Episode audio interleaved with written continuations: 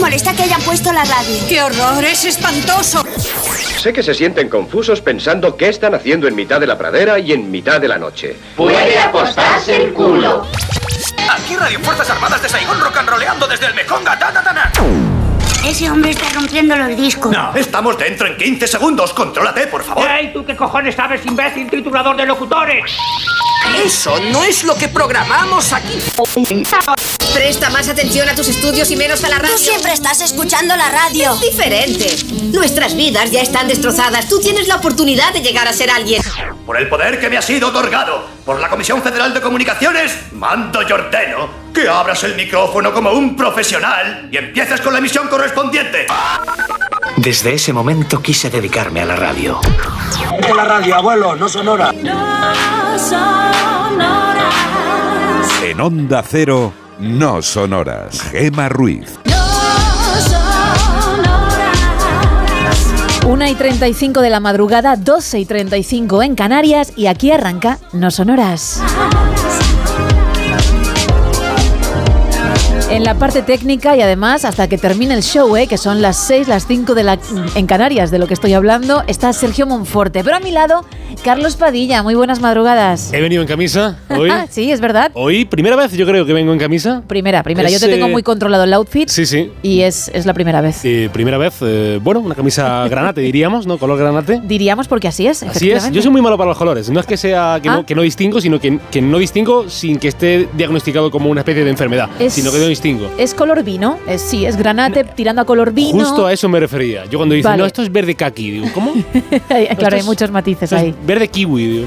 ¿Y por qué? ¿Por qué hoy camisa? ¿Por qué la primera vez cuando llevas, creo, dos meses ya con nosotros? Eh, por primera vez voy a decir la verdad. Venga. Eh, es que he estado antes con un, bueno, un conocido tuyo. ¡Ay, vale! ¿Sabes por dónde voy, no? Sí, sí, sé. ¿Por dónde vas? He estado con Don Manuel Marlasca. Qué grande. Eh, sí, sí, grande. Eh, me- le, le he dicho, me- te manda saludos Gemma. Y me dice, hombre, Gemma, la parroquia, tal. Ya, ya me lo recordó eh, Fidalgo en el podcast. Claro, hombre, día". muy amiga de Fidalgo también. Digo, sí, sí, pues ahora mm, estoy a sus órdenes completamente. Eh, Estoy, vamos, eh, a lo que ella mande. Eh, pa- pa- si me escribió un WhatsApp diciéndome camisa de color vino, camisa de color vino, ¿no? pa- para lo que ella manda, estoy.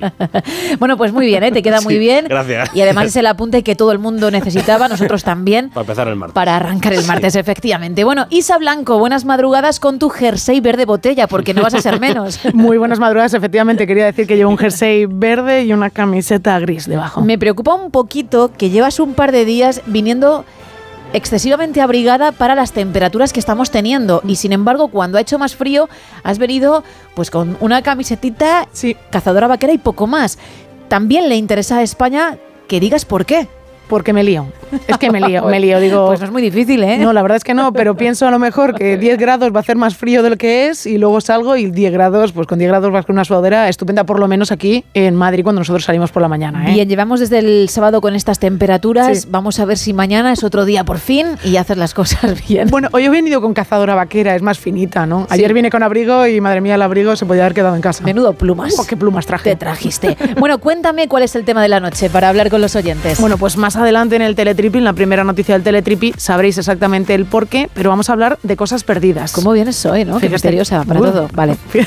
bueno, vamos a hablar qué perdiste y tardaste en recuperar, o qué perdiste y nunca volviste a, a ver, o si eres un especialista en perder algo siempre. En mi caso, voy a poner el ejemplo, pierdo todos los años y además tres o cuatro veces los cascos, siempre. Sí, eso es verdad porque no es la primera vez que vienes y me dices, he perdido los auriculares y digo, Isa, otra vez. Efectivamente. Y además, Sí, y además es esa, hablamos. esa es nuestra conversación con esos tonos. Doy, doy fe que yo estoy ahí y escucho hablar y digo, ¿qué, qué? El primer día estaba extrañado, pero después ya, ya me acostumbré. Claro, porque es verdad que la voz no es la misma No, no, en el no, micro no. que fuera, No, claro. no, no. Realmente la real es sí, yo, eh, te las perdo- Ahí está. Esa, esa soy yo cuando digo, bueno, buenas noches. No son horas. Hola, no son horas, chicos. Madre mía. Sí, sí, sí. Y bueno, pues luego hacemos cerca y lejos como Barrio Sésamo. Efectivamente. Bueno, pues es el tema entonces, ¿no? Sí. Si eres de perder habitualmente cosas por desgracia, si no es así, pero alguna has perdido y te hizo pupita y nos lo quieres contar, e incluso si hubo final feliz y aquello se recuperó, que a veces pasa, aunque la mayor parte de las ocasiones no. no. Entre todos los que participéis vamos a regalar un lote conrado de ricos chocolates, pero también una entrada doble para esta película.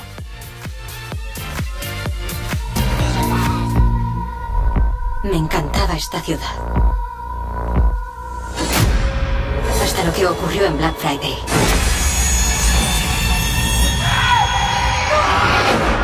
Estoy cansada de fingir. Hablábamos hace un ratito de Manu Marlasca, al que podemos escuchar con Luis Rendueles en Territorio Negro, en Julián La Onda.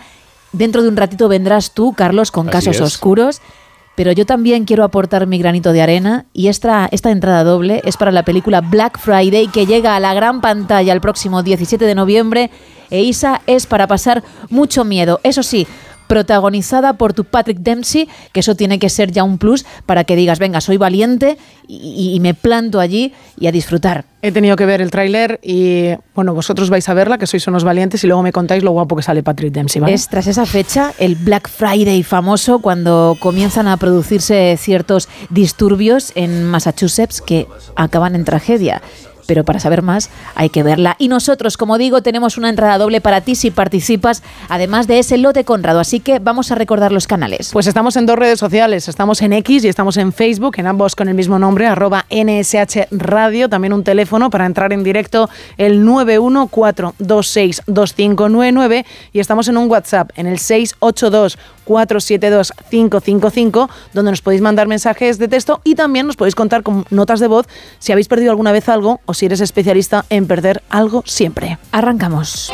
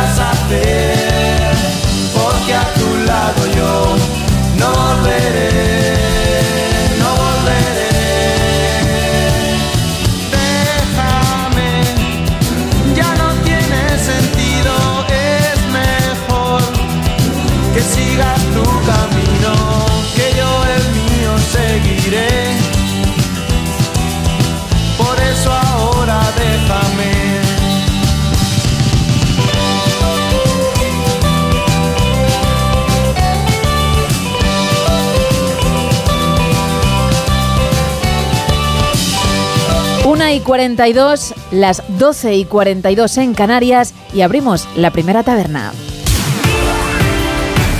Aquí abrimos la taberna de redacción, primera edición. Una taberna que arrancamos, Carlos, como siempre, con la previsión del tiempo para hoy. Creíamos que nunca volvería, que ya se había ido hasta el año que viene, pero no.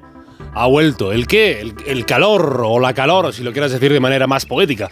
Vamos a tener un tiempo anticiclónico, se va a dejar ver el sol, tendremos masas de aire cálido que están encima de la península, de la península aunque el pero, que siempre hay un pero por poner, se pone en Galicia, en el, en el noroeste del país. Eh, También en Asturias, donde va a llegar un frente que dejará lluvias, incluso hay avisos amarillos de lluvia por acumulación de agua en el oeste de Galicia. Y ya que estamos eh, con avisos, en el Valle del Tajo, en el Valle del Guadiana y en Sanabria tendrán avisos amarillos por niebla densa. En Valle del Tajo, Valle del Guadiana y en Sanabria. Esa niebla, así que tengan precaución sobre todo en la, en la carretera. En el resto de la vertiente atlántica y en Mallorca, eso sí, sin, sin avisos, también tendrán nubosidad abundante a primeras horas de la, de la mañana que puede dificultar la, la visión y sobre todo también el, el tráfico. En las temperaturas, pues las mínimas eh, van a volver a bajar, algo que se agradece especialmente en las noches, lo estará notando usted, querido, querida oyente, algo menos de frío hace hoy por la noche y tendremos, tendremos termómetros en ascenso, especialmente en el sudeste peninsular. Estamos en lugares de la península con hasta 10 grados más de temperatura con respecto a lo que corresponde para la época del año. En Cataluña hay lugares, hay zonas con hasta 10 grados eh, de más de lo que debería ser lo normal o lo que corresponde por, por la época. La máxima más alta para este viernes la comparten tres ciudades. Tendrán 29 grados en Valencia, en Alicante y en Santa Cruz de Tenerife. En las ciudades de Palencia, Palencia con P. En Lugo, en San Sebastián, en Málaga, Barcelona, Ourense y Santander, la temperatura más baja del día serán 16 grados.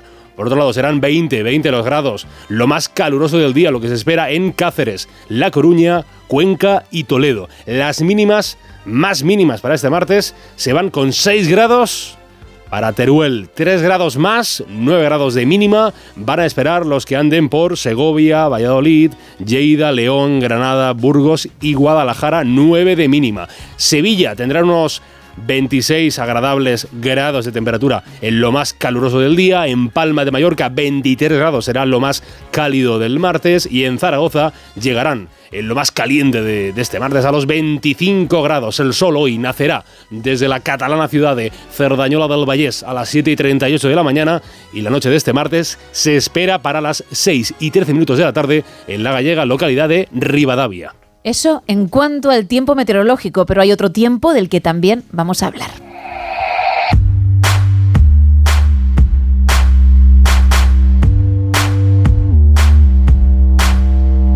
La actualidad que arrancamos como siempre con la portada de la razón de este martes ya 14 de noviembre. La amnistía sanchista borra 11 años del procés independentista.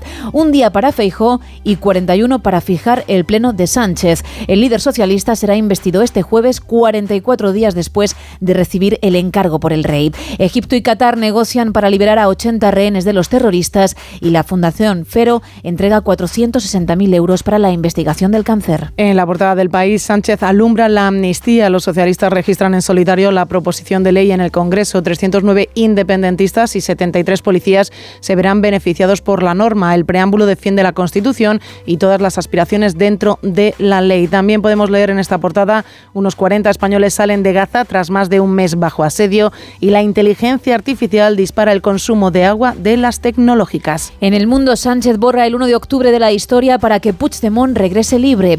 MSC frena un proyecto clave en Valencia. Es difícil defender las inversiones en España, dicen. Y la Unión Europea desoya al gobierno y renueva las sanciones a 54 dirigentes chavistas. En la portada de ABC lo que podemos leer es una editorial de este periódico que titulan No debemos. Y entre todo lo que se puede leer en esta portada, por ejemplo, dice ABC dice no a una ley de amnistía que tiene claros visos de contravenir el espíritu y la letra de la Constitución y que genera una desigualdad patente entre españoles como precio a pagar para que el presidente del gobierno revalide su investidura. Dos apuntes en la vanguardia. El PSOE presenta la ley de amnistía para casi 400 personas y Sunak, el primer ministro de Reino Unido, rescata al europeísta Cameron como ministro de Exteriores. Y en el periódico El camino a la elección del nuevo presidente entra en su fase decisiva. La amnistía toma cuerpo y también podemos leer en este periódico la reforma del triangle pone en cuestión la continuidad de la FNAC. Eso en cuanto a las portadas. Nos vamos ahora con Teletripi. Y tú dirás cómo arrancas. Pues estamos preguntando sobre esas cosas que perdiste, que nunca sí. re recuperaste. Ah, que ha llegado el momento de ha saber por qué momento. ese tema, por favor. ¿Estás preparada? Sí, totalmente. Bueno, te iba a decir si estás sentada, pero efectivamente estás Lo sentada. Estoy. Más que nada porque me queda mucha noche por delante y si no sería un problema para mis isquios. Pues la NASA. Y mis cuádriceps. Los cuádriceps, oye, hay que. Y los gemelos. Hay que trabajar los cuádriceps, que Vamos, es muy importante. Las pantorrillas. para todas las piernas. Y, y la espalda, los ¿eh? Muslámenes. ¿Los muslámenes? Sí, venga. Ese, ese es nuevo. La bueno, sí. ¡Ay! El muslamen. ¿No? ¿Nunca has dicho muslamen? No, el mu sí lo había escuchado, pero Ah. no los muslámenes. No, pero no de ti, ¿no? O sea, tú el término muslamen nunca lo has pronunciado. No, la verdad es que no. Vaya, bueno, pues mira, inténtalo algún día, ya vale, está. luego lo intento meter en alguna frase Genial. así de repente. Lo que comentaba, la NASA ha dicho que en una caminata espacial el pasado 1 de noviembre los, bueno, pues los astronautas que están ahí arriba salieron a dar esa caminata y perdieron una bolsa de herramientas valorada en 100.000 dólares. Es una auténtica barbaridad. Lo ha contado la agencia espacial como si fuese, bueno, pues como una anécdota más. Oye, mirad Sí. lo que nos ha pasado, pues salieron a dar una vuelta y la bolsa de herramientas pues se perdió. ¿Deberían encontrar su destino? Pues evidentemente no, porque una vez que ha perdido, que la han perdido de vista, ya no la van a poder volver a recuperar. La, ahora se puede, se puede ver si tienes muy buena vista, dicen, orbitando alrededor de la Tierra. Habrá que cogerse un buen telescopio. Si ves una bolsa blanca, pues evidentemente será esa la caja de herramientas, la bolsa de herramientas que perdieron los astronautas Jasmine Moheli y Loral O'Hara durante su caminata espacial de mantenimiento en la Estación Espacial Internacional. Evidentemente, entiendo que tendrán unas herramientas de repuesto porque si no van a tener más que un problema, pero es la NASA, con lo cual esto ya lo tendrán más que solucionado. Así que ellos han perdido una caja de herramientas valorada en 100.000 dólares. Seguramente sea lo más caro que han perdido en su vida. Bueno, pues cuéntame tú que estás al otro lado, qué es lo que has perdido tú, sea caro o barato, aquello que probablemente dolió, si hubo final feliz y lo recuperaste o no, y si eres de perder muchas cosas, que eh, bueno, hay gente que mm, es así y casi ya lo normaliza, ¿no? Vaya, pues me he dejado las llaves. Sí. Ay, pues hoy he perdido la cartera. Anda, y esas gafas de sol tan chulas que me acababa de comprar. Es lo que buscamos. Vamos con el faranduleo. Venga, vamos. Venga. Porque por un lado tengo un romance ya confirmado, un romance del que se habló hace un año, es decir, que al final era verdad y no han roto, siguen viento en popa. Brad Pitt y la empresaria Inés de Ramón. ¿Te acuerdas que se comentó en este programa? Sí, que me acuerdo, Bien, sí. pues siguen juntos. Además dicen que el actor de 54 castañas está muy feliz con esta chica de 32, con la que bueno, pues se le vio en diciembre del año pasado asistiendo a algún concierto, alguna exposición. En un principio dijeron que eran amigos, pero ja, ja, el roce hace el cariño. ay, Total, ay. que han continuado y siguen, de hecho, así que estupendo. Ya lo ha confirmado el actor, así que no hay duda.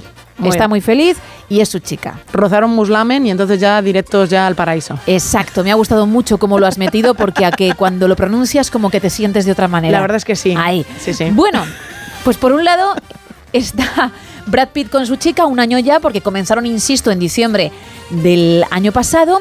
Y por otro, las memorias de Britney Spears, ese libro La mujer que hay en mí, que está causando furor a nivel mundial, pero también en Hollywood. Y hay ya algunos actores que quieren producir la adaptación cinematográfica, entre ellos Brad Pitt, de ahí que hile la noticia, pero también Margot Robbie y Reese Witherspoon. Pues fíjate. Les interesa, ¿eh? Yo fíjate que Margot Robbie mm, últimamente está teniendo mucho éxito en todo aquello donde se mete en producción. Reese Witherspoon también. Sí. Así que son dos buenas apuestas. Estaba claro que el libro iba a ser carne de Hollywood en algún momento. Su vida mm, da para ello, pero además es que el libro está interesante. Yo reconozco que me lo estoy leyendo y, y es entretenido, pero también duro, Duro, ¿eh? ¿no? Según qué capítulo. Además, tú que sí has sido muy fan de Britney Spears, con lo cual conocías bastante de ella. no, no muy, muy fan, pero. no, pero cuando tenía la edad Claro. para serlo, evidentemente. A mí me pilló siendo adolescente. Y seguías la noticia y sin embargo hay muchas cosas que sí que te están llamando la atención. Claro, una cosa es lo que se publica Claro. en los medios sensacionalistas y otra la verdad, pero bueno, que además está muy bien escrito y, y, mm, se lee fácil, ¿eh? Bueno. Te lo recomiendo. Bueno, pues con estos dos apuntes cerramos la primera taberna de la noche.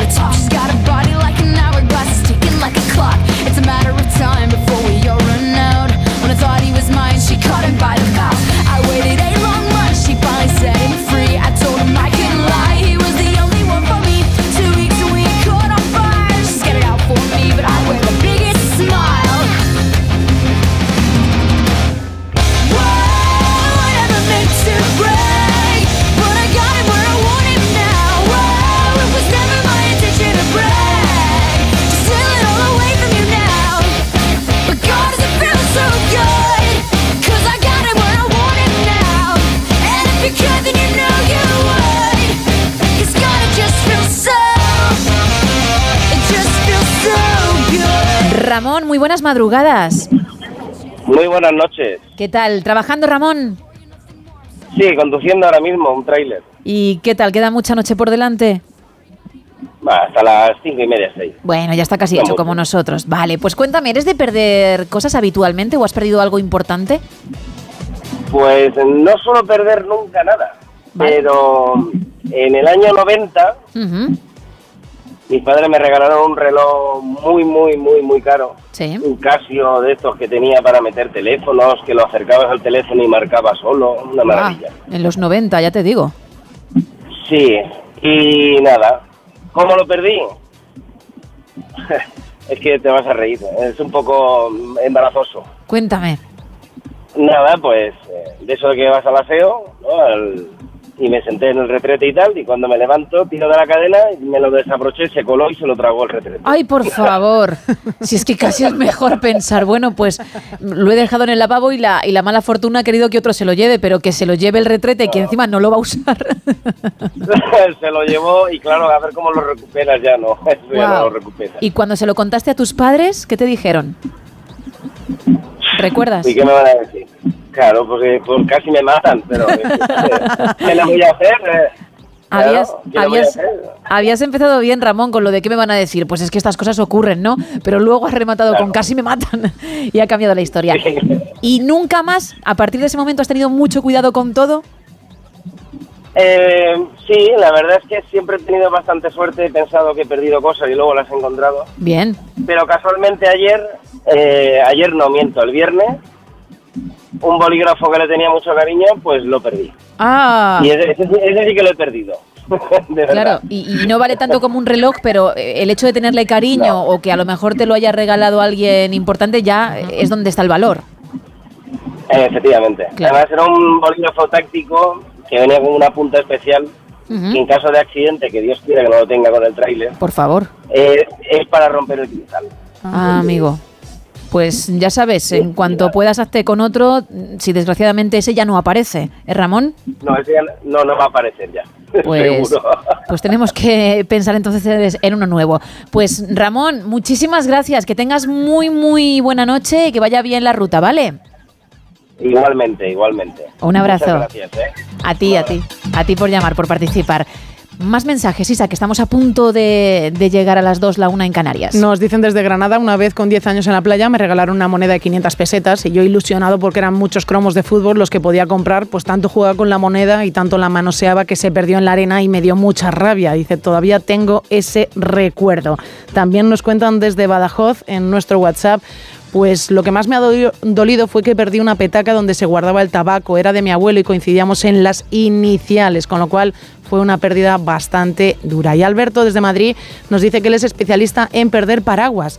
Pierdo mínimo dos al año. Bueno, hay mucha cuenta. gente que, que es de ese club. Sí. Porque a lo mejor llueve dos días, no estás acostumbrado a llevarlo contigo, lo dejas en el paragüero del bar en cuestión y adiós, muy buenas. Fíjate, Alberto es lo que nos dice. Dice, Ah, cuando entro en un supermercado, lo dejo en el paragüero y al salir no llueve, pues ahí se queda. Pido perdón por haber hecho spoiler. No, pero... No, no, no, no, no lo pretendía, de verdad. no lo Efectivamente, le pasa a mucha gente el hecho de dejarlo en el paragüero, sales y dices, oye, pues ya no llueve, pues continúas, ¿no? Porque ya no necesitas ese, ¿cómo le llamas tú? El, El invento del demonio. invento del demonio. Que además la gente que lo lleva no lo sabe utilizar. No voy a generalizar porque no todo el mundo es así, pero sí muchos, ¿no? Que van con él, no se están mojando, obviamente, y en cuanto ven un tejadillo, para allá que van. Déjaselo al que no lleva nada. Por favor, y ya no te hablo en la circulación. Paraguas contra paraguas que van en sentido contrario. Y que no Porque ves. hay, claro, hay quienes, en vez de ir con la cabeza levantada para mm, darse cuenta de cómo está el tráfico, van con ella agachada y, y prácticamente como si fueran con, con la espada contra ti. Y tú que también vas con tu paraguas, ¡pum! Choque, choque. Choque, efectivamente. O sea que hay un mundo ahí, ¿eh? Casi es mejor no, no entrar, ¿no? no utilizarlo. bueno, entre todos los que participéis vamos a regalar ese lote Conrado, pero también una entrada doble para la película de miedo Black Friday que llega a los cines de España el 17 de noviembre. Recordamos rápidamente las vías de comunicación. Estamos en dos redes sociales, en X y en Facebook, en arroba NSH Radio, un teléfono para entrar en directo, el 914262599 y estamos en WhatsApp en el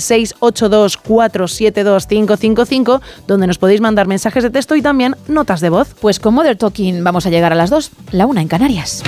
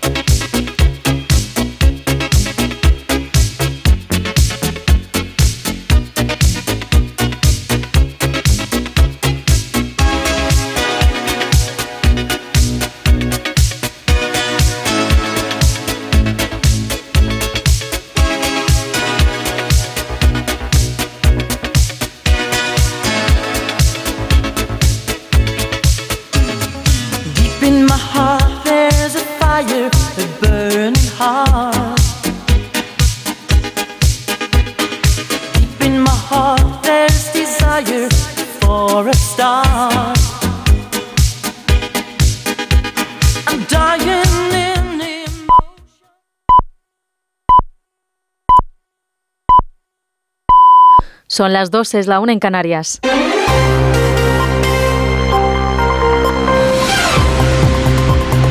Noticias en Onda Cero. Buenas noches. El Partido Socialista ha registrado la ley de amnistía en el Congreso de los Diputados. Lo ha hecho en solitario y no por todos los grupos de la mayoría como estaba previsto. El texto propone eliminar la responsabilidad penal administrativa o contable a los encausados por el procés durante una década y beneficiaría a los dirigentes del procés, a los 12 miembros de los CDR procesados por delito de pertenencia a organización terrorista, a los 10 encausados por los disturbios promovidos por Tsunami Democratic tras las condenas del procés o a los policías procesados por su actuación durante la celebración del referéndum ilegal de 2017. El ministro de la Presidencia en funciones, Félix Bolaños, ha defendido la ley que dice es impecable desde el punto de vista constitucional y es un paso de gigante para la convivencia y el reencuentro con Cataluña. Comprendemos perfectamente que haya personas que en estos días hayan podido tener alguna preocupación con la ley de amnistía, pero hoy cuando la hayan leído se habrán tranquilizado y habrán visto que es una norma constitucional que busca claramente mejorar la convivencia en nuestro país. Es una norma para hacer mejor España y mejor la convivencia en nuestro país. Tras las polémicas de la última semana, el texto no incluye referencias a la investigación de casos de Lofer, la persecución judicial por motivos políticos que puedan desembocar en la amnistía de las víctimas en caso de que una investigación parlamentaria así lo concluyera. El alto representante de la Unión Europea para la Política Exterior, Josep Burrell, ha admitido preocupación por esta ley. Ciertamente esos acuerdos me provocan alguna preocupación o bastantes preocupaciones lógicas, por otra parte, porque se trata de un problema complejo y difícil del que en su momento eh, sobre el cual en su momento no ahora usted comprenderá que no ahora me expresaré Desde el Partido Popular, el vicesecretario de Organización, Miguel Tellado, ha calificado a Pedro Sánchez como el mayor peligro para la democracia. Le ha pedido que escuche a la calle y convoque elecciones. Cree que debería irse del país, como lo hizo supuestamente en su momento el fugado de la justicia, Carlas Puigdemont. por permitir esta humillación de nuestro país, por permitir la humillación de nuestro Estado de Derecho, por permitir la humillación de la separación de poderes esencial en cualquier, en cualquier democracia, creo que debería irse de este país en un maletero el propio Pedro Sánchez. Además, la presidenta del Congreso, Francina Armengol, ya ha puesto fecha al debate de investidura de Pedro Sánchez. Será esta semana, el miércoles y el jueves. El miércoles se iniciará con la intervención del candidato Pedro Sánchez y los grupos parlamentarios y la votación se celebrará el jueves. En Reino Unido, el primer ministro británico, dentro de la remodelación de su gabinete, ha puesto al frente del Ministerio de Exteriores al ex primer ministro David Cameron, destituyendo así a la ministra de Interior, Suela Braverman. Esta última había acusado a la policía de Londres de tener un doble rasero y de favorecer a los manifestantes pro-palestinos. Cameron, encargado en su momento de convocar el referéndum del Brexit, ha estado fuera de la primera línea política desde que renunció como primer ministro en 2016 al día siguiente de que Gran Bretaña votara a favor de abandonar la Unión Europea. Y de vuelta a nuestro país, la Fundación Fero ha dado a conocer los proyectos becados para potenciar la investigación contra el cáncer. Se han repartido 460.000 euros entre los tres investigadores galardonados. Más detalles con Belén Gómez del Pino. 50 becas lleva ya entregadas la Fundación Fero para impulsar la investigación contra el cáncer, buscando llegar del laboratorio cuanto antes al paciente, buscando ver resultados y arropando a los jóvenes talentos y a talentos consolidados para que desarrollen sus proyectos y los becados agradecen el respaldo y la visibilidad. un reconocimiento ¿no? a nuestro trabajo, un espaldarazo. Vamos a poder contratar a una persona más, pero también dar visibilidad a esos tumores que tan poca gente conoce. Es como decir, ya no somos solo unos funcionarios, es que la sociedad quiere que hagamos esto, ¿no? Marta Alonso y Alexandra Avgustinova por investigar cada una en su campo los tumores pediátricos más agresivos aún sin tratamiento, Marcos Malumbres por intentar superar las resistencias en cáncer de mama metastásico son los últimos nombres en incorporarse a las becas Fero. Y en la actualidad deportiva, en tenis, Carlos Alcaraz ha caído ante el alemán Zverev 6-7, 6-3, 6-4 en su debut en las finales ATP que se están disputando en Turín, en Italia. Eso ha sido todo por ahora. Más información a las 3, a las 2 en Canarias.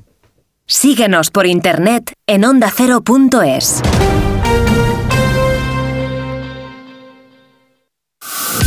¿Buscas emoción? Únete a OneCasino.es, el casino de mayor crecimiento en España, con los mejores crupieres de casino en vivo. Juega uno de nuestros enormes botes. Solo hay One Casino. Este es un mensaje solo para mayores de 18 años. Juega con responsabilidad.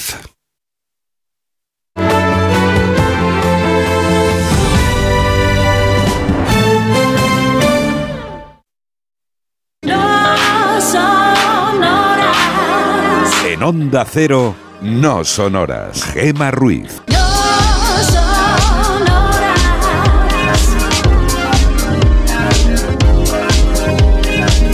2 y 6 de la madrugada, 1 y 6 en Canarias. Seguimos en directo en No Sonoras, ya sabes, contigo hasta las 6, las 5 en el archipiélago canario. Hoy regalando un lote conrado de ricos chocolates, pero también una entrada doble para esta película.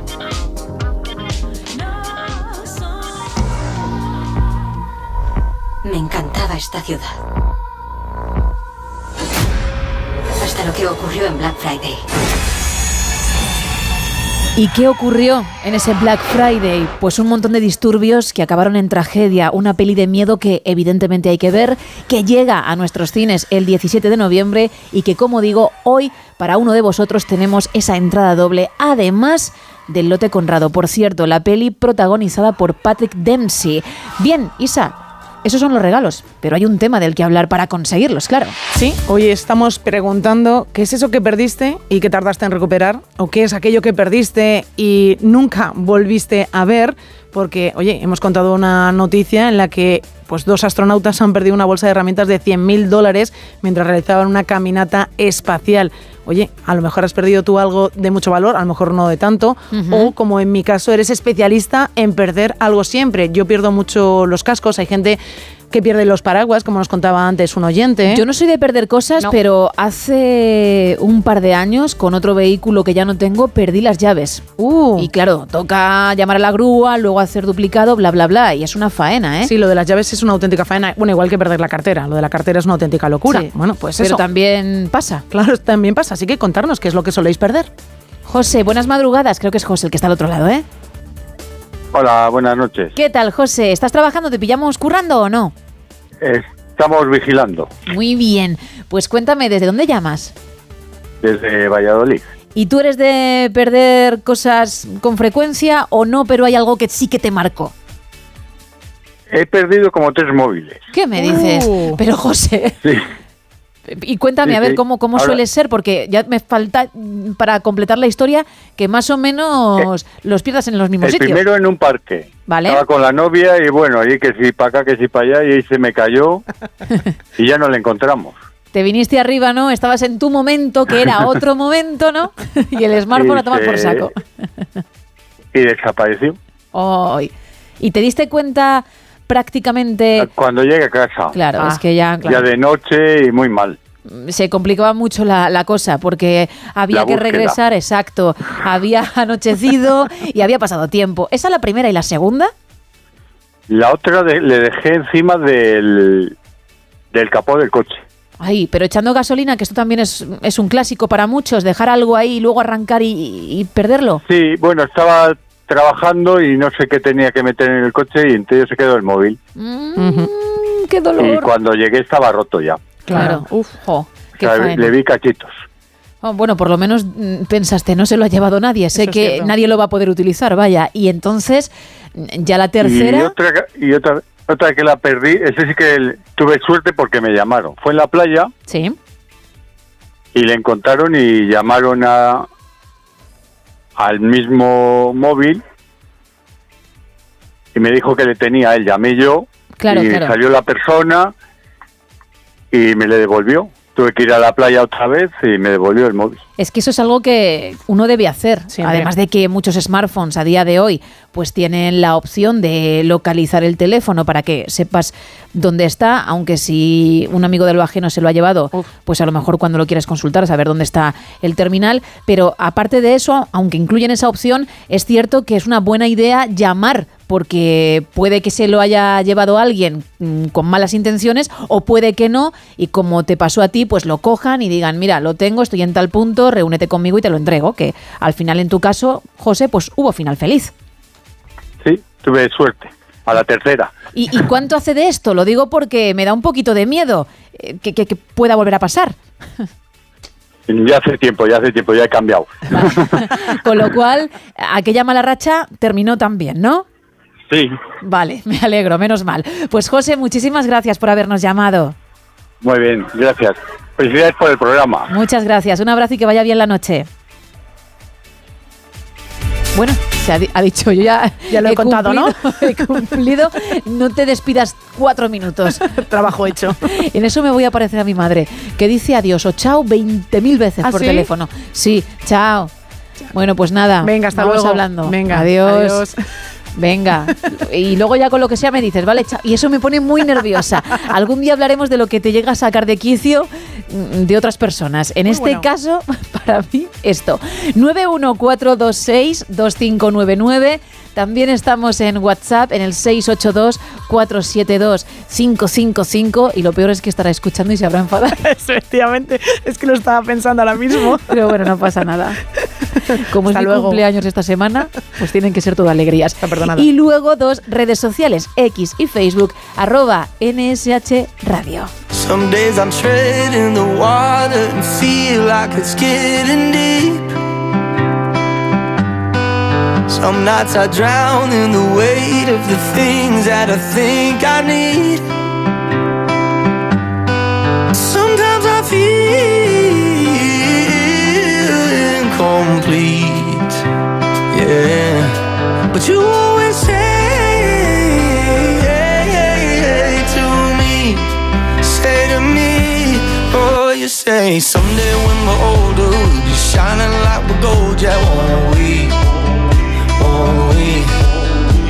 And someday when we're older, I'll be yours and you'll be mine, babe, happy, happy. Oh, you say someday when we're older, we won't worry about the things that we don't need, we don't need. Yeah, one on the before we both run out of time. You're gonna see someday we'll be all that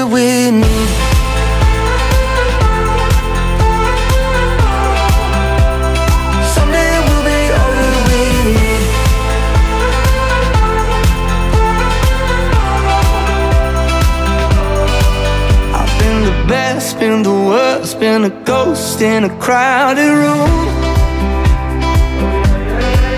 I took a chance, took a time, took a dive and it led to you. So many times that I wish we could be anywhere but here.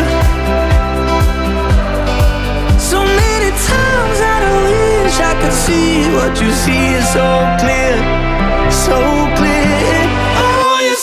¿Cómo nos gustan los One Republic, eh? Qué canciones tan marchosas y tan buenas tienen. Y cuando tiran por balada también son temas interesantes, ojo. A mí me gustan muchísimo. Cualquiera de sus discos, cualquiera de sus temas me gusta mucho. Y él, el cantante Ryan Tedder, es que es un compositor de 10 que trabaja para otros muchísimos artistas muy, muy famosos. Por ejemplo, está detrás del último álbum de Blink, 100, Blink 182, que pusimos su single hace muy poquito, Fell in Love. Y también está detrás de algunas de las canciones de Taylor Swift. Claro. Y detrás de una de las canciones de la banda sonora de Top Gun Maverick. Hombre, de tu, un chiste. de tu Tomás. Uf. Tiene un chiste de repente. Bueno, espera, voy a cerrar con lo bueno, con lo normal, que es Ah, vale, sí, que sí. la lista es interminable de colaboraciones porque es muy bueno.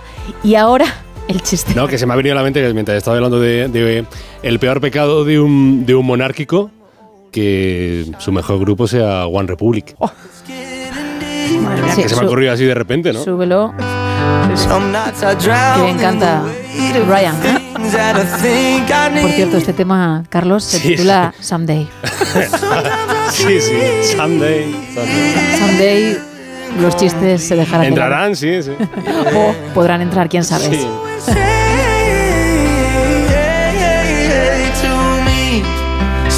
Bueno, 14 minutos pasan de las 2 de la madrugada de la 1 en Canarias y toca abrir la segunda taberna de hoy.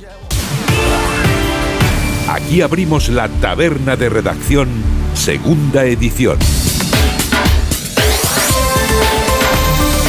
Y lo hacemos viajando precisamente contigo, Carlos, al pasado que ocurría tal día como hoy. Comenzamos hablando de cosas feas, cosas cacas o está mal, padres, niños, abuelos y medio pensionistas.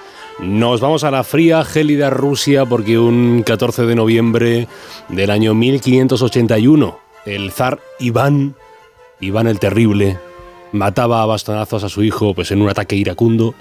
Eh, sí, en efecto, el, el mote era correcto, era, era terrible el, el, eh, Iván. En 1879, en España, un 14 de noviembre, se estableció por Real Decreto la obligatoriedad del sistema métrico decimal a partir de julio de año que- del año que venía siguiente, del 1880. Así que benditos metros eh, y kilogramos que nos facilitan pues la vida, la vida. Yo personalmente pues, pues tengo odio a esa gente que pilla algo en la mano y sabe cuánto pesa o que ve una calle y dice, pues estos son no sé cuántos metros. ¿Y cómo lo sabes? ¿Cómo- ¿Cómo es un metro? Sí, sabemos cómo es un metro, pero claro, calcular eso ya, ya si me habláis en pies y en dar, no, ni, me, ni me entero.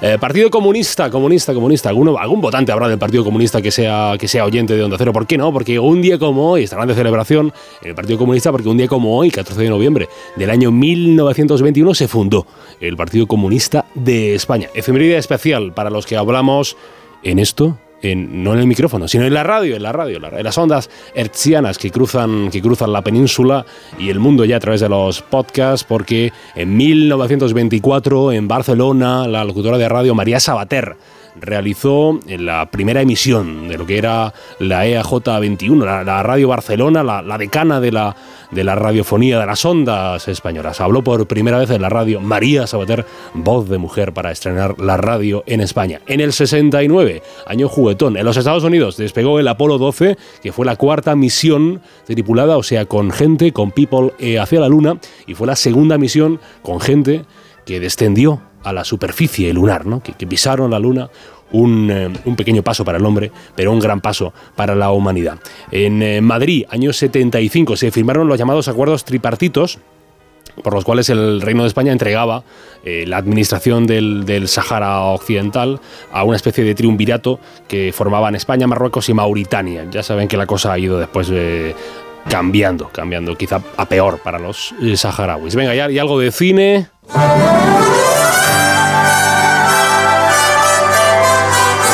Cine, musical, año 1997. La Fox estrenaba su primera peli de animación que se llamó Anastasia. Anastasia, historia musical inspirada en esa historia de la duquesa, gran duquesa Anastasia, Romanova de la Rusia imperial. Eh, dicen, que, dicen que es un hito, que fue un hito, por su calidad, por, por- por la taquilla, por- porque Fox le intentaba hacer competencia a Disney. Después no le hizo mucho más, es verdad. Pero bueno, algo, algo intentó con, con esta peli Anastasia, que a muchísima gente le encanta. Y de cine a música, a ver si recordáis esto. Hombre, no, no se escuchó. Qué tiempo, ¿eh? Buah, ya ha ¿Qué llovido, ¿eh? aquello? Ha llovido tanto, tanto, tanto que fue en 2009. Toma ya. 2009 fue esta canción que se llamaba, se adelantaba a los tiempos, se llamó TikTok. TikTok, cuando no existía, creo porque en el tiempo no existía TikTok, y si existía nadie lo utilizaba. Y esto cuando lo cantaba Kesha, mira, mira, mira, mira. canciones que tienen un éxito apabullante y que después pues no que no es que mueran, que la gente la sigue recordando, pero que ya la gente pues dan na- Está otras cosas, ¿no? Tanta cosa, no escucha tanto TikTok, sino que lo utiliza. La canción fue el sencillo con mayor número de ventas durante aquel año en el que fuimos campeones del mundo. ¿Se acuerda usted, señora, señor? 2010. Mira, mira, mira.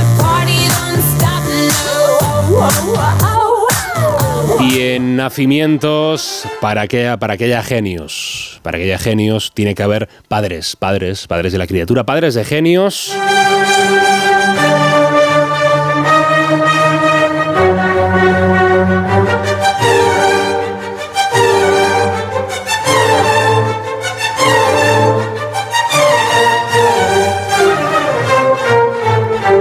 El padre de Wolfgang Amadeus Mozart, que nació un día como hoy, pero del año 1719, Leopold, Leopold Mozart, que fue violinista, que fue director de orquesta, que fue compositor austriaco, del que nadie se acuerda por lo que compuso ni por lo que tocó con el violín, sino que se acuerda porque fue padre de un, de un chavalín que le salió, la verdad, que salió que ni pintado, ¿eh?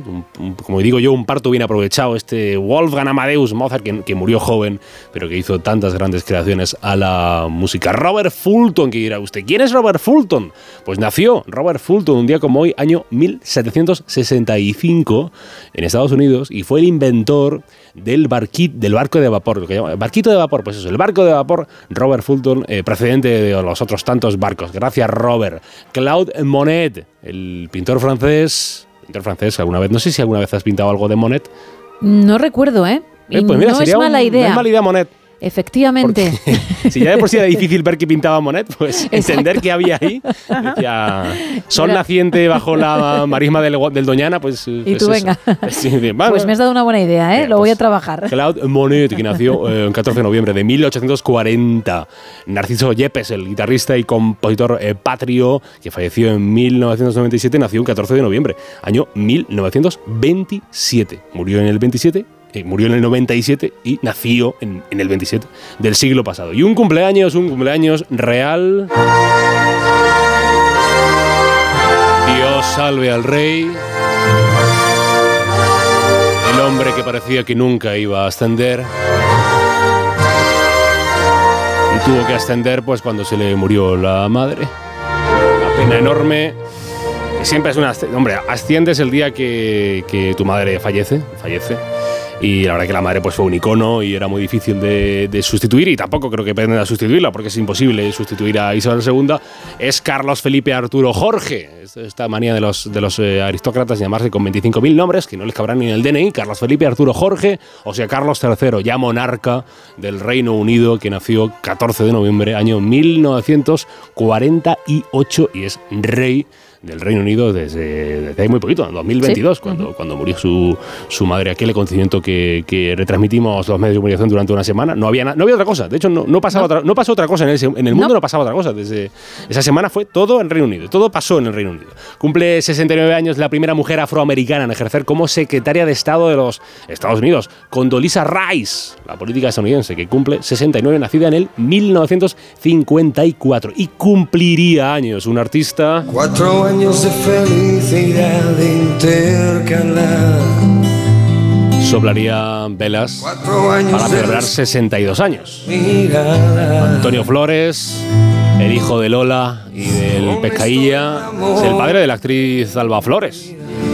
62 años, murió, murió en 1995. Maldita sea Navidad.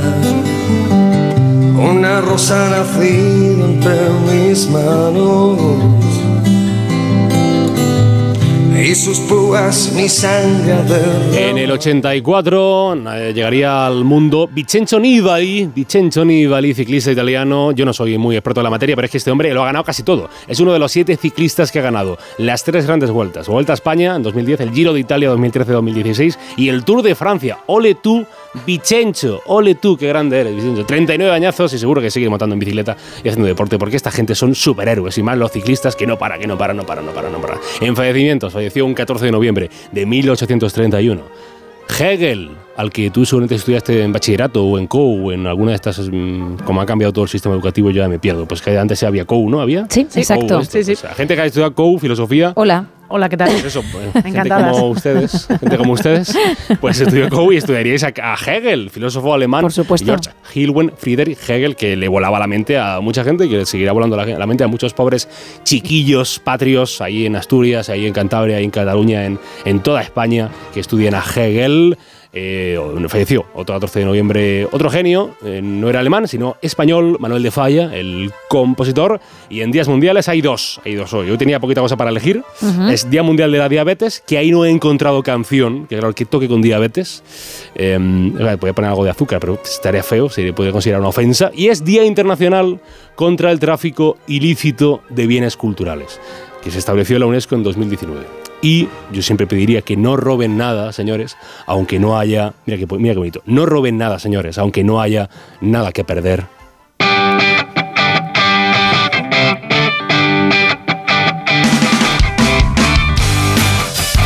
Y así es como se llama esta canción de los Big Noise.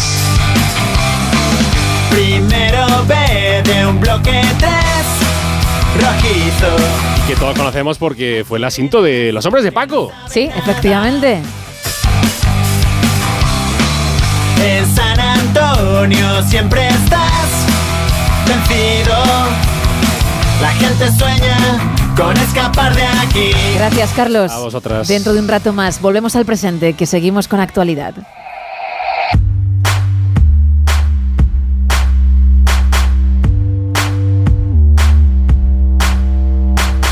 En el Independiente, Sánchez blinda la amnistía impidiendo que los recursos al Tribunal Constitucional paralicen su aplicación. El ministro de Asuntos Exteriores, Cooperación y Unión Europea, José Manuel Álvarez, confirma que ya han empezado a evacuar a los españoles en Gaza y las habitaciones serán en el mercado estrella del alquiler en 2024 y subirán un 10% de precio. En el confidencial, la ley de amnistía borra todo el procés e incluye a los colaboradores de Puigdemont. La COE advierte de que los pactos con el independentismo crean un clima de negocios complicado y los criticará en Europa. Y el gobierno comienza a poner fin al imperio hidráulico de Iberdrola. En el diario.es podemos leer que la ley de amnistía llega al Congreso con un reconocimiento explícito a la Constitución y al ordenamiento jurídico. La presidenta del Congreso de los Diputados, Francina Armengol, convoca el pleno de investidura de Sánchez para mañana y pasado. Y el primer ministro Rishi Sunak repesca a David Cameron como ministro de Exteriores y echa a su ministra más ultra. Tres apuntes en expansión. Los funcionarios vascos y navarros podrán tener subidas salari- salariales superiores a las de otras regiones. CEPSA compra Valle Oil y revoluciona las gasolineras low cost en España. Y Solidaridad, el sindicato de Vox, convoca huelga general para el próximo 24 de noviembre. En el economista Josep Burrell muestra bastante preocupación por los acuerdos entre PSOE y Junts. La fuerte caída del petróleo ya tiene culpable. La OPEP señala a las ventas masivas de especuladores y crece la euforia en Wall Street de una victoria total sobre la inflación en pocos meses. En cinco días podemos leer Inditex y Santander llevan a las cotizadas españolas a repartir 27.000 millones hasta noviembre. Cepsa irrumpe, como contábamos hace un segundo, en la gasolina low cost con la compra de 220 estaciones de servicio de Oil y la banca española y la italiana, las más rentables de Europa por las alzas de tipos. Y tres apuntes más. En el español, la ley de amnistía obliga a los jueces a archivar las causas sobre el procés en un máximo de dos meses. El Supremo se opone a la fiscalización política de la justicia tras el pacto de Lofer de PSOE y Junts. Y la justicia portuguesa libera a los cinco detenidos por el caso de corrupción que derribó a Antonio Costa. Eso en cuanto a las portadas. Nos vamos con un poquito de contraportada. Últimamente venimos muy amorosos, ¿eh? Últimamente venimos derrochando corazones allá por donde vamos. Qué bonito. Porque lo contamos, no porque sea nuestro caso. Vaya. Pero es verdad que en verano hubo una serie de rupturas importantes y el faranduleo iba sobre eso. Divorcios, parejas que se rompen, todo muy triste. Y sin embargo, hemos comenzado otoño de otra manera. Es porque cierto. ahora pues hay mucho amor, como digo, y muchas parejitas que comienzan, están felices y continúan, que en Hollywood eso ya es Uh, mucho. una maravilla. ¿Y de quién tengo que hablar? Pues yo creo que de la pareja estrella de Taylor Swift Hombre. y Travis Kelsey. Fíjate, tú Travis, que el otro Travis. día dejaste claro que si Tomás Crucero no llama, si Tom Cruise decide pasar, aquí está Travis cuando las cosas vayan mal, si van mal con Taylor. Claro, claro. Primero con Taylor. Piano, eso es, piano. Eso es, con toda la tranquilidad. Bueno, ya dijimos que se lo habían pasado muy bien juntos en el parón que ella tuvo tras finalizar la parte americana de su gira, la parte que la llevó pues mm, por prácticamente todo Estados Unidos, unos 146 shows. Pudieron cenar, pudieron ir al cine, pudieron ir al apartamento, creo recordar, de Ryan Reynolds a celebrar con la Chupipandi, Una pues una buena fiesta. Pero es que ella ha vuelto al trabajo. Ahora mismo está en América del Sur. La primera parada ha sido Argentina. Lo ha dado todo en Buenos Aires. Y él ha dicho que yo voy a estar lejos. Ahora que no estoy jugando ningún partido, me voy para allá. Bueno, pues se ha ido para allá. Le hemos visto disfrutar a lo grande con el padre de Taylor. Pero luego las cámaras de los fans, es decir, los móviles, Los que móviles tienen, estaban ahí. por cierto, todo el santo show mm, en lo alto, grabando tres horas Muy ahí cómodo, en vez ¿eh? de disfrutar, Sí, sí. pues captaron el momento en el que ella acaba, va corriendo, además lo estoy viendo ahora mismo, va corriendo a donde él está, al lado de unos baños portátiles muy bonitas. Todo muy romántico, ¿eh? La escena muy bien preparado todo y se abraza a él, le da un beso maravilloso. Tú me comentabas que la camisa Oh. de él era bastante fea. A mí me recuerda a las que lleva Chicote en Pesadilla en la cocina, que son súper originales, pueden ser de corazones, de lunares, etcétera. Bueno, la de Travis es de lunares y da igual porque todo le queda bien, ¿no, Isa, según tu opinión? Hombre, el chico, el chico tiene, tiene un buena. Tiene plantas, tiene es buena deportista. planta y tiene una voz espectacular. es ¿eh? jugador de la NFL y luego, claro, ya entramos en mm, los cotilleos de Isa cotilleos, Blanco. sí, sí, sí, Voy a descubrir un poquito más de él. Resulta que le he visto en algún podcast y me ha fascinado. Y baila bien, ¿eh? Claro, es que te está pasando lo que le pasa a, ver, ¿a, quién? la gente que comienza a, a pillarse por alguien, ¿vale? Cuando te hace tilín alguien, que todo lo ves positivo, todo te parece guay.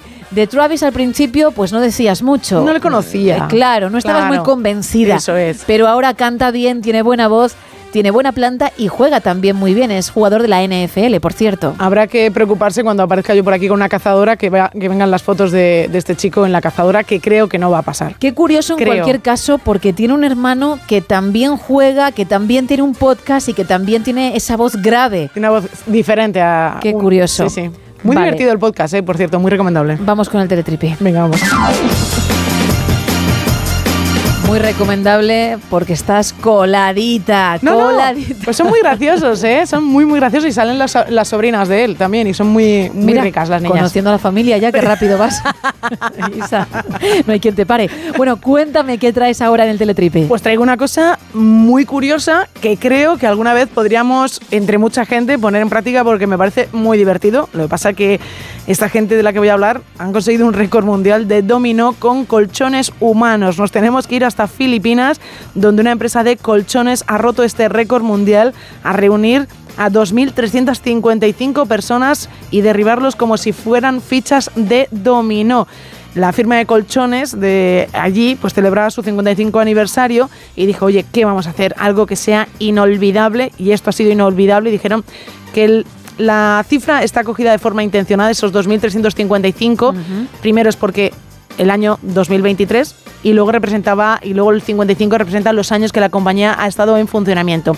Han necesitado unos cuantos días de prácticas porque no es fácil lo de colocar a 2.355 personas con sus colchones y que salga todo perfecto en efecto dominó, con lo cual han perdido un poco de tiempo, pero no pasa absolutamente nada porque lo han conseguido un proceso desde que la primera persona que era el jefe de toda la cadena de colchones se lanza hasta el último fueron 20 minutos de personas ti- tipo domino con sus colchones cayendo unos sobre otros. El vídeo es de lo más curioso, eso sí hay que pasarlo a cámara rápida, por si no estás 20 minutos viendo a gente caerse con colchones, pero está muy que muy bien. Gracias, Isa. Un placer. Cerramos taberna.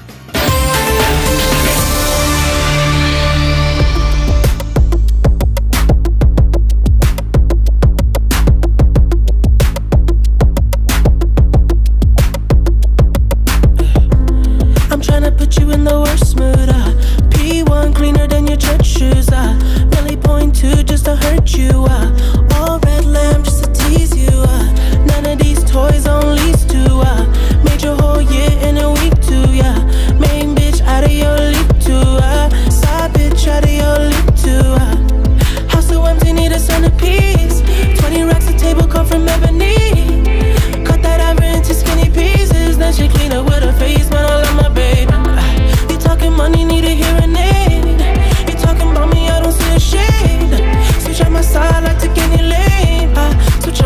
if I kill any pain. Look what you done.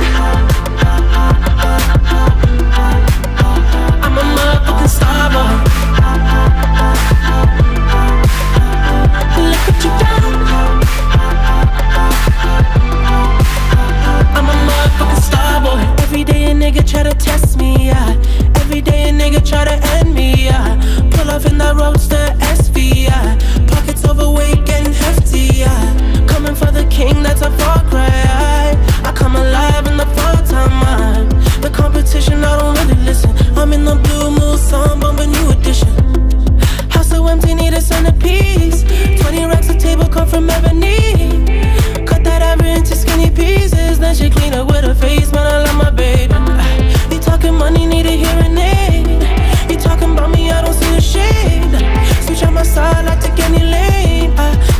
I kill any pain. Resulta que como todas las mujeres, pues cuando llegan las navidades limpiamos la- el comedor, sacas los cacharros, las copas, sacas el brillo. Pero resulta que hace tres años, pues yo como todos los años vacío el mueble del comedor, saco los platos, las fuentes, la sopera, pero resulta que a la hora de volverlos a colocar otra vez, resulta que no encuentro una salsera. Y aún no sé qué ha pasado con la salsera después de tres años. No la encuentro por ninguna parte. Vamos, que ni se oyó que se rompiera, ni nada de nada. Pero aún no sabemos qué paradero ha llevado la salsera. Es mi historia. Madre mía, ¿eh? Lo que pasa que, claro, no puede contar un final. Claro. No hay un final feliz ni nada, porque no lo ha vuelto a ver. Bueno, es lo que estamos buscando en cualquier caso, ¿eh? Puedes decir, al final fue mío de nuevo o no, no. pero lo perdiste, que es el tema de la noche. Más. Hola, buenas noches, desde Sevilla. Pues yo también perdí la llave de mi coche. Salimos una mañana de, de Granada hacia la costa, paramos en Maro y Sí. pasamos allí el día en la playa. Y a la hora de ir de vuelta, pues cuando me di cuenta la llave del coche ya no las tenía y tuvimos que pasar allí en la playa. Fuimos, subimos arriba al pueblo, compramos vino dulce, quita pena y en fin, lo pasamos lo mejor posible. Claro. Llegó la Guardia Civil y nos querían echar, pero le explicamos el tema, así que nos dejaron allí y al día siguiente pues llamamos a la grúa y tuve que engañar al de la grúa, al seguro, decirle que no me arrancaba el motor, porque si le de- decía que había perdido la llave del coche no, no, me acu- no acudían hacia mí. Total, que le dijimos lo que pasó y llegó la grúa, nos llevó a un taller y allí le cambiaron el bombín. Y mientras tanto hicimos también turismo en Nerja. Y luego después perdí también la cartera con 400 euros, móviles, de todo. Encima. Ya voy, poquito a poco voy recapacitando. Bueno. bueno, pues un saludo y buen servicio, adiós. Gracias por participar. Hombre, hay que decir siempre la verdad, ¿eh? Y también dependerá de la póliza que tengas contratada, porque hay seguros, hay coberturas que, que sí están incluidas según lo que, lo que pagues. Pero bueno, ellos al final hicieron turismo, intentaron ver el vaso medio lleno, luego encima ha tenido muy mala suerte, porque cuando perdió la cartera no la perdió llevando dos euros. No, no, 400 Es creo que ha hecho, ¿no? mm, eh, 400, sí, tiene que ser justo ese día, leche. Pero bueno, nos ha contado que va recapacitando.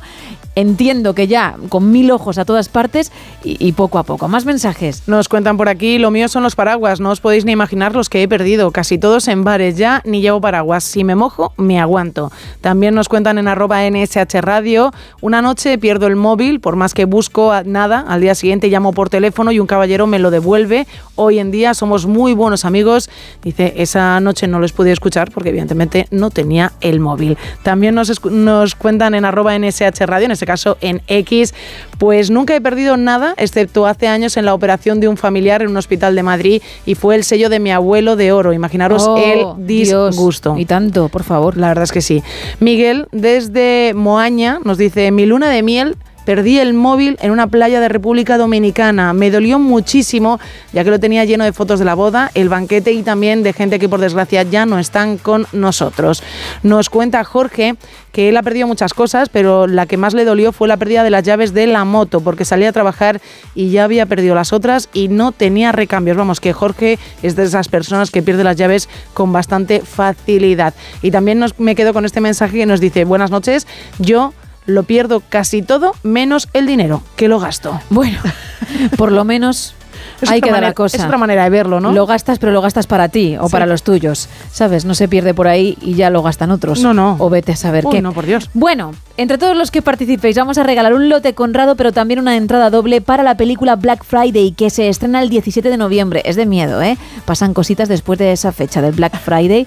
En concreto en Massachusetts. Está protagonizada por Patrick Dempsey. Y si no eres muy valiente, como le ocurre a Isa, pues claro, tendrás que regalárselas a otra persona o directamente no participar. Pero si no, te animo, ¿eh? Si eres de los míos, de pelis de miedo, de terror, tienes que verla. 914262599. Estamos también en WhatsApp en el 682472555 y Hay dos redes. Estamos en X y estamos en Facebook, en ambas con el mismo nombre, con arroba NSH Radio. Hablando de cine, ¿ponemos la gran pantalla detrás de ti? Venga, vamos. Vamos.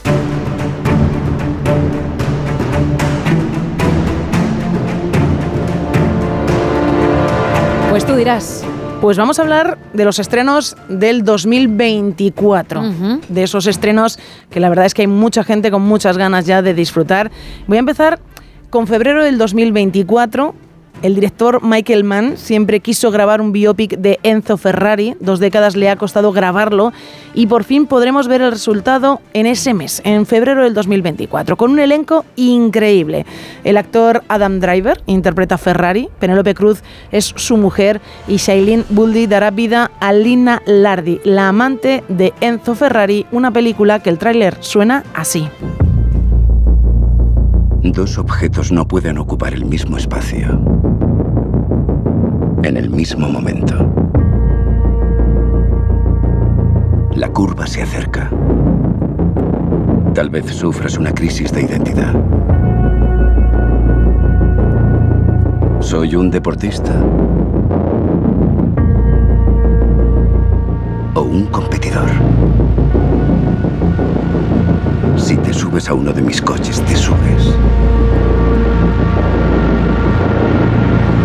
Para ganar. Lento. La historia empieza en 1957, cuando Ferrari atraviesa una importante crisis personal y financiera, con la bancarrota acechando a la empresa y su matrimonio en fase de disolución. Entonces Ferrari decide jugárselo todo a una carrera, la Mille Miglia. La verdad es que tiene muy buena pinta esta película, pero también tiene muy buena pinta la siguiente producción británica que hemos hablado alguna vez de ella, se llama Argyle, es un thriller que sigue las andanzas de un superespía llamado de esta misma manera, Argyle, por Estados Unidos, Londres y otros lugares del mundo. Si te gusta la acción y el cine de espías, el director Matthew Magon, que está detrás de la saga Kingsman, ha creado para ti esta película perfecta, además para ti exactamente. Es un thriller protagonizado por Henry Cavill, en el que le veremos bailar un tango con Dua Lipa, a la cantante que, oye, ha participado en Barbie y ahora parece ser que le gusta la gran pantalla y por eso aparece en Argyle. Espero que baile usted tan bien como viste. Solo hay una forma de saberlo.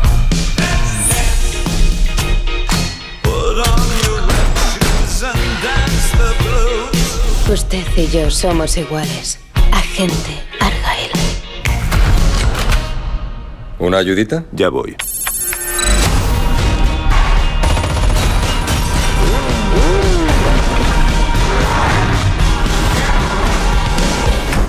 El libro es magnífico, cielo, pero... ¿Qué pasa después? Se llama suspense, madre. Él y eso se llama excusa. ¡Wow, eh! Hay un gato. No puede ser Ellie Conway en persona. La autora de la saga Argyle, Ellie Conway. Soy un gran fan. ¿Así? ¿Y a qué se dedica? Al espionaje. ¿Me firma el libro? Vamos allá.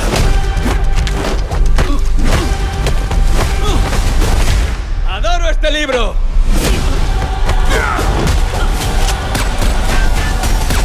Junto a Henry Cavill tenemos un elenco también bastante espectacular. Bryce Dallas Howard, que es además la que escribe el libro, el personaje. También tenemos a Brian Cranston, tenemos a Sam Rockwell, a Catherine O'Hara, John Cena, Dua Lipa, como os comentaba, Ariana DeVos y Samuel L. Jackson. Es una película que la verdad hay muchas ganas de ver porque es un thriller bastante espectacular.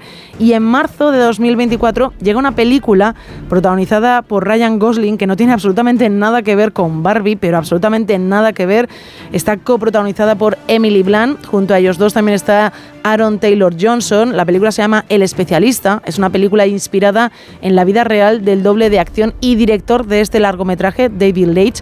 Y oye, los personajes es- principales ya nos indican que la película tiene muy buena pinta. El personaje de Ryan Gosling se llama Colt Sievers, es un doble de acción retirado tras un accidente horrible que casi acaba con su vida. Colt ha pasado por todo tipo de golpes y de caídas como resultado de su trabajo y tras muchísimo tiempo pues vuelve a ser contratado para una película western y de ciencia ficción cuya directora, oye, pues es su ex, que es Emily Blunt. ¿Qué pasa? Que el personaje de Gosling se va a ver atrapado en una siniestra trama criminal mientras busca al desaparecido actor y deberá enfrentarse a numerosos peligros detrás de las cámaras. Así suena esta película que de verdad hay que ir a verla porque Ryan Gosling, además de que es magnífico como actor, hace muy bien este papel. En 3, 2, 1. ¡Acción!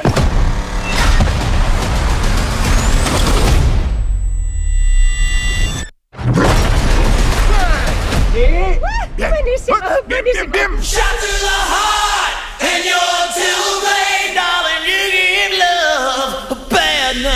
Cualquiera menos él. No di mi aprobación y lo sabes.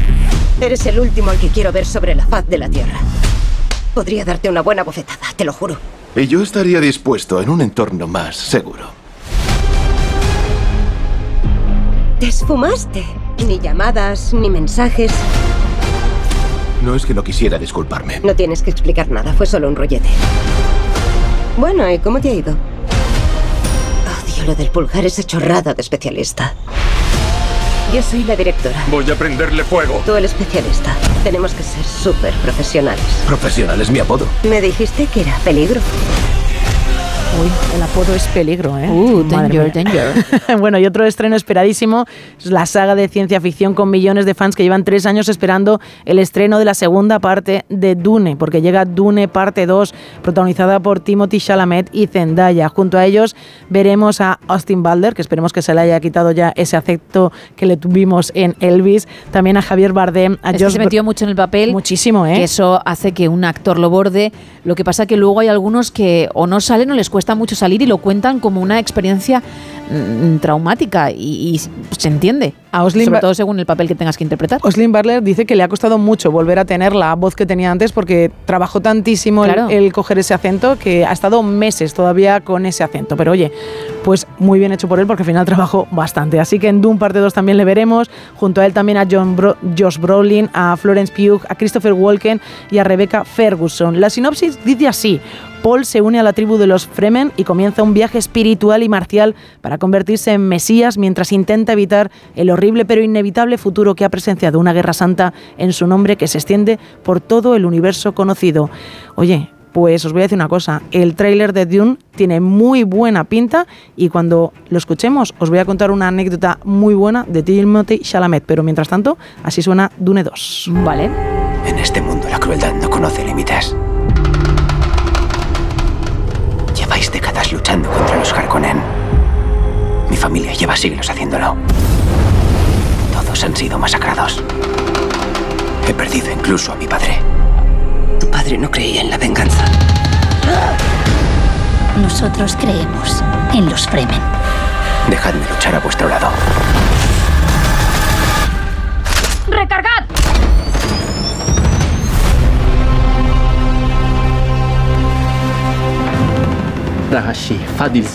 Dice que Lo he entendido. Gracias. No voy a luchar por él. Voy a luchar por mi pueblo. Joven cachorrillo. ¿Crees en Paul? Veo cosas. Pues resulta que Tom Cruise vio la primera parte de esta película Sí. y se puso en contacto con Timothy Chalamet para decirle que había estado estupendo, que le había encantado, pero que él le daba ciertos consejos del antiguo Hollywood, como que se tenía que preparar muy bien las, bueno, por las escenas de acción, que tenía que hacer baile, que tenía que hacer también pues karate, y entonces entonces Timothy Chalamet le, bueno, dijo, pues lo voy a hacer. Lo hizo para esta segunda parte e incluso el director le dijo que le había visto de maravilla. Pues resulta que Timothy Chalamet cogió, bueno, alquiló un cine en Budapest cuando estaban grabando la película para ir a ver Top Gun Maverick y dijo que ha sido su película favorita de todos los tiempos y que se la ha visto ocho veces seguidas y que ahora mismo que tiene a Tom Cruise como si fuese su gurú dentro del cine. Ya tenéis algo en común. Gracias, Isa. Un placer. Seguimos.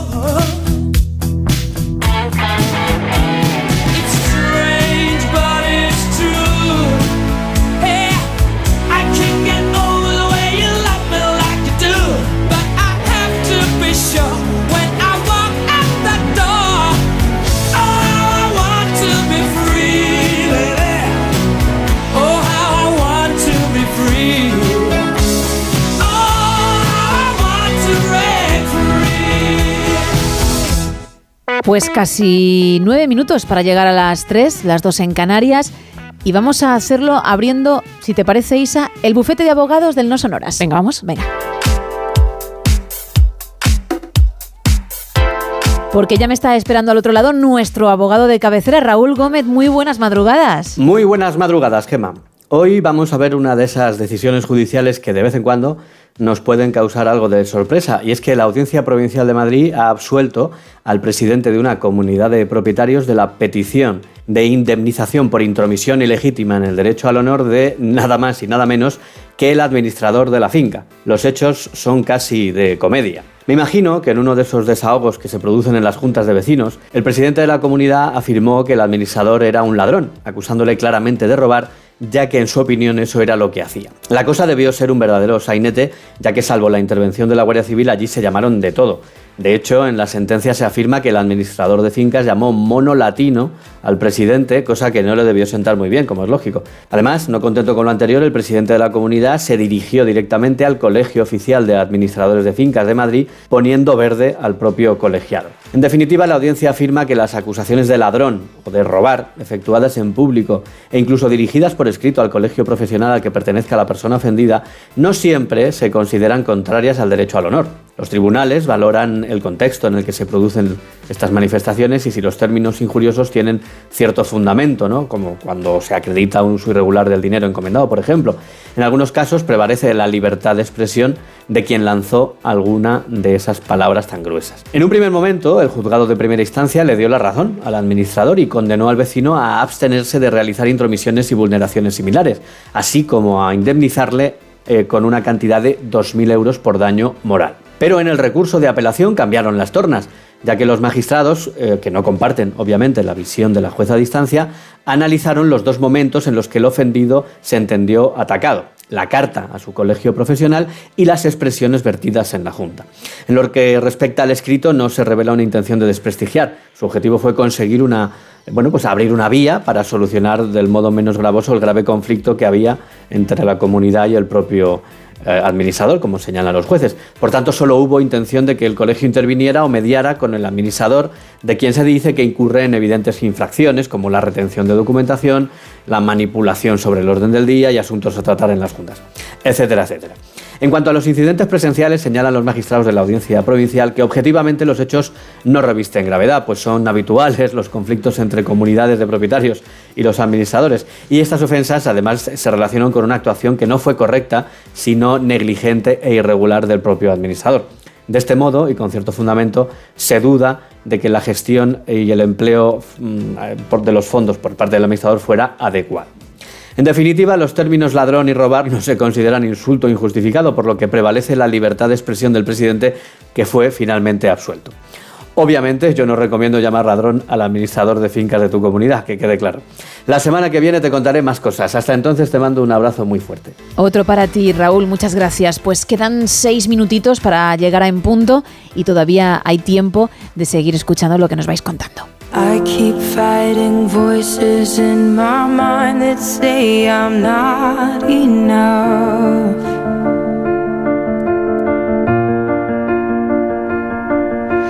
Every single lie that tells me I will never measure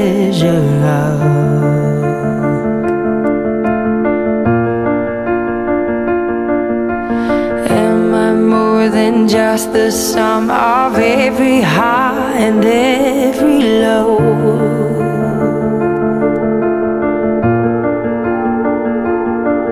Remind me once again just who I am because I need to know.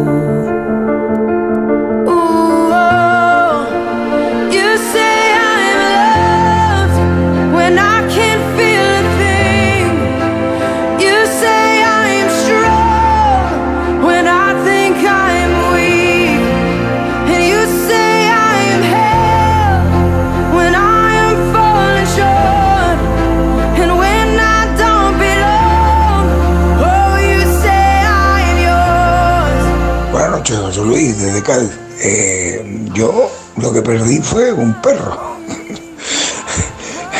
es que, eh, bueno, que además se fue, el pobre se fue hace un mes y medio. con 16 años. Y este perro le, le puse el nombre de Rufo. Y cuando era muy chiquitito, pues yo me lo llevaba, era un pastor de un perro de agua, y me lo llevé a un parque que todavía no tenía iluminación. Y siempre venía al lado mío. Pero esa noche resultó que había una, una perra en celo. Total que como era negro, pues lo perdí. Y yo venía a llamar Rufo, Rufo, Rufo. Claro, el animal todavía no estaba acostumbrado a ese, a ese nombre. Y, y venga a buscarlo, venga a buscarlo. También por teléfono y me dice, oye, ¿tú sabes dónde está tu perro? Y digo, eso quisiera yo saber. O, y dice, tu perro está aquí. Menos mal. ¿Cómo que aquí? Abajo de la mesa donde tú te pones con tu mujer. Y, y se había ido, había cruzado media ciudad. Y se había, ido- había cruzado una avenida entera, con coche pasando y todo. Bueno, pues se metió debajo de la mesa donde yo me sentaba con mi señora. Y, y no fue a mi casa, fue al bar. El tío.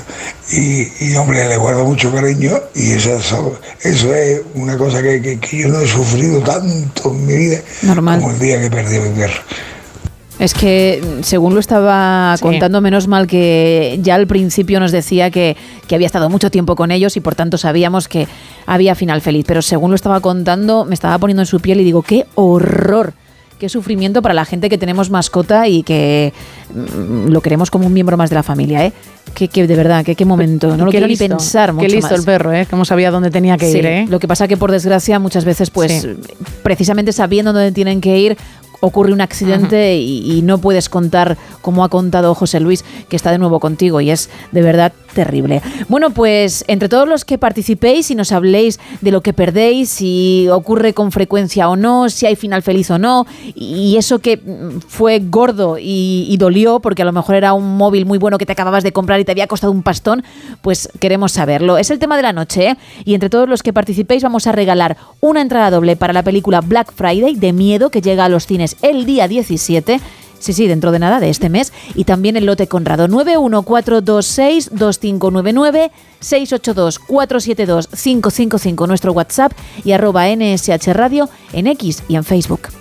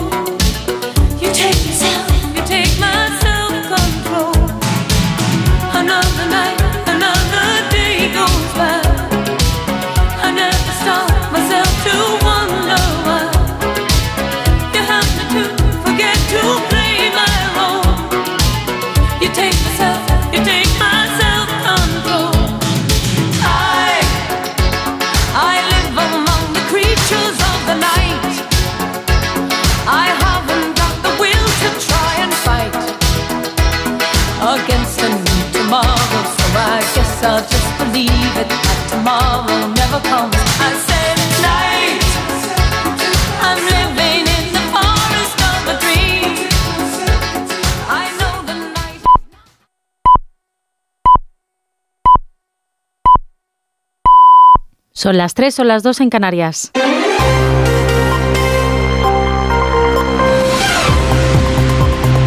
Noticias en Onda Cero. Buenas noches. El Pleno del Senado aprueba hoy, gracias a la mayoría absoluta que el PP tiene en la Cámara Alta, una reforma de su reglamento que va a permitir dilatar la tramitación de la ley de amnistía y además habilitar instrumentos para lograr la comparecencia del presidente del Gobierno y sus ministros en sesiones plenarias. La Comisión del Reglamento del Senado ha dado luz verde este lunes al dictamen de esta reforma presentada por el Partido Popular, una modificación que el Partido Socialista ha calificado de inconstitucional.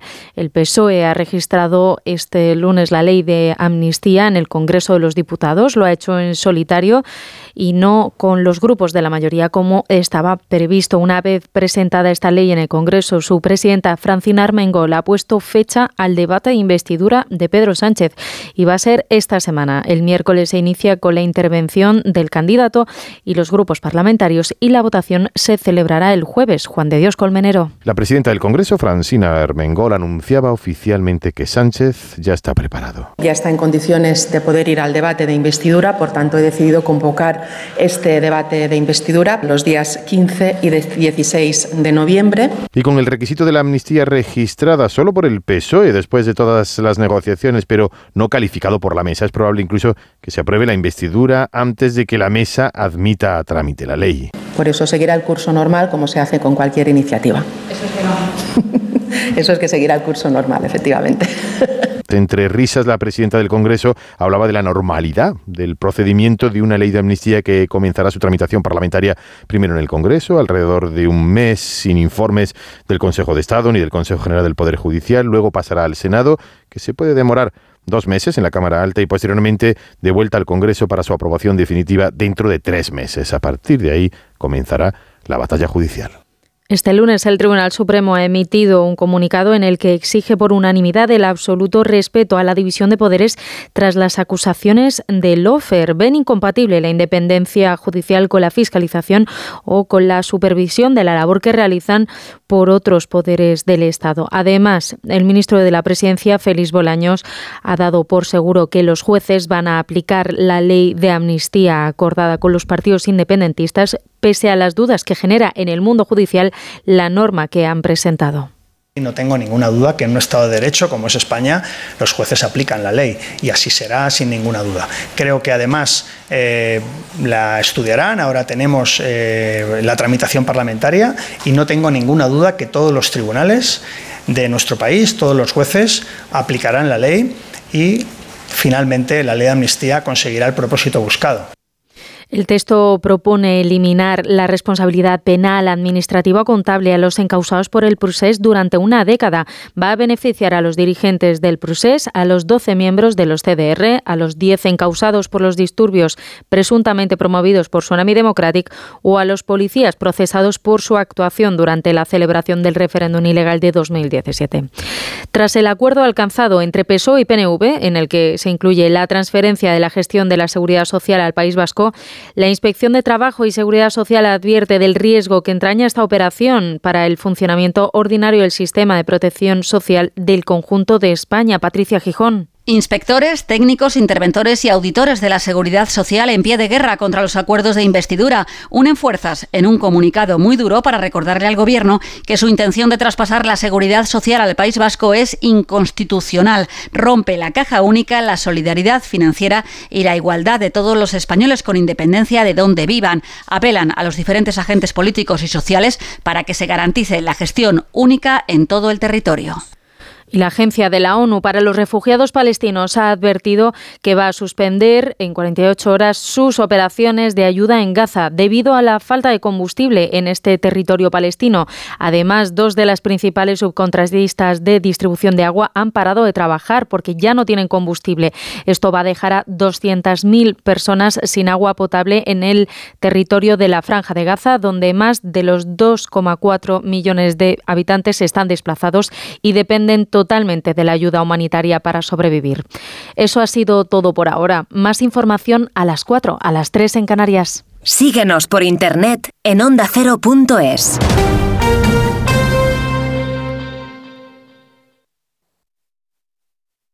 Soy de legalitas porque me sale a cuenta. Como cuando lograron que me indemnizaran por la reforma defectuosa de mi casa de la playa. O cuando consiguieron que el taller del coche me devolviera 900 euros por una mala reparación.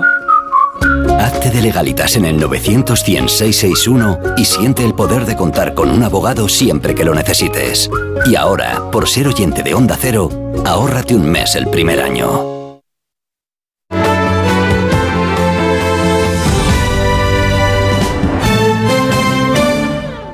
No son horas. En Onda Cero, no son horas. Gema Ruiz. No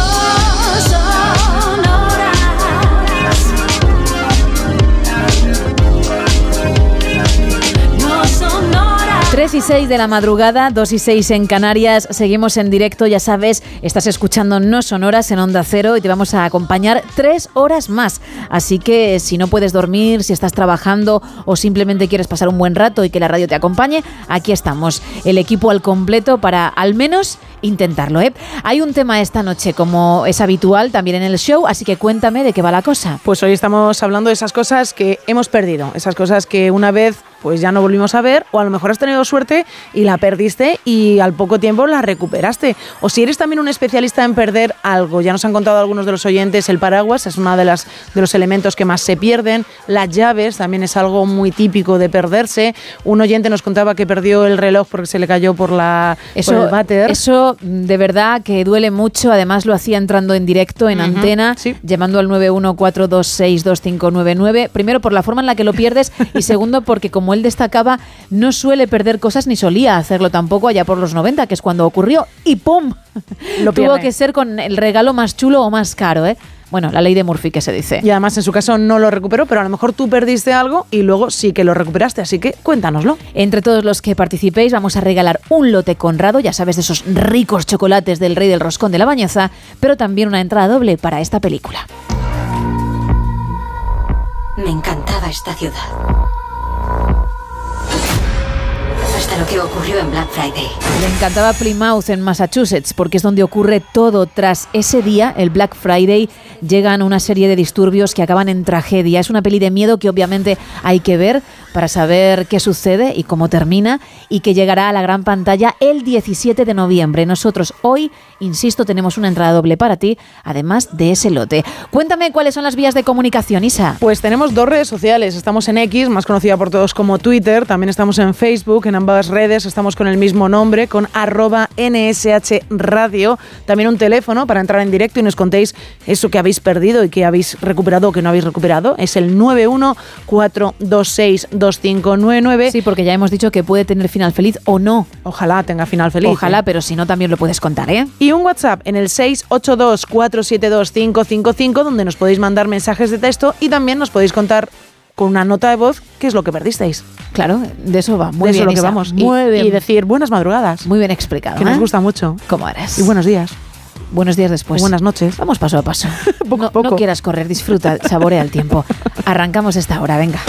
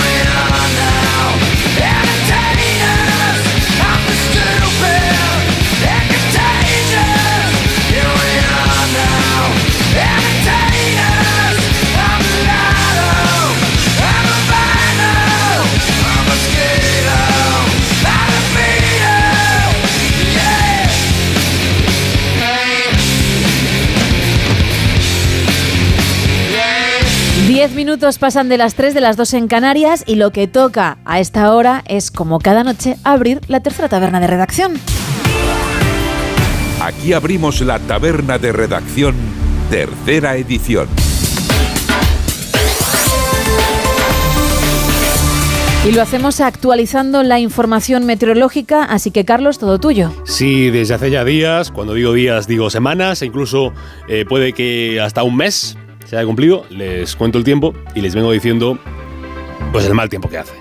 El mal tiempo, la lluvia, el frío, el viento, pues lo que viene siendo habitual en esta estación llamada otoño que a tantos gusta y a otros tantos disgusta. Pero aleluya, aleluya, aleluya, hermanos, vuelve el sol, vuelve el sol. Tampoco se esperen temperaturas propias de la canícula, temperaturas tórridas, pero hombre, mujer, niños y niñas, si alguno ahí escuchando la radio, pues se agradece mucho que se deje ver el sol.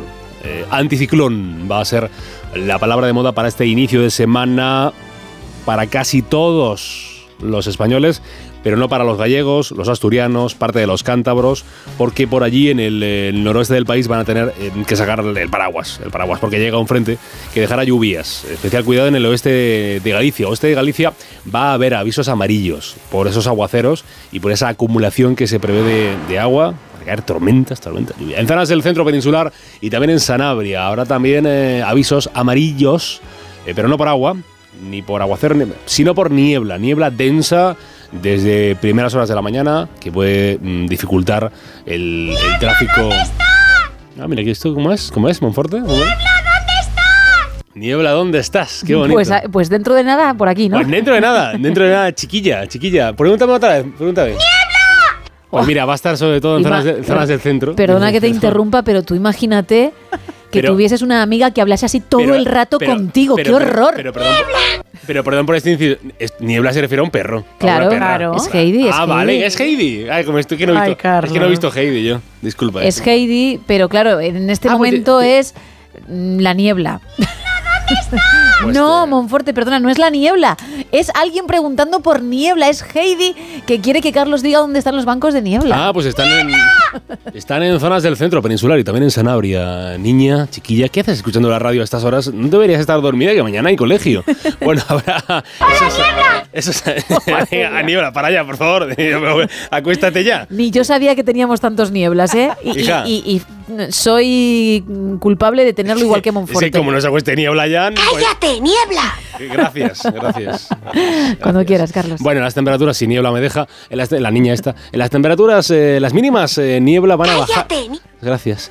Las mínimas van a. Si queréis, me callo y no digo el tiempo. ¿eh? No, no, En por favor. temper- No, digo por esta chiquilla que está dando. el- las mínimas bajan, las mínimas bajan, las temperaturas y las máximas se mantienen en su subida. En su subida, estamos en anomalía térmica, ¿eh? Porque hay lugares en España que tienen muchos más grados de lo que sería nor- lo normal para la época. Es que en Murcia habrá 10 grados más de lo habitual. En Barcelona llegarán a los 11 grados de más con respecto, 8 grados de más para lo que había el año pasado por estas fechas en la bella ciudad de Granada. ¿Quiere más temperatura? Yo se la doy. También a la, a la niña esa del perro que nos está escuchando, se la doy. Santiago de Compostela, 11 la mínima, 14 la máxima. En Calahorra, 8 la mínima, 21 grados de máxima. 21 grados de máxima se repiten en Calamocha, 5 la mínima. En Gandía, Gandía, Gandía, Gandía, la playa de Gandía, 30 grados de máxima.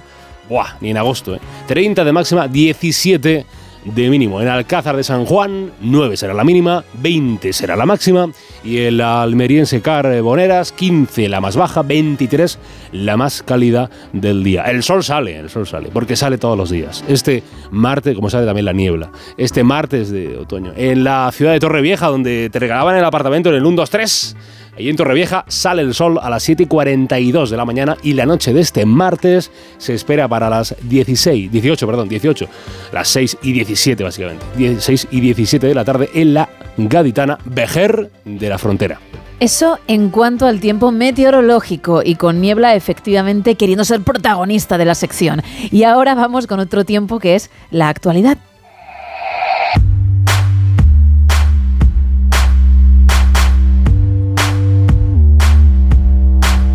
Una actualidad que en esta ronda arranca con el diario de Cádiz. Diputación estudia llevar la escuela de hostelería fuera de Cádiz. El nuevo gobierno provincial explora esta vía, pero avisa de que no sería una medida inmediata. Cádiz se suma a la marea para retrasar el acceso de los menores al primer teléfono móvil. En Cádiz ciudad, un estudio fija en 10 años la edad media de acceso al primer dispositivo. Y los históricos depósitos de tabaco de Cádiz funcionarán en parte como archivos de los juzgados de toda Andalucía. En el correo, 100 personas protagonizan una batalla campal en un partido de juveniles del Indachu en Vitoria. Se hace pasar por guardia civil en el hospital de Basurto para priorizar la atención de dos amigos. La Policía Municipal de Bilbao detiene al joven de 23 años que acudió al centro sanitario con una placa del cuerpo y con una tarjeta de visita del Ministerio del, del Interior a su nombre. Madre mía. Y la salida del tour generó un impacto de 104 millones en Euskadi. En las provincias de Valencia, la directora del centro perdió seis días en la investigación de los abusos del ex de Oltrap. Los testigos del centro de día insisten en que comunicaron el aviso el día 14 de febrero de 2017, mientras la responsable solo dejó constancia de la llamada el día 20. Alarma por el alza de las enfermedades sexuales, crecen un 40% en tres años. Y herida grave una mujer tras un arrollamiento en la estación de metro de Bailén de Metro Valencia. En la provincia Diario de Las Palmas, una avería deja sin agua a cerca de 19.000 personas en Telde. Coalición Canaria se faja en explicar su apoyo a Sánchez como la mejor opción para Canarias. Clavijo niega que fueran votantes del Partido Popular o de los nacionalistas quienes pedían en las manifestaciones canarias contra la amnistía romper el pacto regional. Y PSOE y Junts quieren llevarse 145 empresas instaladas en Canarias tras el 1 de octubre de 2017. En el Faro de Vigo, la Junta y 33 empresas constituyen la sociedad mixta para proyectos energéticos con 100 millones hasta 2027. El aeropuerto de Vigo cierra la tercera mejor temporada alta de su historia pese a la escasez de destinos. Y herido grave en Vigo un menor de 13 años al chocar contra un coche mientras montaba en bicicleta. En la opinión de Murcia, López Miras ha dicho Sánchez podrá ser presidente, pero tendrá enfrente a la mayoría de los españoles. Carlos Alcaraz sufre una derrota ante Zverev en su estreno en las finales ATP y el gasto de la comunidad autónoma aumentará casi un 10% en 2024. La Administración Regional dispondrá el próximo año de 6.526 millones de euros, 583 más que en 2023. En el comercio diario de Asturias, España no se vende. Decenas de personas protestan en Gijón en la víspera de la cumbre de la Unión Europea. La policía media con clanes familiares la entrega de los autores de la mortal paliza de Gijón. Los agentes quieren evitar registros masivos en las viviendas donde podrían estar ocultos los investigados que ya están identificados. Y la Fiscalía alerta del aumento de agresiones entre menores en Asturias. Son nuevas generaciones de violentos. En el diario Montañés fallece un hombre de 51 años, vecino de Santander, tras ser arrollado por un tren en Vox y PSOE votarán hoy eh, mañana miércoles contra el presupuesto pactado entre PP y PRC. Tras el debate de enmiendas a la totalidad, el documento deberá pasar el trámite de enmiendas parciales para su aprobación definitiva y entrará en vigor en 2024. Y Cantabria confirma los tres primeros casos de lengua azul. En el Heraldo de Aragón, un muerto y tres heridos al chocar seis vehículos junto a la feria de Zaragoza. El fallecido es el conductor de uno de los tres camiones implicados en el accidente que atascó por la tarde la Z40.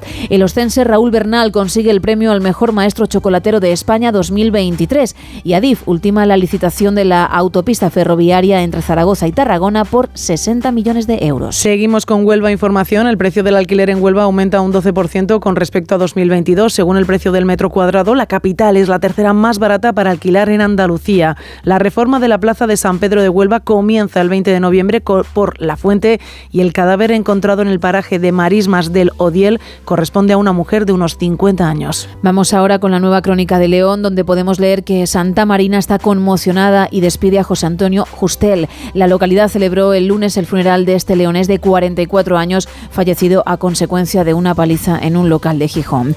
El aeropuerto de León encabeza el crecimiento de viajeros desde la pandemia a nivel autonómico y las tres gasolineras de Vallenoil en León pasarán a ser de Cepsa. En Hoy Extremadura, el Ayuntamiento de Badajoz extenderá la plataforma única a otras 10 calles, es decir, eliminar los bordes Se trata de un proyecto con 1,4 millones de presupuesto. Del bulo del abucheo a Vara en Badajoz a cerrar las sedes del PSOE por las tardes. La crispación política lleva a difundir mentiras, pero obliga a los socialistas a reducir su actividad social. E investigado por homicidio el conductor implicado en la muerte de una mujer en Lobón. En Diario de Mallorca, Baleares recorta los controles laborales de la temporada turística. La Consellería de Empleo suprime la partida de 400.000 euros con la que se financiaba la llegada de inspectores laborales de la península. Guerra a los minimarkets en Baleares en la reforma del decreto de excesos. Las patronales hoteleras, también de restauración, ocio y comercio de Plach de Palma, reclaman que se prohíba en toda la comunidad autónoma el botellón, el balconing, por cierto, muy peligroso, la venta ambulante o la prostitución. En Diario Sur, la recaudación por IRPF aumenta más de un 10% en Andalucía, pese a las nuevas deducciones fiscales. La Junta destina 214 millones hasta 2027 para consolidar a más de 27.000 investigadores. Y Juanma Moreno reclama a Sánchez que renuncie a los pactos firmados y convoque a los presidentes autonómicos. Eso en cuanto a las portadas, vamos con otro apunte más de Teletripi. Pues muy atentos a la publicación que hicieron en Facebook en la oficina del sheriff de Georgia en Estados Unidos. Es que me hace mucha gracia lo de muy atentos. Muy atentos, ¿eh? De acuerdo, por supuesto. Pues decía así, residentes del condado de Cherokee, Oh, estén atentos a este sospechoso de cuatro patas Ding Don Foso, capturado en vídeo en una de las casas de nuestro ayudante en Canton el otro día. ¿Quién es este sospechoso de cuatro patas? Bueno, pues es un ciervo que, oye, pues se en- entró educadamente, en- tranquilamente. ¿Qué dijo? Buenas tardes, en aquí estoy. eh, ¿Cómo- subió, cómo están? Sí, sí, subió al porche de la casa de un oficial de la, del- de la oficina del sheriff de Cherokee, en Georgia, en Estados Unidos. Y entonces se colocó ahí en la puerta y, oye, pues con un giro de cabeza muy bien trabajado, dio al timbre. Claro. Ajá, ah, bueno. El oficial vio primero en la cámara de seguridad quién estaba llamando a la ca- a- al timbre, porque dice, oye, yo no espero ningún paquete, tengo a toda la familia adentro, ¿quién será? A lo mejor es un vecino al que no quiero atender. ¿Y qué pasa? Que cuando ve por la cámara está ahí el ciervo, esperando tan tranquilamente y al ciervo no le abren la puerta. Qué fuerte. ¿eh? No le abren la puerta, él tan educado Que, que va, que va a visitar, que Claro. no trae ningún folleto para mm, hacer publicidad ni nada por el estilo. Nada, ¿no? nada. Él estaba Vaya. ya ahí con las patitas en el felpudo, quitándose un poco el barro de- del bosque por donde él había venido.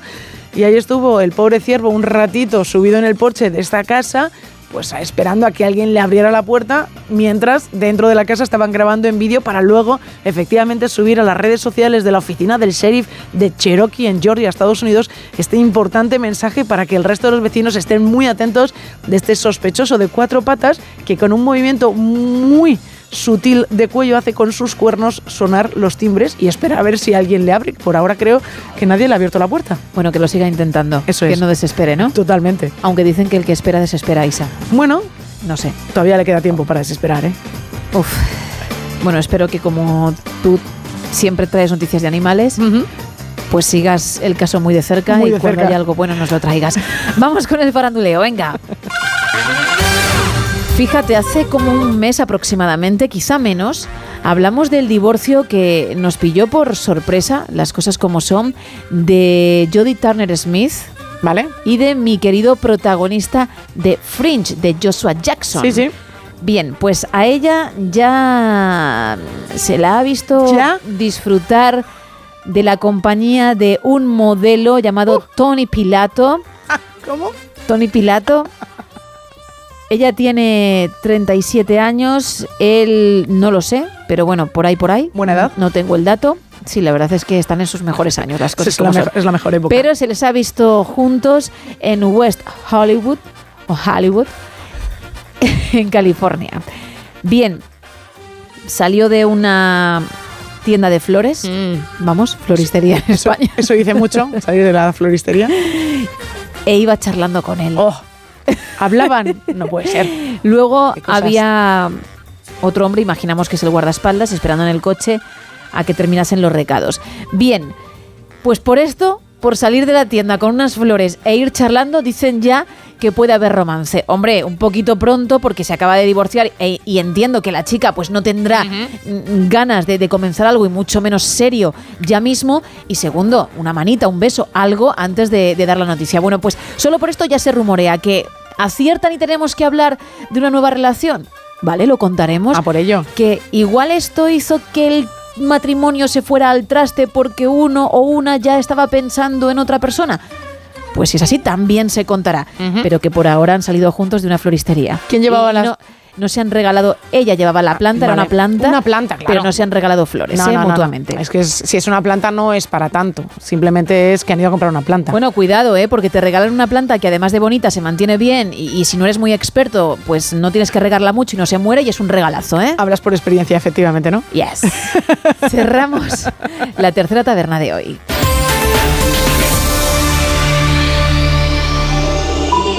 No ponga la canción que cada vez que suena se me rompe el corazón. Que cada vez que pienso en él siento que voy a enloquecer. Porque no tengo a mi baby y todavía lo quiero aquí. Ese beso era para mí, pero ya no va a ser. No te quiero perder porque es tan fácil te va así. O aquí pensando solo en ti. Y no he dicho a nadie, perdí la cabeza y estoy loco por ti. Hoy ya no vuelan mariposas,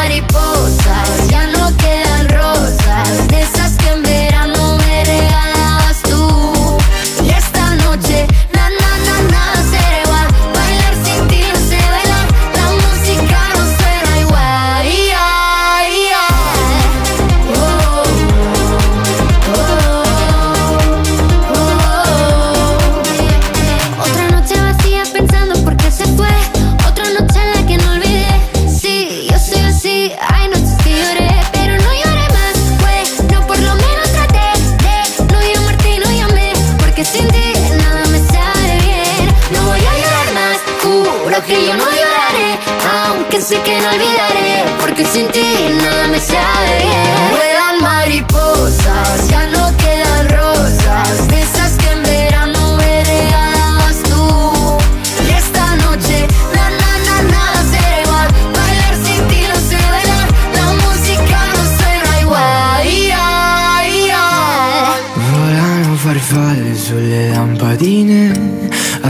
attratte come fosse la luce del sole.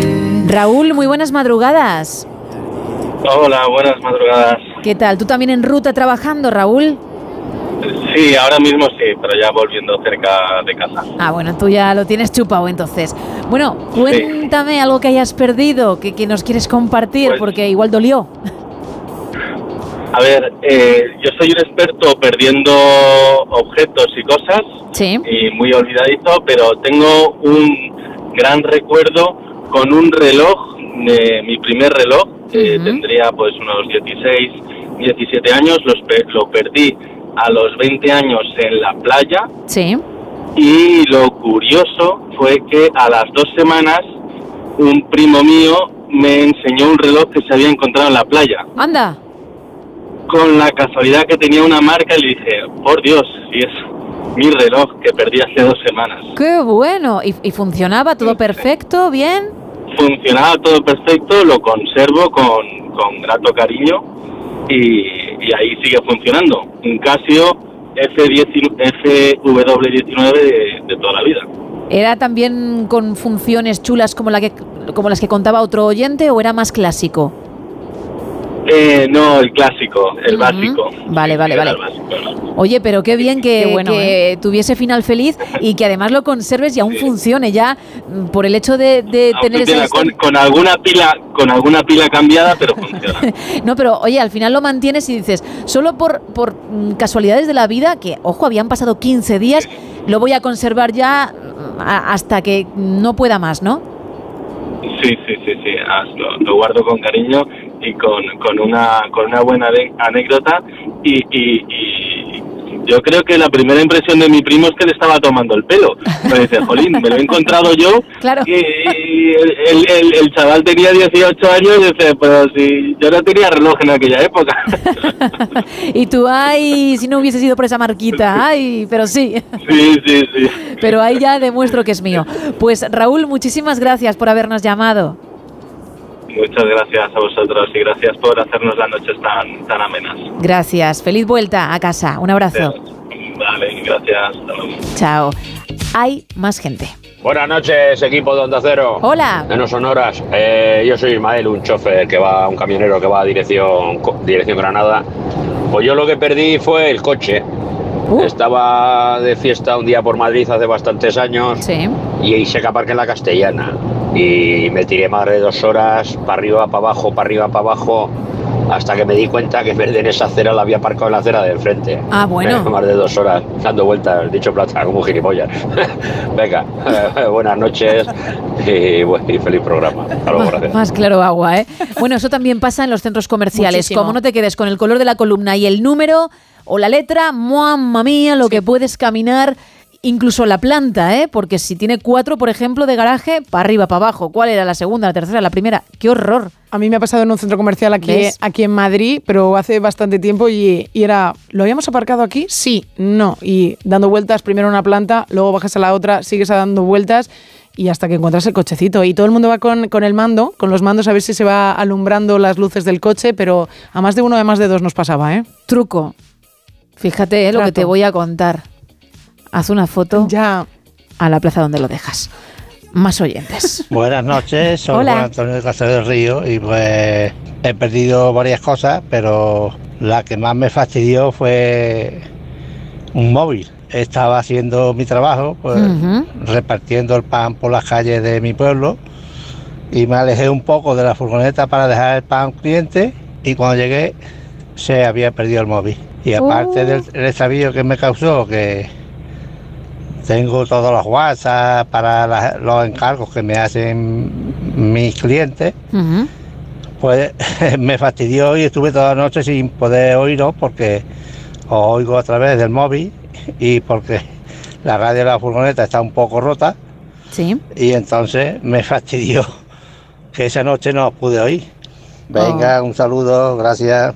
Otro para ti. Hombre, a mí me da más pena que pierdas el smartphone Sí. porque al final nosotros, pues por una noche no pasa nada o luego puedes escucharlo en onda cero.es si no pudiste hacerlo en directo, pero el hecho de que pierdas el teléfono, uff. Pero bueno, mm, al final se solucionan las cosas porque nos ha pasado a todos. Oh, sí, todos sí. hemos perdido cosas que, que cuando no hemos visto dónde estaban, pues nos han hecho o bien entrar en pánico o en cólera o en la tristeza más absoluta. Pero se sale. Yo creo que primero es el pánico, directamente, sobre todo ciertas cosas que se pierden, primero es el pánico. Hombre, claro, por supuesto, Sí, sobre sí. todo dependiendo el qué. En el caso del móvil, pues sí. Pánico absoluto. Cartera yo creo que más pánico que el móvil, en mi caso, ¿eh? Claro, dependiendo, porque hay gente que, que prácticamente su móvil o su reloj también es su monedero. Uy, el reloj. Claro, es que, ojo, vivimos en la era de la, de la tecnología y eso también implica que cuando se pierde algo no es lo mismo que perder un Guantachisi Alcatel en los 90. Bueno, el oyente que nos contaba que había perdido el coche, que realmente no lo había perdido, sino que estaba en la acera contraria, Sí, sí, sí, sí. a mí ahí se me para el corazón, ¿eh? Claro. Se me para el corazón directamente. Digo, ¿dónde está mi coche, por favor? ¿Dónde está el coche? Bueno, pues de momento no tienes que decir nada, No, no, tranquila. no, está, está ahí aparcado. Más mensajes, anda. Nos cuentan en arroba NSH Radio. Yo he perdido de todo y nos dice con, con un poco de humor, lo que menos me cuesta es perder la vergüenza. Y dice, coñas aparte, me dolió y mucho perder la cartera con la documentación y tenía dinero. Lo perdí en un cajero automático mientras hacía una transferencia. Perdería aproximadamente unos 600 euros. También nos cuentan en arroba NSH Radio. Buenas noches. Yo dos veces perdí la alianza de casada y alguien me dijo que eso era una señal. Al poco tiempo me divorcié. Por lo demás, soy muy Dori y se me olvida dónde dejo las cosas, pero acabo siempre encontrándolas, excepto en este caso las alianzas. También me quedo con otro mensaje de Paco de Málaga que dice, no suelo perder nada, pero mi madre siempre me dice que perdí la vergüenza. Jesús desde Mota del Cuervo dice, yo perdí un anillo solitario, grabado, y nunca pude recuperarlo y sospecho quién lo tiene. Cuidado, ¿eh? Sospecha quién lo Uh. que aquí tiene. hay una historia detrás, aquí hay drama, ¿eh? Aquí hay drama, ¿eh? novela. Hay drama, hay drama. Wow. Queremos saberlo. También nos dicen buenas noches, equipo. Pues aunque he perdido algunas veces la cartera o las llaves, lo que perdí una vez y espero que sea la última vez fue el coche. Dice, soy de Tenerife y me fui unos días mm, por ahí y al puerto de la Cruz, al norte de la isla, y aparqué el coche y fui, cuando fui a cogerlo no tenía ni idea dónde lo había aparcado. Aunque estuve más de una, dos horas buscándolo, fue imposible. Al ir a casa tuve que en Gualgua, al día siguiente, de día, sí que lo encontré. Entre todos los que estáis participando, ya sabéis que vamos a regalar un lote conrado de ricos chocolates, pero también estamos con una entrada doble para la película Black Friday que llega el 17 de noviembre a nuestros cines. 914262599. También estamos en WhatsApp en el 682472555 y en X y Facebook arroba NSH Radio.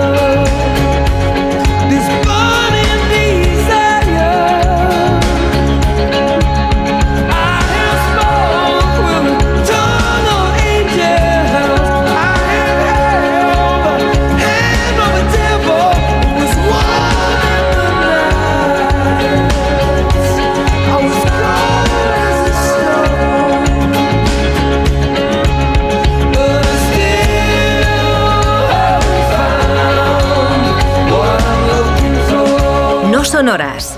Gemma Ruiz.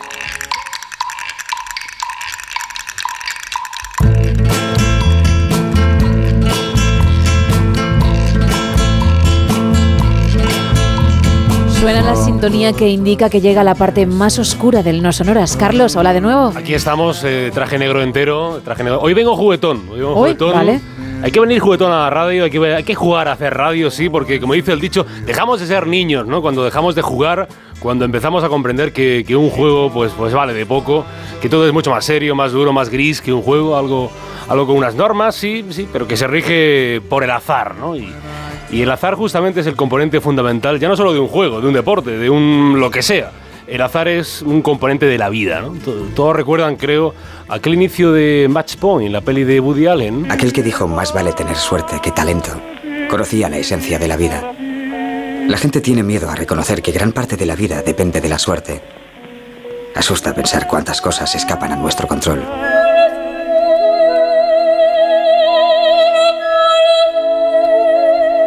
Claro, sí, el azar es un componente de la vida, pero también de la muerte. Sí, hay, hay azar en la vida, uno tiene suerte si nace en España, claro, si, si nace en una familia acomodada, tiene buena suerte si tiene amor desde que es pequeño, hay, hay suerte en la genética, hay que tenerla para tener ese pelazo que yo no tengo, esos ojos verdes que tú tienes, pues hay que tenerla, ¿no? El, el azar, que no el destino, ¿no? El azar también está en la muerte, en los asesinados. Aquellos a los que la muerte, a lo- la muerte les viene sin, sin esperarlo, ¿no? Sin, sin que dé muestras de que hoy, esta noche, será esa noche cuando todo acabe. Y era de noche, entrada a la madrugada, quizá un poco más tarde a la hora a la que estamos hablando, entre las 3 y poco y las 5 de la madrugada, no está del todo claro. En esa marquesina, sí, esa marquesina del bus, fría, solitaria, estaba esperando Carlos Moreno, 52 años, de profesión limpiador, casado, padre de, tres hijos. Un bus nocturno tenía que llegar a la parada de Manoteras, donde esperaba Carlos, y el bus llegó. Pero a él no se subió Carlos Moreno. Dos jóvenes adolescentes. Ese tipo de gente que llamamos normal, ¿no? Que, que tiene sus cosas, por supuesto. ¿Y quién no las tiene? Pero nadie esperaba que esa madrugada del 30 de abril de 1994 en el barrio madrileño de Manoteras, aún había que abrigarse por las noches, esos dos chicos, bajo el pretexto inicial del te vamos a robar, le degollaran, le arrancaran las cuerdas vocales, le apuñalaran hasta 20 veces para dejarlo muerto en un asesinato atroz, horrendo, violento hasta límites insospechados, en una maldad que nadie esperaba de un ser humano, menos aún de dos chicos que estaban empezando a ser hombres.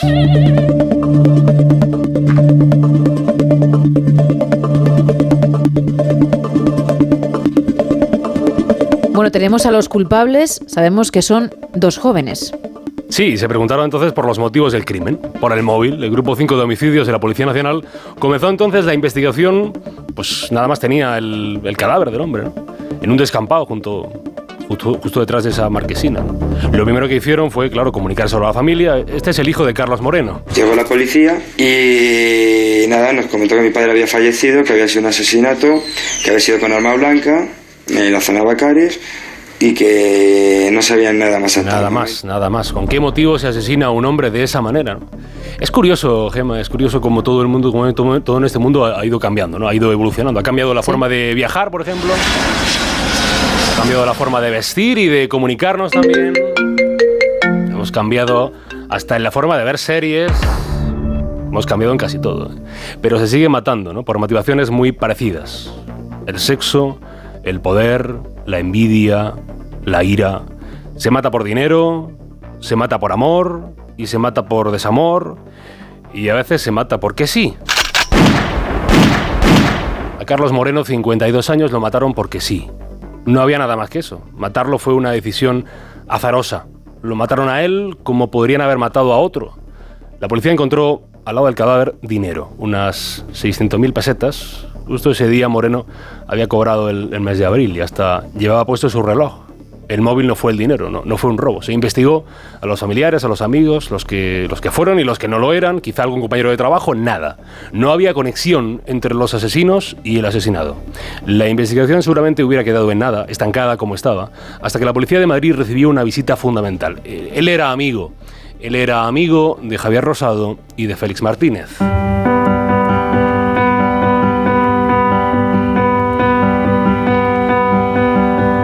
El chico que llegó a la comisaría era Enrique Martínez. Sí, era un chico joven, como Rosado y como Martínez, dio sus nombres.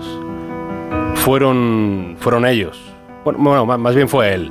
Fue la boca de Rosado, orgulloso, ególatra como pocos, inteligente como casi nadie, la que se había escapado. Se vanaglorió delante de Enrique de que él y Félix habían sido quienes se, habían cargado a ese tal Carlos, el hombre que esperaba en la marquesina justo ese día, justo a esa hora, y que fue injustamente asesinado. Enrique era asiduo a esas partidas de rol junto a los otros dos. Fue allí entre partida y partida cuando se le había calentado la boca a Rosado, y no solo eso, él había asegurado que lo volverían a hacer. Y en la calentura del momento, Rosado dio dos detalles que luego Enrique le transmitió a la policía. Detalles que nunca trascendieron a los medios de comunicación. Elementos, unos pocos, que no se cuentan ni en la radio, ni en la prensa, ni en la televisión. Aquello solamente lo sabía la policía, él o los asesinos y el muerto, claro. El guante de látex que allí se quedó y el reloj del propio Rosado que en el forcejeo con Carlos Moreno se cayó al suelo, de donde nadie lo recogería, pues hasta que llegó la policía. No les bastó mucho más. 5 de junio de 1994, apenas un mes después del asesinato, los detuvieron a ambos cuando habían salido a comprar otros guantes de látex. Querían volver a jugar, jugar a matar, pero les pillaron. En la habitación de Rosado, entre cientos de libros de todo tipo, una mochila con los cuchillos y una chaqueta ensangrentada. Eran, eran ellos, dos chavales, 21 años tenía Rosado, 17 el otro joven Félix. Fueron ellos los macabros asesinos de un crimen que conmovió, conmovió la España de mediados de los 90. Fue Rosado el líder de ambos, ¿no? De quien se encontraron los escritos de un diario, donde, con todo detalle, contaba cómo había sido el asesinato. Se puede leer algo así.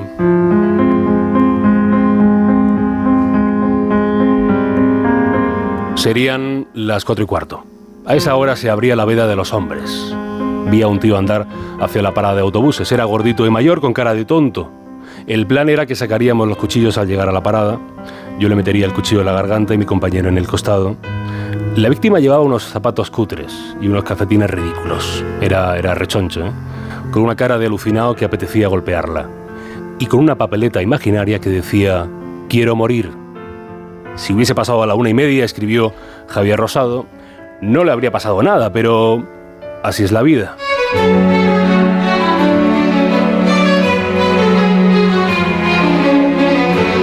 Bueno, una vez capturados los asesinos, lo que hizo la poli fue empezar a comprender que detrás de aquello había un plan que seguía las normas de un juego del que has hablado hace un momentito, una pequeña pincelada, un juego de rol. Sí, era, eran esos juegos de rol que ahora en España son tan populares, pero que en esos años de finales del siglo XX aún no eran tan, tan famosos. Rosado, mente macabra, había ideado su propio juego de rol, Razas, un juego donde las víctimas eran reales. La partida se cobraba con sangre de verdad.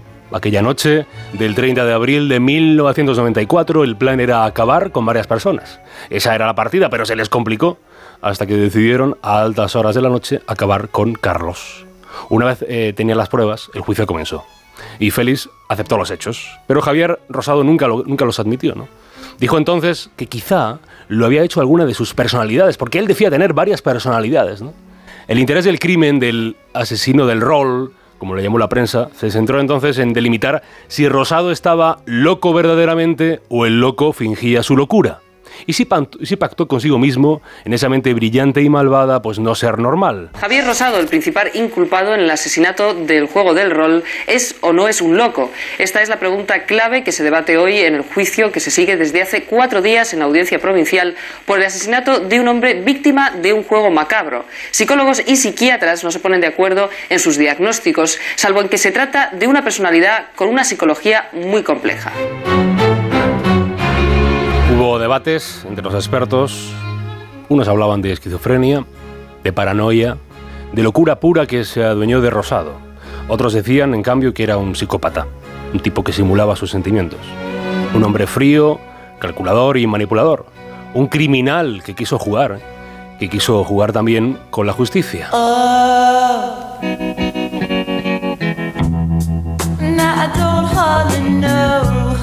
Pero finalmente unos expertos se impusieron sobre otros. Y fueron expertas, fueron dos mujeres, las psicólogas forenses, eh, quienes determinaron que Rosado no estaba loco.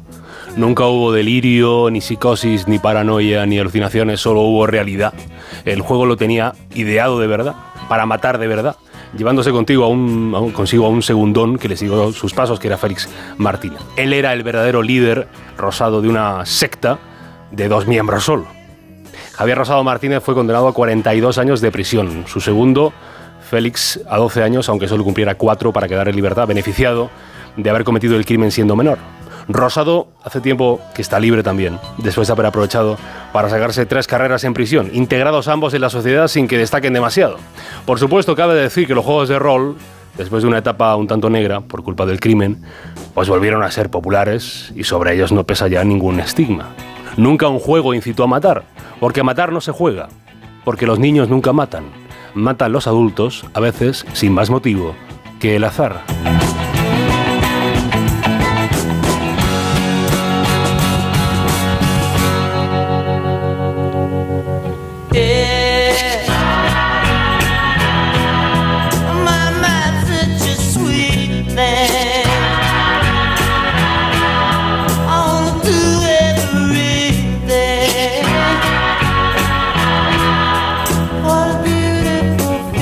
Gracias, Carlos. Son las 3 y 47, las 2 y 47 en Canarias. Y seguimos con el tema de la noche, con esas cosas que uno pierde y que a veces encuentra, a veces no.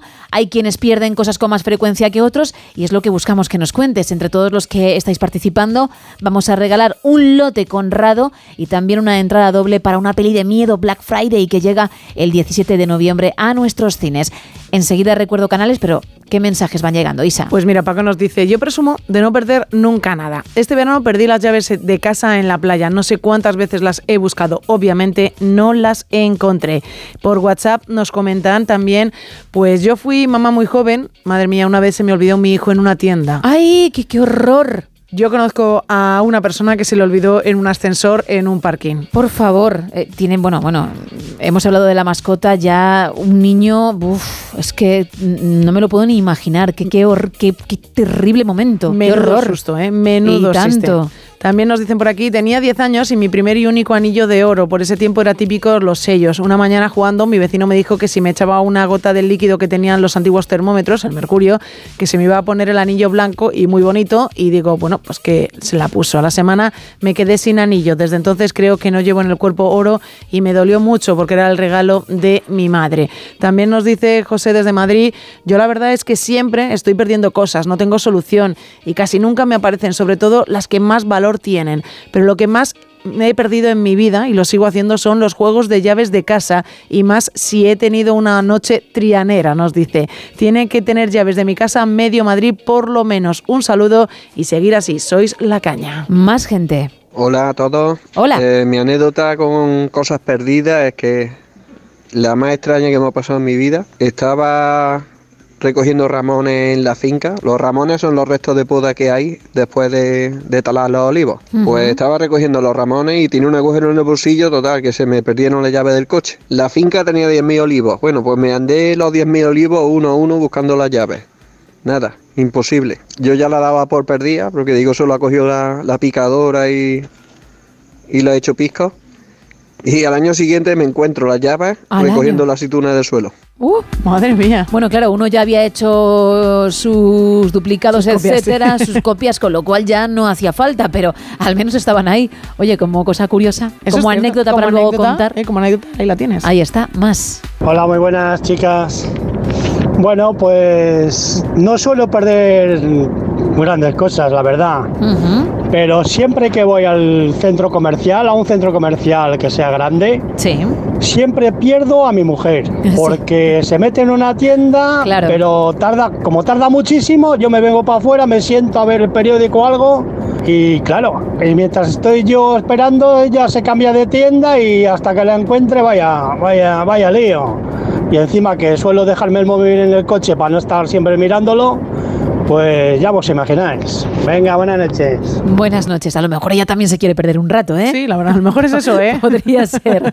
Bueno, gracias ¿eh? por participar. 914262599. También estamos en WhatsApp en el 682472555 y en X y Facebook, arroba NSH Radio. Y antes de llegar a las 4, las 3 en Canarias, lo que tenemos que hacer es subir aún más la temperatura, que ya está alta ¿eh? para las fechas en las que estamos. Pero cuando ella viene, pues aún más. Llega el momento de escuchar a Eva Galvez, la consultora emocional y erótico festiva del No Sonoras. Eva al desnudo. Eva Galvez, muy buenas madrugadas. Muy buenas madrugadas, Gemma Ruiz y a los oyentes en la nave radiofónica. El tema que nos ocupa esta semana es de caliente actualidad. ¿A quién no se le han puesto los pezones como los de un toro miura? Con frío, con un susto, del roce del jersey o el vestidito o la blusa, con excitación. Yo debo personalmente, me gusta a mí la implicación exhaustiva en el temario, con el objeto del deseo a tratar. He de decir que a mí no me gusta que se me noten los pezones, que miren directamente a los ojos de nadie mientras camino, bailo, hago deporte o negocios. Me parece que desvía la verdadera intención de lo que me propongo en ese momento. Otra cosa es que me revienten el pijama cuando se me acerca mi pareja o le envíen señales a otros de que si no han pagado las facturas corren el riesgo de que los pitones se disparen directamente como los de Afrodita en Mazinger Z a cualquier parte de su cuerpo donde más le duela. En nuestro concepto de la vestimenta, llevar los pezones a la vista no es ni distinguido ni de buen gusto, ni en ellas ni en ellos. Aquí no hay ninguna distinción de sexo. Los pitománticos usan hasta tiritas y protectores. De hecho, no los hemos eh, puesto algunos o algunas para evitar estas molestias. No entiendo yo entrar en esto de algunos de golpe, pues sigue marcando en mi cabeza el género y yo no tengo prejuicios o me paso la vida trabajando para no tenerlos. Y en los años 90 se perdió la vergüenza y empezaron a utilizarse camisetas y tops sin sujeta- sujetador, con el tolón tolón, llegando incluso a ser tendencia, algo que a mí tampoco me gusta nada, porque puedes tener un pecho más alto que otro. eh, estéticamente no me gusta a mí el tolón tolón, excepto que estés con alguien que tengas muchísima confianza y no vayas a tener ni tiempo en quitarte el sujetador y te quedes ya como estás. 30 años más tarde, nuestra Kim Kardashian, cómo no, presenta su nuevo sujetador con pezones, esperando que esto sea una novedad que ha inventado ella. Pero a mí me parece de lo más arriesgado. Primero porque ya está inventado. Y aparte porque los que quieran, la van a hacer súper rica, súper rica, más de lo que ella es ella y su familia, que a mí esto tampoco ni me importa ni me toca, pero claro, al no ser amigos míos, ni tocarme nada, pues ella y su familia, pues este último detalle, yo, a mí no me implica para esta nueva y recuperada forma que ya es vintage de sujetador, porque como el vuelvo a repetir, ellos no han inventado nada, no cuento yo todavía entre el personal de mi alrededor con muchos ni muchas adeptas a esta nueva modalidad. ¿Y qué opinas tú en este momento en la intimidad de tu cabeza de este tema? ¿Te comprarás uno?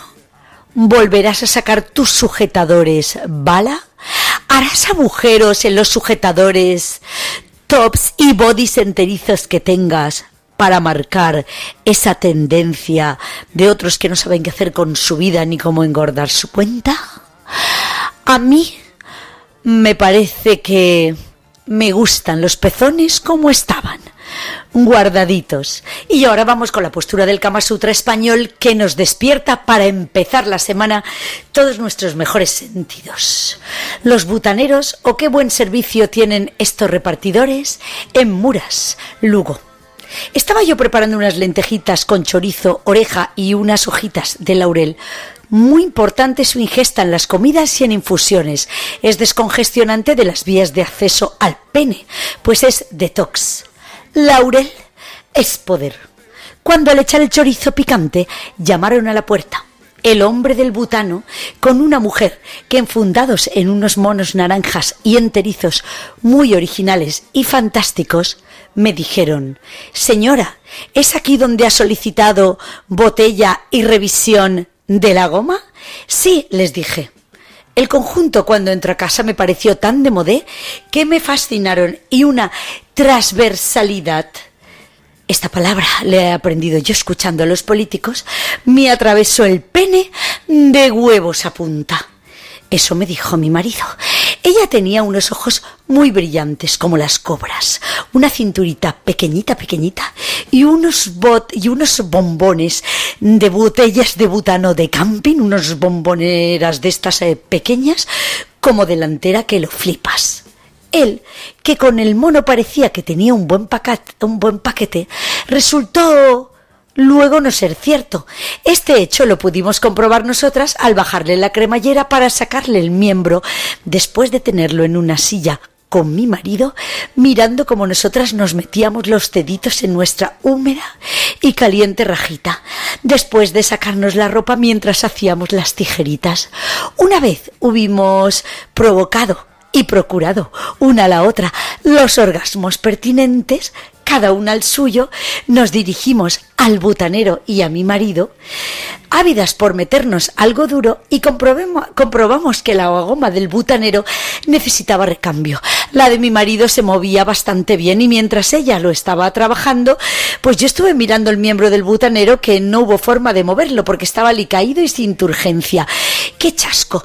Menos mal que ella lo pasó bien y al final, como ya habían terminado de hacerse las lentejas, invitamos a esta pareja singular a un platito de lentejas que este sí que se lo hincó bien. El hombre tenía mucho hambre, por lo menos por mucha hambre, por lo menos por la parte de arriba. Y de estas no se salta ni una. Y no sabéis cómo se rechupeteaba la lengua por el chorizo picante. Abajo no se le movía, pero arriba estaba bien dispuesto. Pues suban que les llevo y España os quiero. Gracias, Eva. Vaya, ¿eh? Vaya, vaya, cómo corona la cima.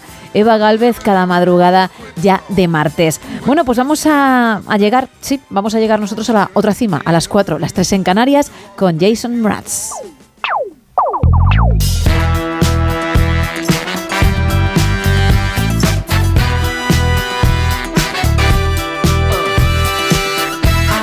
Dance and it looks like this. I like to dance and it looks like this. I like to pop and lock and hit you with a little bit of robot. Gotta hit it, get it, love it, live it, get a little silly with the lyrical ridiculousness. I like to shake a leg. I like to nod my head. I like to walk into a party with a pirouette. A little move goes a long way, like a soul train line in the hallway. It's your way, my way, all day. My kind of magic is automatic. I feel like dancing.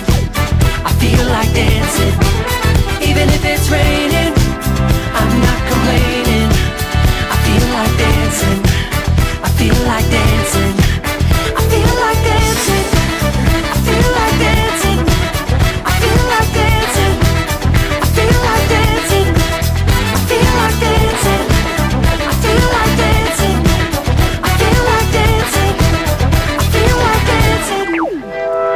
Every time I feel myself getting frantic, maybe too much coffee did it. I bump up the music, bump up the click. I pick up the speed till I'm deep in it. Then I give it a half tip, and just like magic, I feel like I'm back and that my body's electric. I'm feeling elastic and super fantastic and flipping like I know gymnastics. I like to shake a leg. I like to nod my head. I like to make a snow angel while lying in my bed. But don't give me no smooth talk unless you got a good moonwalk. And smile with your hips, smile with your hips, smile with your hips. Ah, my kind of magic is automatic. I feel like dancing. I feel like dancing. Even if it's raining,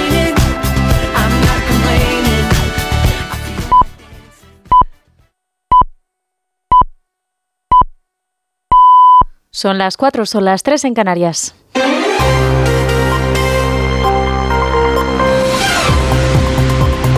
Noticias en Onda Cero. Buenas noches. Alrededor de 80 españoles y sus familiares van a poder salir hoy de la franja de Gaza tras la evacuación este lunes del primer grupo de 40 palestinos con pasaporte español que han salido por el paso fronterizo de Rafah, tal y como informaba el ministro de Exteriores José Manuel Álvarez tras la reunión de ministros exteriores de la Unión Europea. Es el primer contingente de hispano-palestinos y familiares que ha podido atravesar.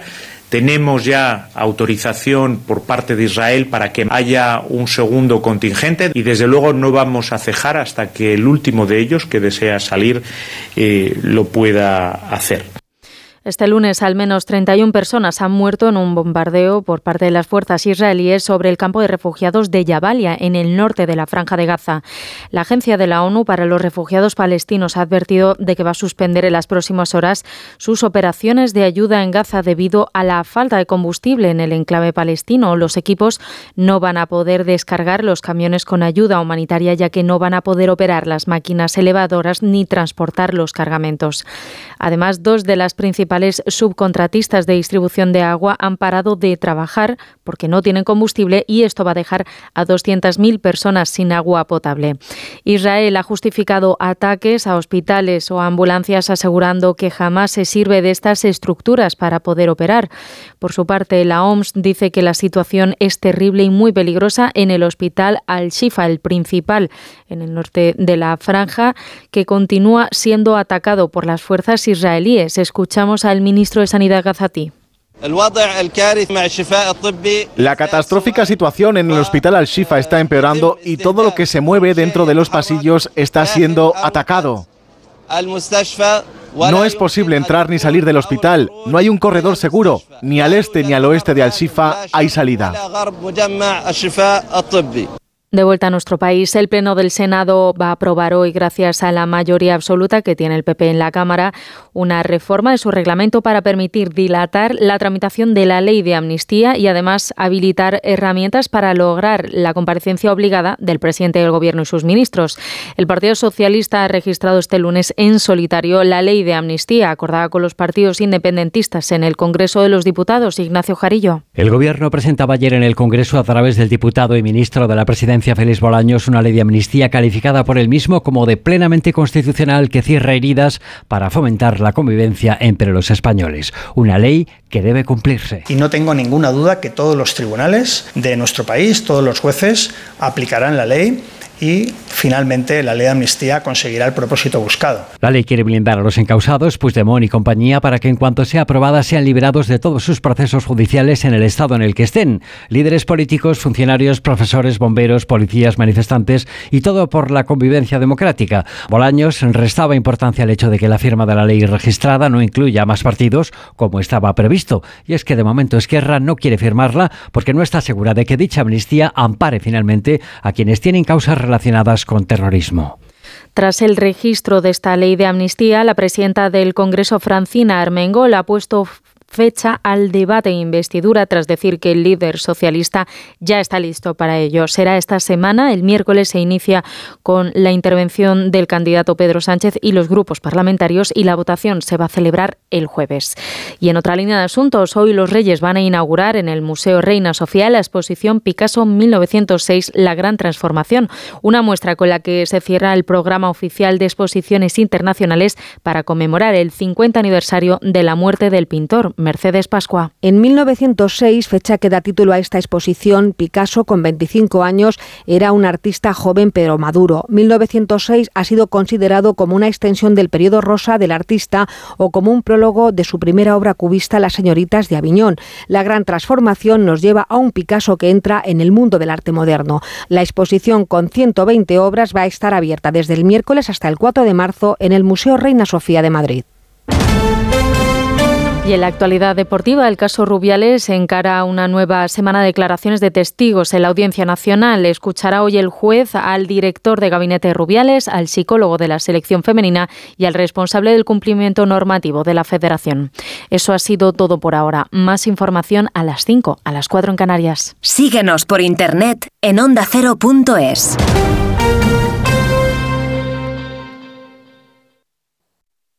Ni siquiera has acordado de mi cumpleaños, Chelo. ¿Y qué esperabas? ¿Que dejara a su mujer, a la reina de España, y se casara contigo? La serie más aclamada Ese te quiere para lo que te quiere. conquista también a la audiencia.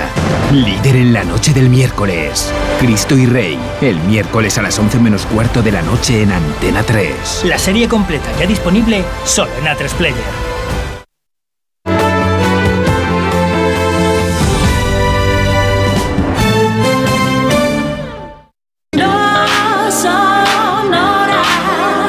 En Onda Cero, no sonoras. Gema Ruiz.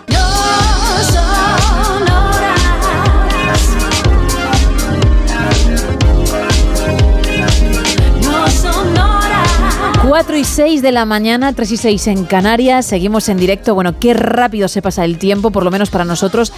Nos suele ocurrir, no es la primera vez que lo digo, y añado lo que también he dicho en más de una ocasión, que ojalá te ocurra a ti lo mismo, que estés al otro lado, que te estés divirtiendo, que te estés entreteniendo y también se pase volado. Todavía nos quedan dos horas por delante, ¿eh? porque ya sabes que la última es la edición Buenos Días. Además, hoy viene nuestro entrenador personal, Sebas Villalón, que nos va a hablar de qué hay que hacer exactamente cambiar de ejercicios cada vez que practicamos deporte, aunque mm, estén centrados en una parte del cuerpo en concreto, o no, o mantener esos ejercicios durante un tiempo, X semanas o meses, porque así uno nota los resultados antes. Bueno, pues luego nos lo contará, ¿eh? además hablaremos de series y por supuesto repasaremos toda la actualidad. Por tanto, hay mucho por delante, pero en esta hora todavía se puede participar. Hay un tema del que estamos hablando, Isa. Estamos hablando de objetos perdidos, qué es lo que perdiste y luego recuperaste o qué es aquello que extraviaste y no volviste a ver.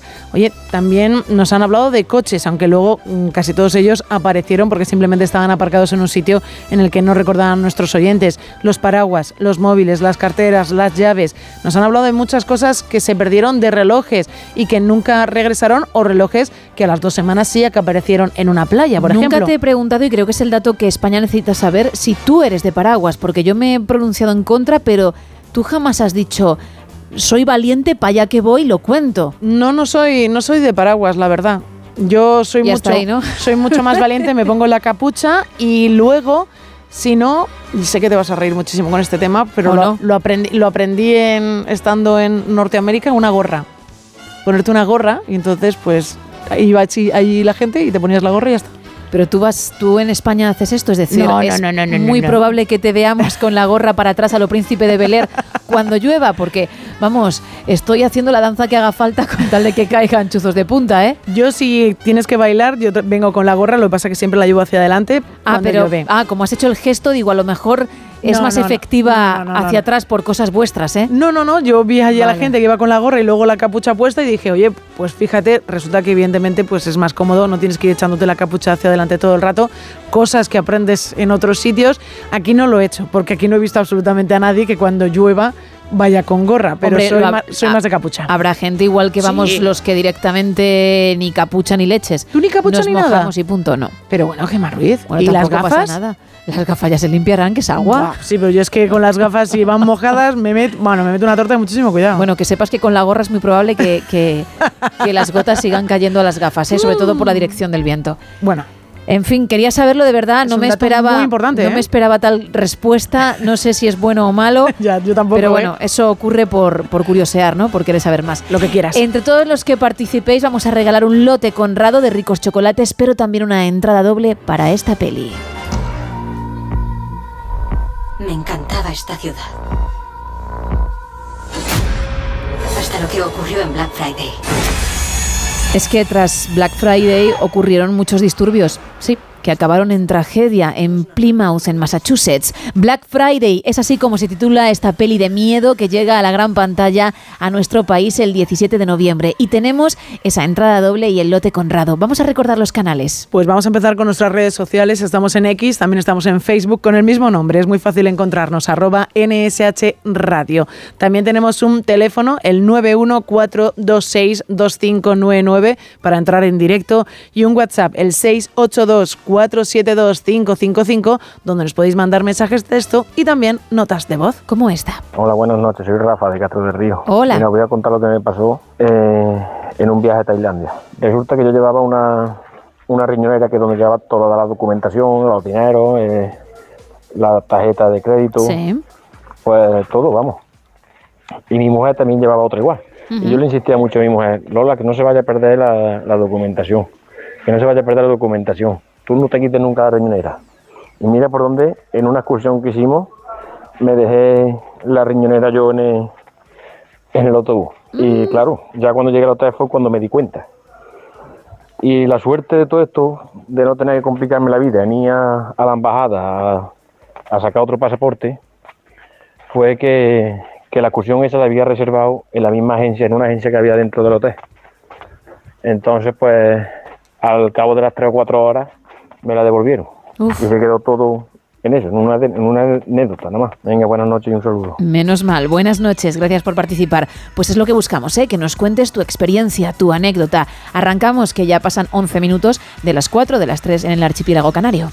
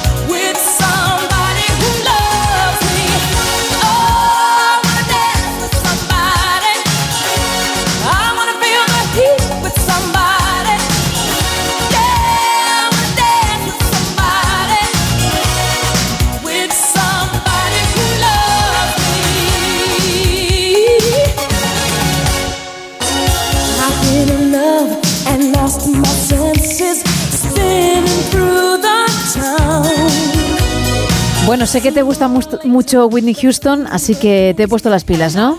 Muchísimas gracias, la verdad es que me encanta. Muchísimas gracias. ¿Te estaba costando? Mira que he dicho que No, se nos no. está pasando rápido, No, ¿eh? muchísimas gracias porque me has A puesto ver. Whitney Houston. Yo aquí, hasta Es cuando te- quieras. ya te imagino siempre con gorra, da igual lo que hagas. Que te tienes que tomar el vaso de leche con cacao, gorra. Gorra. Que tienes que bailar Whitney Houston, Gorra. Gorra.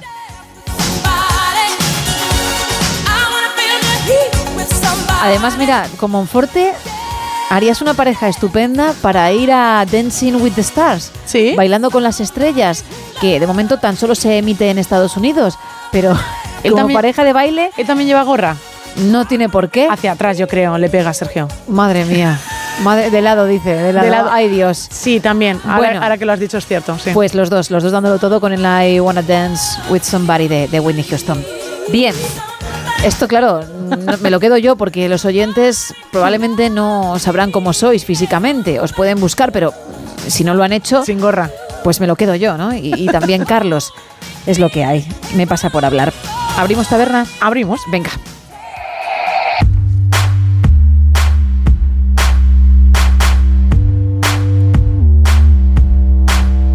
Una taberna que arrancamos con la portada de La Razón de este martes ya 14 de noviembre. La amnistía sanchista borra 11 años del procés independentista, titula el diario.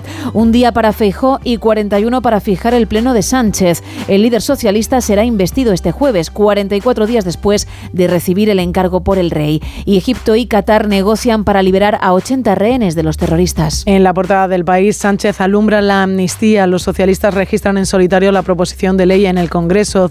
303 independentistas y 73 policías se verán beneficiados por la norma. El Partido Popular se moviliza ante la Unión Europea para tratar de frustrar la medida de gracia. En este periódico también se puede leer la inteligencia artificial dispara el consumo de agua de las tecnológicas y unos 40 españoles salen de Gaza tras más de un mes bajo asedio. En el mundo titulamos Sánchez borra el 1 de octubre de la historia para que Puigdemont regrese libre.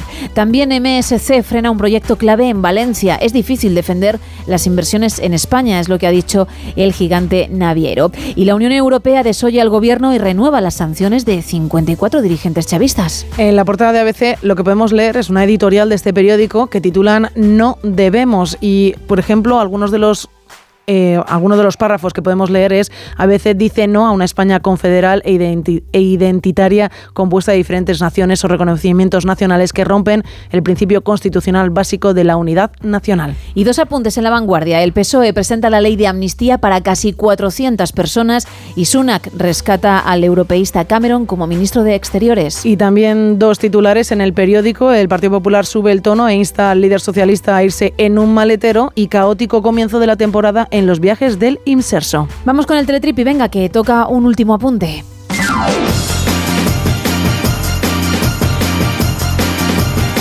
Pues tú dirás con qué bajas el telón en cuanto al teletripi se refiere, ojo. Pues es una noticia que a lo mejor interesa a mucha gente. Un multimillonario ofrece 180.000 euros al año por vivir y cuidar de su paradisíaca isla privada. Uf, a ver, está bien, ¿tienes que irte solo? Bueno, te puede, sí, en un principio te tienes que ir solo. Claro, es que está muy bien, el sueldo está bien, tampoco vas a gastarlo mucho ahí en la isla. Dos personas se pueden ir, la ah, pareja. vale, la pareja. Pero digo, Perdón. solo todo el año. No. Vale. Pues con otra persona, no sé, a veces... Bueno, no sé mm, el contrato por cuánto tiempo es, a lo mejor hay un mínimo. No, solo tienes lo obligatorio tienes que estar allí el año completo, si no, no ves ni un duro. Vale, pero es un año, no un cinco. año. No, no, un año, un año, un año. El lugar está situado en las Islas Vírgenes. Como digas mucho rato, un año, Un año, un muy año, un seguido, año. ya no, no. Hay que irse a las Islas Vírgenes Británicas junto a Puerto Rico. Oye, eh, ofrecen este dineral 180.000 euros por estar 365 días allí trabajando. ¿Trabajando en qué? En medios de comunicación o en redes, es decir, que tú lo que tienes que hacer es ir por esa isla paradisíaca, ir mostrando cuáles son las maravillas de esta isla. a Haciendo todo el mundo. reportajes, ¿no? Haciendo reportajes, sí, haciendo reportajes, echándote mucha crema porque seguramente te quemes. El sueldo, pues lo he dicho, ciento, como unos 183.400 euros, vamos a decirlo. ¿Al mes o al año? Al año, al año, hombre. Al año, vale, vale. Hombre, si fuese al mes, Ya no estabas aquí madre mía, estoy echando ya el currículum. Y te puedes Bueno, venir échalo, conmigo, eh, evidentemente. échalo- échalo igual, Y podemos hacerlo nada. desde allí el programa. Sergio se queda aquí con la gorra en un lateral y, y ya está, no pasa absolutamente nada. ¿No quieres que Sergio, en caso de que se quisiese apuntar, No, no, fuese? Se, se puede apuntar, claro, Sergio se apunta. Pero necesita estar aquí Pero porque- prefieres que se quede en Madrid. No, no digo que él se apunte o no, que es mayorcito y hará lo que le dé la gana, no. Claro, claro. Te estoy preguntando a ti qué es, qué es lo que te gustaría. Que se quede mejor en Madrid. Si se quede mejor en Madrid, así nos manda tartas de queso y tiramisú a la isla paradisiaca.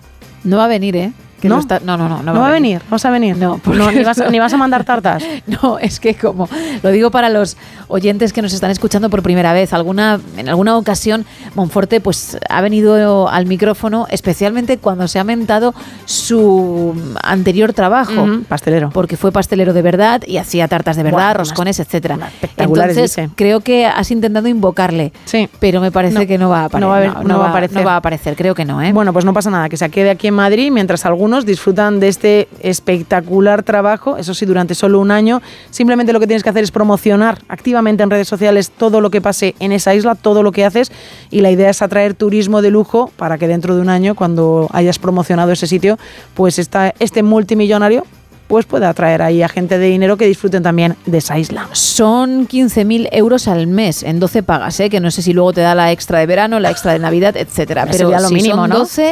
12, tienes 15.000, ¿eh? Y una cestita de Navidad también. No está nada mal, ¿eh?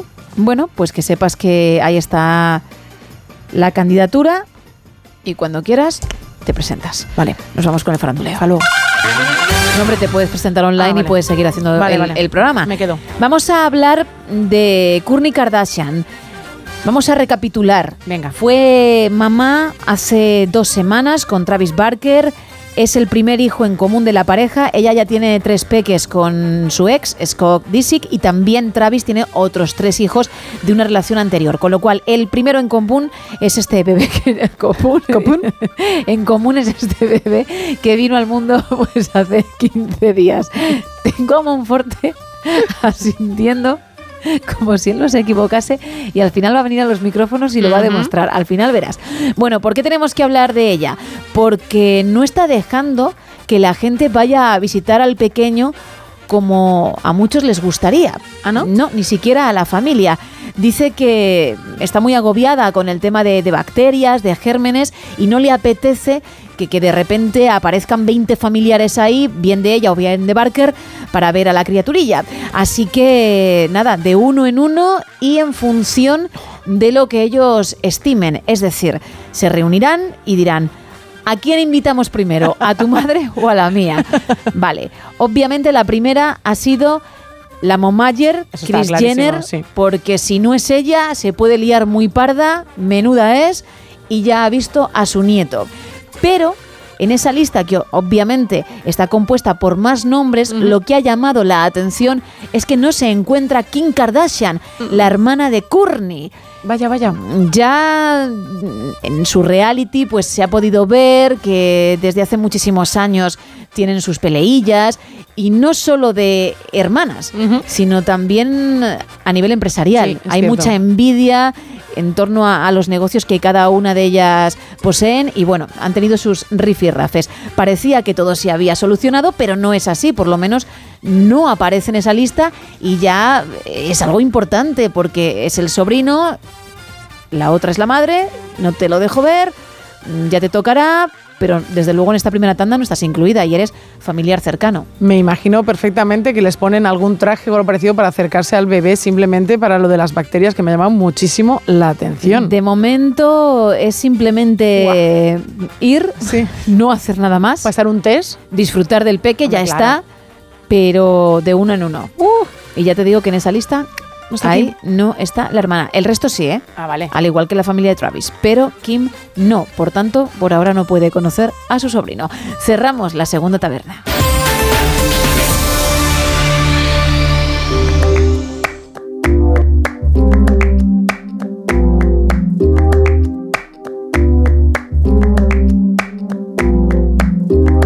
Ese gritarito roto, yo sentí como crujía. Caerse al suelo, ya sabía que se rompía. Uf, está parpadeando la luz del descansillo. Una voz de la escalera, alguien cruzando el pasillo. Malamente, sí, sí,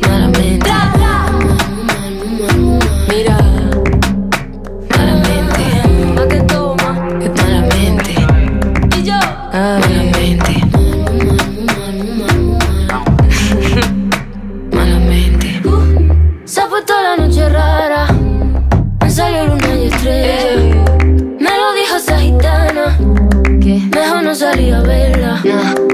Sueño que estoy andando por un puente que la acera. Mira, mira, mira, Cuanto más quiero cruzarlo, va. Más se mueve y tambalea.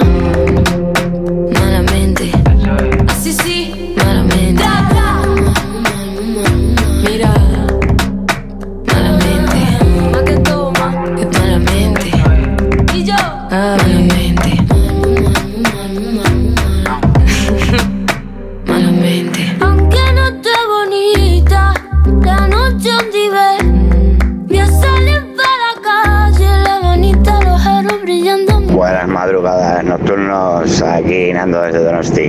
Hola. Nah, yo soy muy despistado. La verdad es que soy despistado.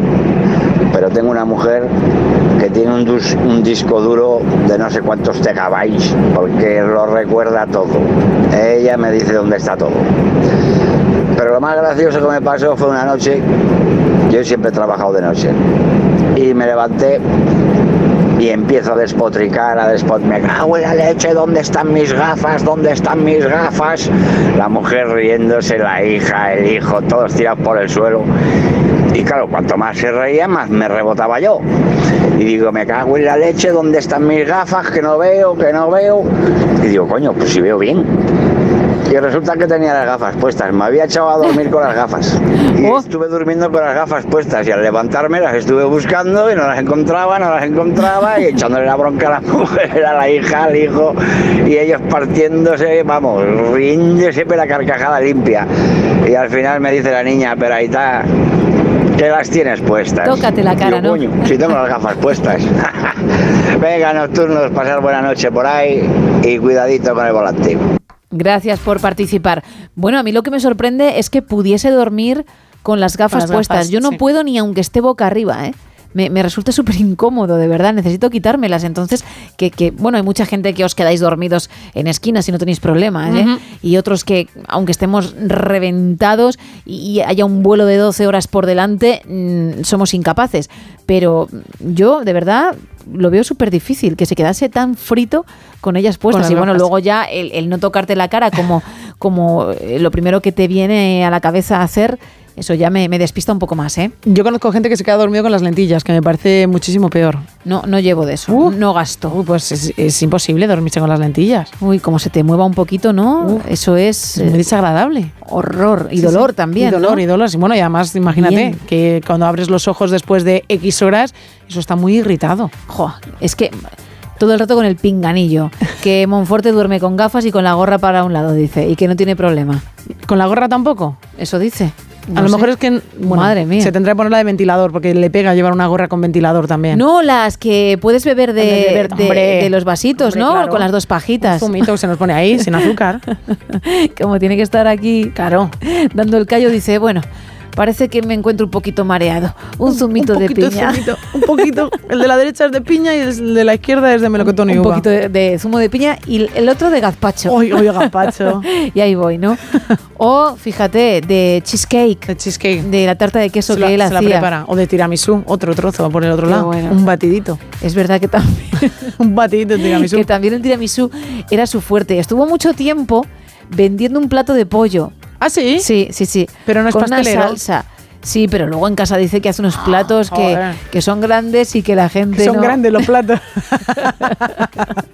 no, que hace mucha banda. ah, vale, vale, que hace, que hace mucha cantidad.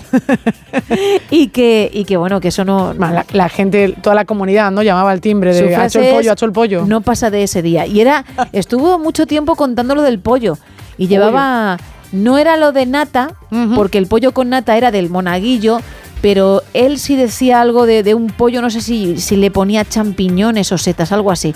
Estuvo, estuvo muy fuerte con ese tema. Os lo dejo a vosotros el pollo con champiñones. Fíjate lo que te pierdes, ¿eh? Fíjate, ¿eh? Pero bueno, más para vosotros. Unas setas de cardo, ahí a la planchita, vuestras. con un filetito tampoco. Todo vuestras, sí, sí, sí. Uy, por favor, Isa, lo Sin- que te pierdes. Sin ningún de tipo de problema. Qué barbaridad. Anda, cuéntame algún mensajito, porfa.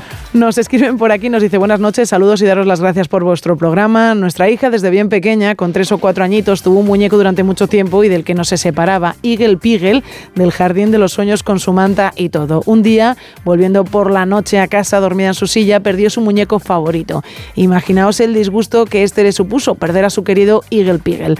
Hice el mismo recorrido buscándolo, pero todos los esfuerzos fueron en vano. Oh. Imposible encontrarlo, encontrarlo. Al final del día siguiente sonó el timbre de la puerta y al abrir ella estaba su Eagle Pigel allí sentado esperando. El momento de alegría fue terrible y no creo que podamos olvidarlo. Hay que decir que me volví loco para encontrar el sustituto y que era algo distinto y menos desgastado que el suyo, pero ella lo admitió como su nuevo amigo. 914262599. También estamos en WhatsApp en el 682-472-555 y en X y Facebook, arroba NSH Radio. Estamos regalando un lote conrado de ricos chocolates y también una entrada doble para la película Black Friday, un film de miedo que llega a nuestros cines el 17 de noviembre.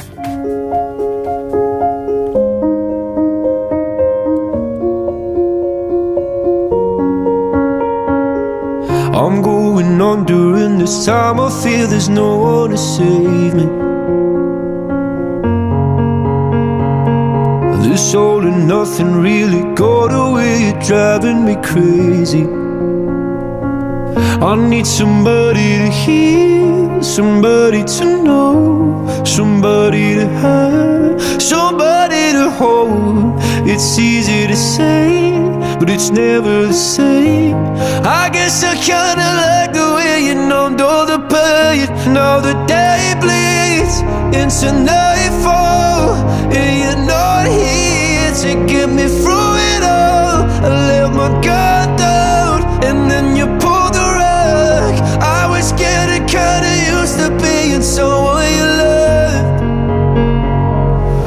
Going under, and this time I feel there's no one to turn to. This all and nothing way of loving, go be sleeping without you. Now I need somebody to know, somebody to hear, somebody to have, just to know how it feels. It's easy to say, but it's never the same. I guess I kinda like the way you help me escape. Now the day bleeds into nightfall, and you're not here to get me through it all. I let my guard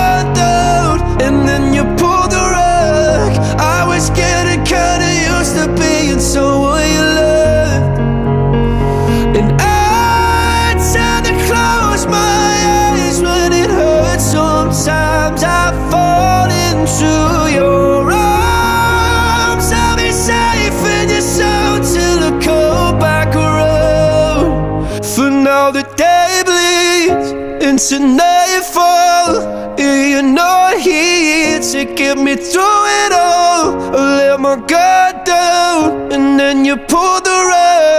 I was getting kinda used to being someone you love, but 4 y 31, 3 y 31 en Canarias. Qué bonita es esta canción de Luis Capaldi, de verdad.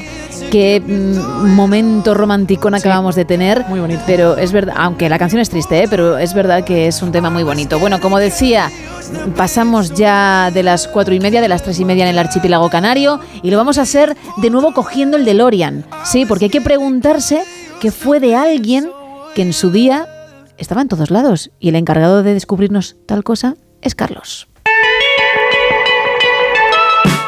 Pista fácil para saber de quién hablamos hoy. Se dio a conocer en una serie cuyo verdadero protagonista era un coche.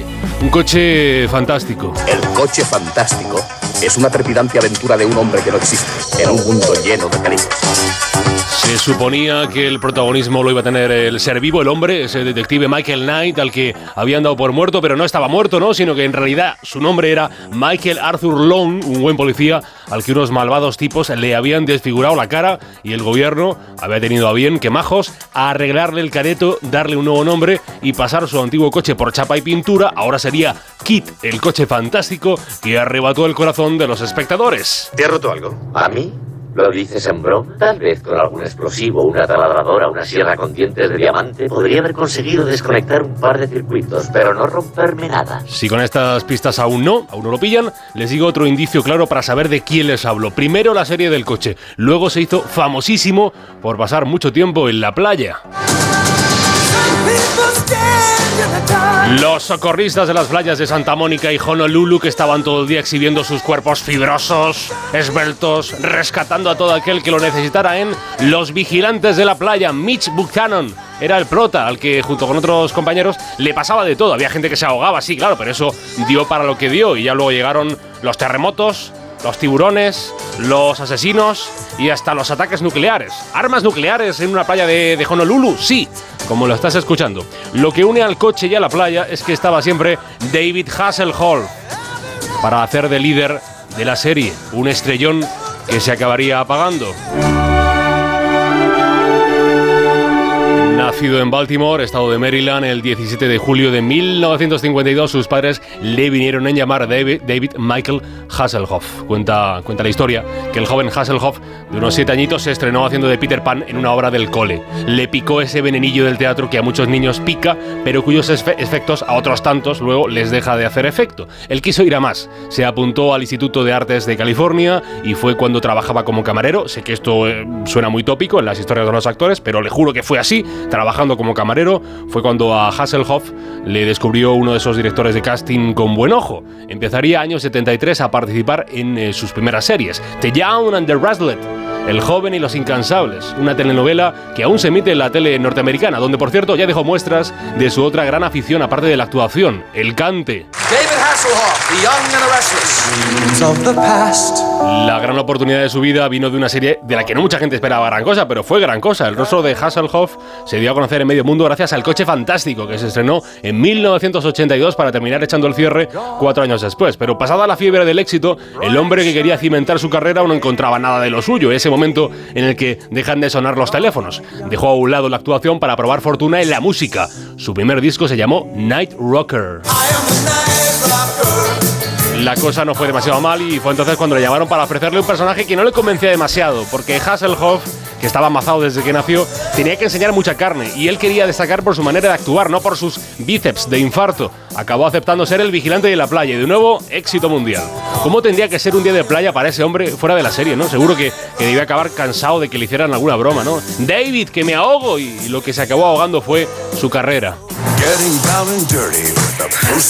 Este es Hasselhoff haciendo en eh, Guardianes de la Galaxia 2 lo que desde que se acabaran los vigilantes de la playa hizo, hacer de él, ¿no? convertido desde principios del siglo XXI en un meme muy rentable, ¿no? y aparte dirigiendo más su carrera por el lado musical, ¿no? actuando en Broadway, en Londres y sacando otros tantos, otros tantos álbums. ¿no? Luego, como todas las historias de caídas que se preceden, hubo adicciones, ¿no?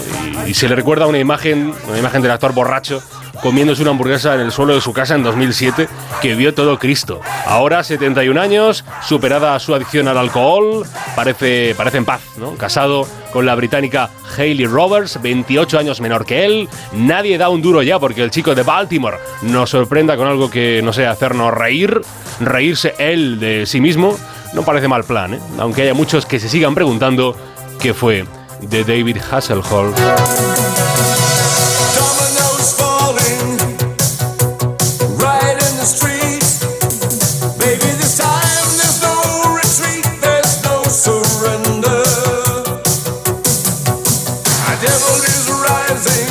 Reconozco que este tema me gusta, que alguna vez lo he pinchado y me gusta mucho, de David Hasselhoff. Me lo apunto aquí yo en la libreta, de cosas muy importantes que nos cuenta Gemma Ruiz. Y lo está bailando. Lo está bailando. Bueno, ya paro. No, no, baila, baila. No, no. Y lo canta. 4 y 37, 3 y 37 en Canarias. Cambiamos completamente de tema.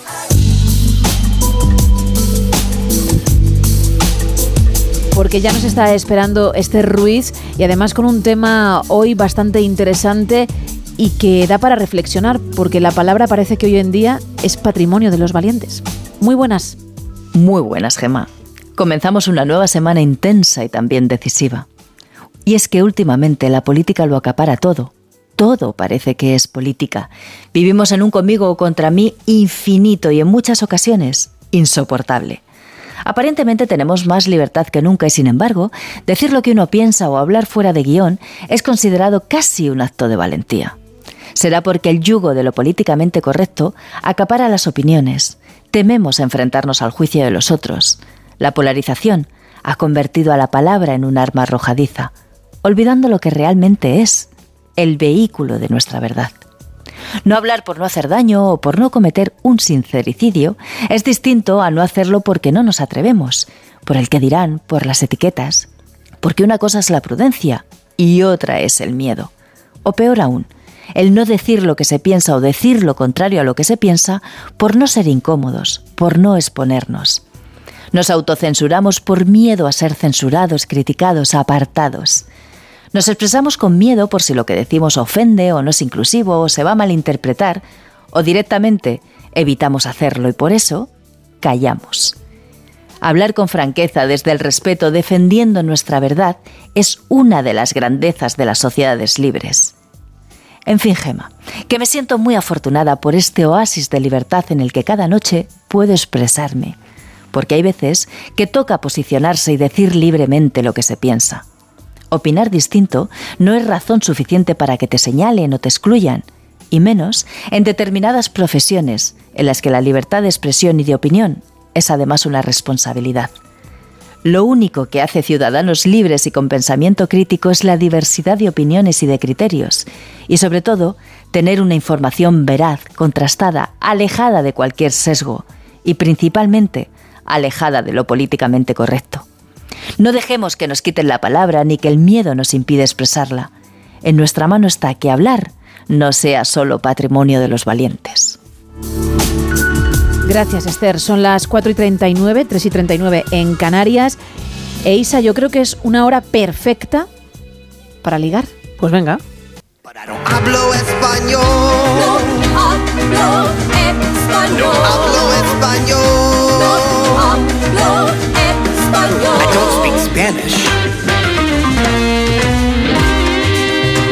Bueno, cuéntame, porque claro, la gente que está escuchando por primera vez dirá, ¿de qué narices va esto?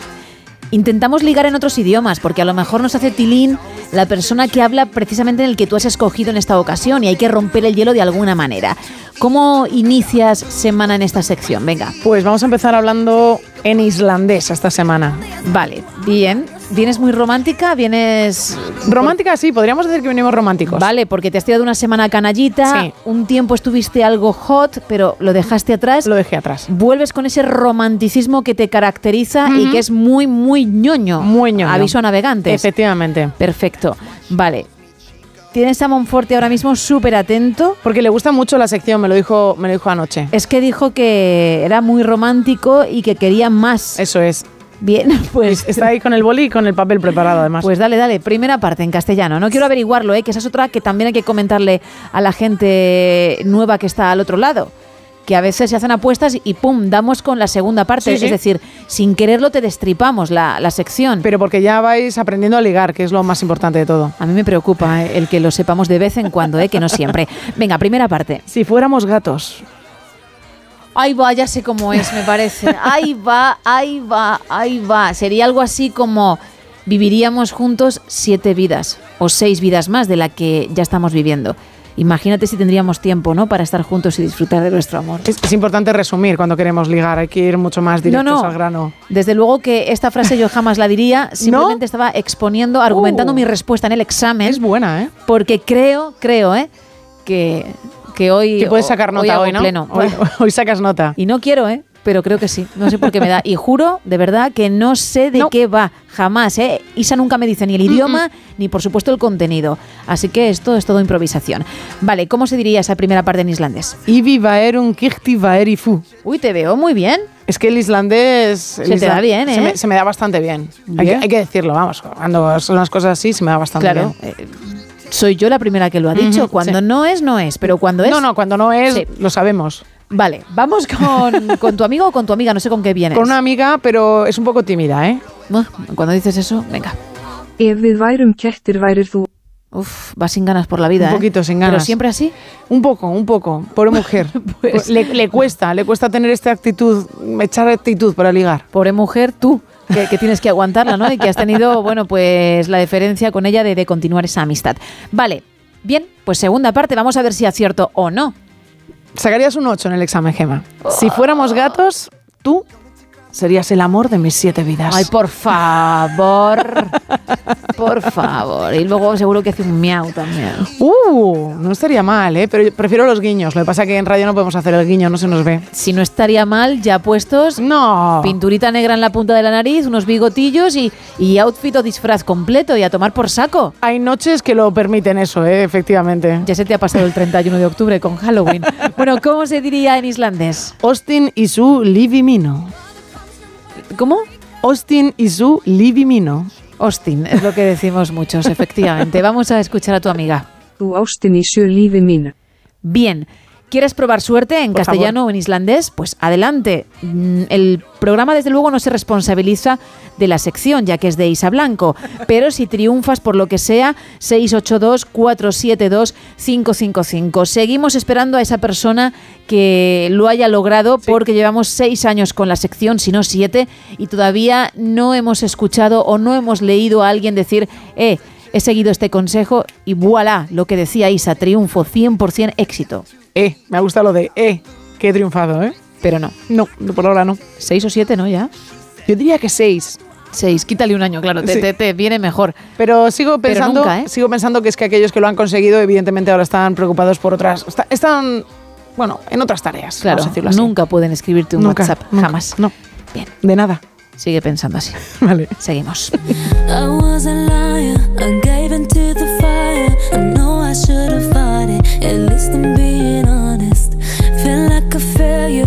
Cause I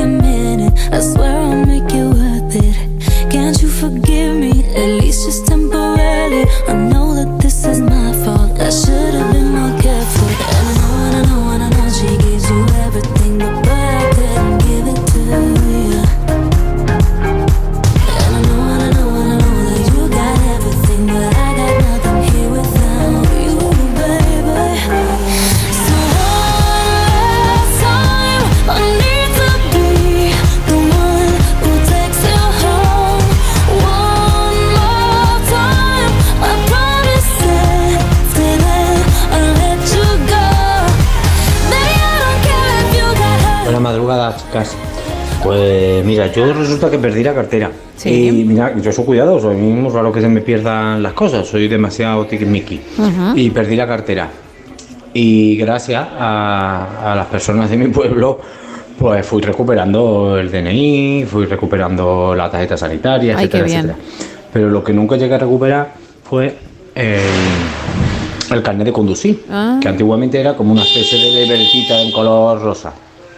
Y un día, después de haberlo renovado, a las dos o tres semanas, me lo encontré en una de las calles. Así que eso es lo que hice. Buenas noches. Buenas noches. Bueno, primero, menos mal que lo encontraste porque así no se lo quedó nadie.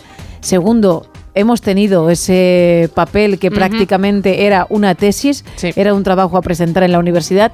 Y tercero, estamos todos bien porque ese pitido ha sido Qué la susto, leche. ¿eh? ¿eh? Imagino que estará trabajando, habrá sonado una alarma o algo, pero no nos lo esperábamos y ha sido como, ¡guau! El, el corazón de repente ahí encogidillo. Pero bien, ¿no? Todo bien, todo, Todo bien. Vale, más mensajes, Isa. Mira, nos cuenta Isaac desde Madrid, dice, una noche en Zarauz con amigos y alguna cerveza además. Pensamos que era una gran idea bañarnos en la playa como Dios nos trajo al mundo a eso de las 4 de la mañana. Después del jiji jaja y de vuelta a la casa, me di cuenta de que no veía un carajo. Las gafas se quedaron en la playa. Tuve suerte y con la media neurona que me quedaba decidí volver a la playa a desandar el camino y las encontré. Una una gran noche, nos pone. 914262599, queda poco, pero aún puedes participar, ¿eh? como 10 minutos más o menos. También estamos en el 682-472-555 y en dos redes. Estamos en X y también estamos en Facebook en arroba NSH Radio. Hoy regalando el lote conrado de chocolates y una entrada doble ISA, ay, ay, ay, para pasar miedo, porque llega Black Friday, aparte de las ofertas, la peli el cines el 17 de noviembre y como digo, de miedete, ¿eh? de, de mm, quedarte en la silla y decir, estoy disfrutando, pero ahora a ver quién sale. Bueno, pues tenemos esa entrada doble y también el lote para uno de vosotros. ¿Quieres aprender un poquito? Siempre quiero aprender. Pues venga, vamos a aprender, claro que sí. Solo que yo te enseño en una materia, ¿eh? Vale. No me pidas que toque todos los palos. Venga. Que precisamente de palos va la cosa. Uh, qué bien a hilado. palo seco, que cuenta la vanguardia. Sí, una locución que seguro que tú has utilizado, de hecho se suele utilizar para indicar que alguien ha tomado algo sin, sin acompañamiento, ¿no? Pues un vino sin su correspondiente tapa o un whisky sin hielo. Tú lo empleas o lo has empleado, ¿no? Lo he empleado, lo he empleado, Vale, sí. como ha habido veces que has dicho que algo no, digo, Mm, este no sí. sería una sorpresa. Vale, ¿lo sigues haciendo? Lo sigo haciendo, sí. No pasa de moda, ¿eh? No, no, la verdad es que no. No, es, es, es trendy hasta el final. Bueno, pues la expresión originalmente nada tiene que ver con la hostelería y sí mucho con la náutica, porque navegar a palo seco significa tener que recoger las velas del barco a causa de un fuerte viento o una tempestad, por lo que hay que ir con el mástil, también llamado palo, descubierto, o sea, seco. Siglos atrás a ese palo seco también se le denominaba árbol seco. Pero luego la expresión fue evolucionando hasta nuestros días, que nada tiene que ver con esos términos náuticos. Pero bueno, para que tú veas de dónde viene todo. Pues efectivamente, yo en términos náuticos no lo había usado nunca, lo había usado más en la, no- en la nocturnidad. Vale. Vamos a Los bebercios, ¿no? Como dices tú. Mira Yo no, es que jamás he dicho bebercio. Sí, sí, que has dicho bebercio, sí. No, bebercio, ¿sabes quién lo dice? ¿Quién? ¿No lo sabes? No, ahora mismo ya, porque yo te lo tengo. Yo pensé que te lo había escuchado a ti. Bien. Un poquito de canción. vale. te, doy, te doy una. No, no, lo voy a contar. Ah, vale. Te doy una oportunidad. Venga. Bueno, te lo digo ya. Vale, lo que quieras, antes, después de la canción, lo que tú quieras. David de Jorge, por favor, el cocinero. Hombre. Maravilloso. Cierto es. Que, que tiene su sección en más de uno, que Muy hemos buena. regalado aquí su libro, donde además recomendaba lugares para buenos bebercios. Buenos bebercios. Ahí te has pensado que era yo, Pillina. Pero no, ya me gustaría tener los conocimientos de gastronomía que tiene él, desde luego. Ahora sí, venga, 10 minutos para alcanzar las 5, las 4 en Canarias. Toda una vida es poco para un hombre. La tierra me entregó un cuando y un donde. Atrapado ahora en esta era insomne. Quiero vivir más vidas que la que me corresponde. Viajar a los paisajes que toda memoria esconde. Verme al principio de los tiempos sin autoconciencia. Homo sapiens cuya ciencia es la supervivencia. Con la piel en carne viva, mi paciencia doma el fuego. Madre tierra da la esencia que alimenta luego. Habitar el Nilo antes de Jesucristo. Ser escriba del antiguo Egipto. Ver que existo y aún resisto junto a Keops, mi faraón. Saber que es dueño de los sueños que poseo y de mi razón. Civilización en gracia como Grecia. Sentir en vivo la pasión de Platón. Cosmovisión desde el Partenón su herencia. Entre columnas corintias sus lecciones limpian mi conciencia y son luz para el corazón. Luz para la historia. Luz como magnolias en Mongolia. Sentirme un samurái con sed de gloria. Defender mi imperio conquistando como único medio para hacer historia. Mil vidas, quisiera vivirlas todas. Una sola es poco y yo choco entre las olas del tiempo. Ahora siento a la deriva. ¿Por qué solo una época? ¿Por qué solo una perspectiva? Mil vidas, quisiera vivirlas todas. Una sola es poco y yo choco entre las olas del tiempo. Ahora siento a la deriva. ¿Por qué solo una época? ¿Por qué?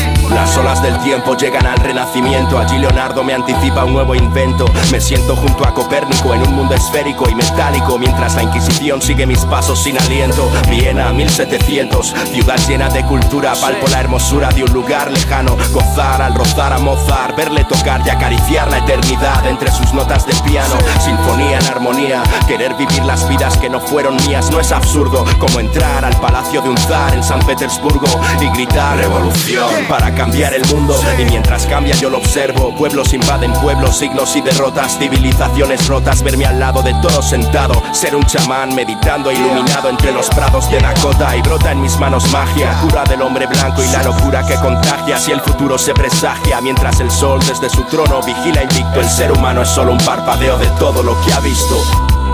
Ven a chocar en las olas del tiempo. Mi milenios que se funden en un solo momento. Bueno, ya queda poquito, Isa, pero siguen llegando mensajes, los oyentes siguen participando en el tema de la noche, esas cosas que uno ha perdido en algún momento, puede haberlas encontrado o no, y bueno, alguno que otro incluso perdiendo frecuentemente todo, ¿no? Yo ya estoy acostumbrado, soy así, muy despistado, ¿qué le voy a hacer? Pues mira, José nos dice que el objeto perdido que se perdió fue él. Vamos, que le perdió su padre un domingo en el Ay, rastro madre. en Madrid. Era el año 1985, con siete años, llamó a mi madre y le contó que no me encontraba. Le soltó mi madre eso de que como no aparezcas con el niño te mato después de tres horas buscándome. Bueno, pues ¿qué pasa? Que nuestro oyente dice que él se acordó de dónde había dejado su padre el coche y ahí estaba él sentado en la acera delante del SEAT 850 que tenía su padre entonces y ahora él tiene 46 y su padre 87 y le encontraron la policía y su padre, pues Uf. ¿dónde estaba? Sentado delante del coche de su padre donde él mismo se acordaba dónde lo había Qué mal lo tuvo que pasar su padre. la verdad es que sí. Inés desde Madrid nos dice, yo perdí a mi hijo de tres años un verano en la Pero playa bueno. de Estepona durante cinco minutos. La gente maravillosa, ¿eh? Al momento todos buscando. Apareció haciendo un castillo con una niña de su edad en la orilla unos metros más allá. La niña era preciosa, rubia, ideal. Mi hijo ahora tiene 14 años y le siguen gustando las rubias. Cuidado, cuidaos mucho, nos dice Inés. También nos cuentan por aquí, yo lo que suelo perder mucho en el trabajo es el móvil. Lo dejo debajo de cualquier cosa hasta el punto de tener que llamarme desde el fijo para saber dónde está. Es Pedro desde Madrid. Yo creo que eso le pasa a bastante gente, lo de perder el móvil y al final tirar o del móvil de un conocido o de un fijo y decir, voy a ver si, si me suena por aquí. Juan Antonio nos dice, yo perdí mi anillo de recién casado. Me puse a limpiar el cuarto de baño y una vez eh, empezando dudé si la lejía podía dañar mi nuevísimo y querido aro dorado. Entonces me lo quité y lo envolví en papel higiénico para limpiarlo.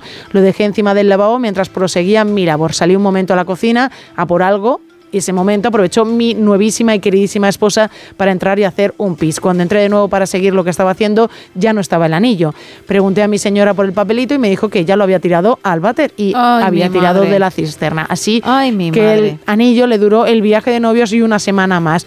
Mi mujer todavía me dura y espero que muchos años más. Con premisas así arrancan muchas películas de Jennifer López. Es cierto. Con eso se puede hacer un buen guion de estas pelis que luego pues son para la sobremesa, por ejemplo. Pues nada, querido oyente, hay que vender la historia porque es muy buena para empezar, evidentemente, una historia. También nos dicen por aquí, buenas madrugadas, dice, di que sí, Isa, yo soy como tú, de gorra y capucha, además uso gafas y la visera evita que se llenen las gotitas. Que no vaya de guay, Isa, que es de gorra o de capucha, ¿eh? O de capucha. Claro, claro, porque este oyente ya me lo estoy imaginando que efectivamente se pone la gorra y luego por encima la capucha. No, no. Tú tienes dos opciones, ¿no? O, o puedes barajar las dos juntas. Puedo venga. barajar las dos opciones juntas, pero no aquí en, en Madrid no lo he hecho por ahora. No, hombre, a ver, que no, pasa nada, ¿eh? No, no, ya sé que no, pero no, no lo he hecho. Que no te has puesto un molinillo en la cabeza, No. te quiero decir, que sería algo normal. No te, no te miraríamos raro, ¿eh? No, bueno. Vamos, mucho me extrañaría porque es una gorra y una capucha. Sí. Otra cosa es que vengas, yo que sé, con una peineta, pues no es muy de tu estilo, a lo mejor No. sí que te pregunto algo. No, la verdad es que no, la peineta no, no la suelo llevar, no es una cosa de llevar durante el día. También me quedo también con otro mensaje de Melchor desde Murcia que nos dice, currando hasta las 6 en una fábrica de plásticos, pierdo continuamente calcetines y no vuelven a aparecer. Creo sinceramente que hay un mundo de calcetines desemparejados detrás de las lavadoras. Y bueno, con 19 años perdí mi cartera yendo a entrenar y la encontré en el asiento del bus, la que todavía es mi mujer 30 años después. Toda una historia de película. ¿Te la, encon- la encontró ella? La encontró ella y entonces entiendo que ahí, Ahí hubo contacto, hubo contacto, conexión. el primer contacto. Y luego química, por Oh, supuesto. bueno. Bueno, ¿quién es el ganador o ganadora de la noche? ¿Quién se lleva tanto el lote Conrado de ricos chocolates, que está buenísimo, como la entrada doble para la película Black Friday? Pues se lo lleva Vicente, que nos escribía desde Bilbao contándonos la historia de ese muñeco que perdía a su hija y que luego volvió a aparecer en la puerta de su Oh, casa. Menos mal, menos mal que al menos el mensaje tenía ese final feliz. Bueno, pues en nada llegaremos a las 5, las 4 en Canarias y ya sabes que después de la información regresaremos con la última hora del show, con la edición Buenos Días, con Miguel Ondarreta, con Sebas Villalón, que es nuestro entrenador personal, hablándonos de cuáles son los mejores ejercicios para mantenerse en forma, si hay que elegir unos y mantenerlos en el tiempo o ir cambiando, aunque siempre sea la misma zona. Y por supuesto, repasaremos la actualidad, pero será eso, después de estos minutos musicales y la información. Hasta ahora.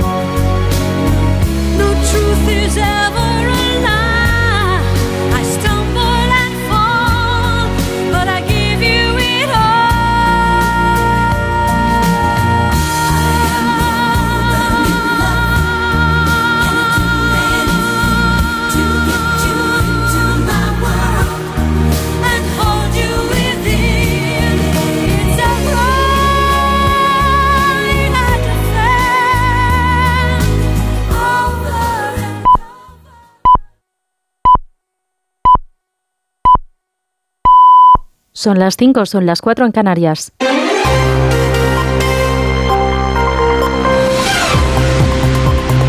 Noticias en Onda Cero.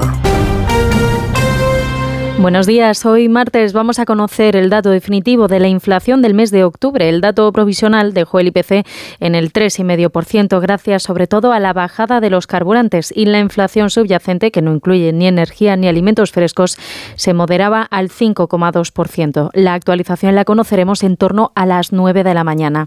También hoy el Pleno del Senado va a aprobar una reforma de su reglamento que va a permitir dilatar la tramitación de la ley de amnistía pactada por el PSOE y los partidos independentistas y además habilitar instrumentos para lograr la comparecencia obligatoria del presidente del Gobierno y sus ministros en sesiones plenarias. La Comisión del Reglamento del Senado daba luz verde este lunes al dictamen de esta reforma presentada por el Partido Popular y una modificación que el PSOE califica de inconstitucional. Este lunes los socialistas registraban en el Congreso de los Diputados la ley de amnistía. El ministro de la Presidencia, Félix Bolaños, defendía la ley que dice es impecable desde el punto de vista constitucional y un paso gigante para la convivencia y reencuentro con Cataluña. plenamente constitucional en sus fines, en su propósito, en su motivación, en su justificación y que nace del acuerdo de partidos políticos diferentes que lograrán una mayoría absoluta para aprobarla. El texto propone eliminar la responsabilidad penal, administrativa o contable a los encausados por el procés durante una década y beneficiaría a más de 300 independentistas y 73 policías encausados por el procés. La norma, que se va a tramitar por la vía de urgencia, no incluye referencias a la investigación de casos de lofer ni posibles beneficios para sus víctimas. El alto representante de la Unión Europea para Política Exterior, Josep Burrell, ha admitido preocupación por esta ley. Corresponsal en Bruselas, Jacobo de Regoyos. En tono pausado, midiendo sus palabras, el alto representante ha dicho delante de los ministros exteriores que no era el momento de hablar de este asunto, pero que lo haría muy pronto y avanzaba que está preocupado. Ciertamente esos acuerdos me provocan alguna preocupación o bastantes preocupaciones lógicas, por otra parte, porque se trata de un problema complejo y difícil del que en su momento, eh, no ahora, me expresaré. Y lo hará en un sentido que no es un secreto, lo reconoce él mismo. Todos los que me conocen en España y saben mi trayectoria personal y política previa pueden imaginar lo que pienso. Incluido el responsable de exteriores, José Manuel Álvarez, que quizás por eso rehuye la cuestión. Sobre los eh, comentarios de Josep Borrell, yo no comento comentarios. El alto representante elegirá a partir de ahora ese momento para decir exactamente lo que piensa. Alrededor de 80 españoles y sus familiares van a poder salir hoy de la franja de Gaza tras la evacuación este lunes del primer grupo de 40 palestinos con pasaporte español que han salido por el paso fronterizo de Rafah. Este lunes también al menos 31 personas han muerto en un bombardeo israelí sobre el campo de refugiados de Jabalia en el norte de la franja. Además, la Agencia de la ONU para los Refugiados Palestinos ha advertido de que va a suspender en las próximas horas sus operaciones de ayuda en Gaza debido a la falta de combustibles en el enclave palestino. Desde Estados Unidos, su presidente Joe Biden ha exigido la protección del hospital Al-Shifa de Gaza después de que las autoridades de la franja hayan advertido de que el centro médico enfrenta una situación crítica debido al asedio israelí, como explicaba el ministro de Sanidad gazatí. La catastrófica situación en el hospital Al-Shifa está empeorando y todo lo que se mueve dentro de los pasillos está siendo atacado. No es posible entrar ni salir del hospital. No hay un corredor seguro. Ni al este ni al oeste de Al-Shifa hay salida. Y en Reino Unido, el primer ministro británico, dentro de la remodelación de su gabinete, ha puesto al frente del Ministerio de Exteriores al ex primer ministro David Cameron, encargado de convocar el referéndum del Brexit y que ha estado fuera de la política desde que renunció como primer ministro en 2016. Un regreso que se interpreta como un guiño a la ala moderada del partido. Bueno, sé que no es habitual que un primer ministro regrese de esta manera, pero creo en el servicio público. El primer ministro me pidió que hiciera este trabajo y es un momento en el que tenemos algunos desafíos enormes como país. Rishi Sunak ha destituido además a la ministra de Interior, Suela Braverman, que había acusado a la policía de Londres de doble rasero y de favorecer a los manifestantes pro-palestinos. Eso ha sido todo por ahora. Más información a las 6, a las 5 en Canarias. Síguenos por internet en ondacero.es.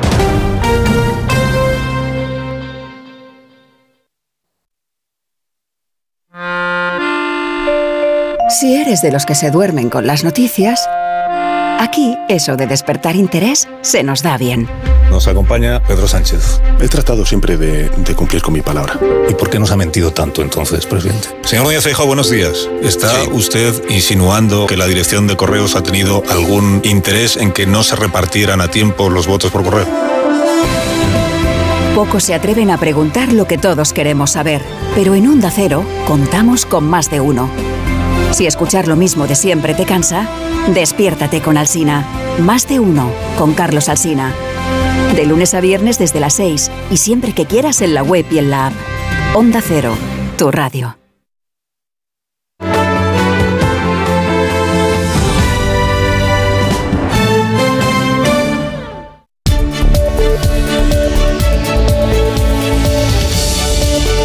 No son horas. Gemma Ruiz.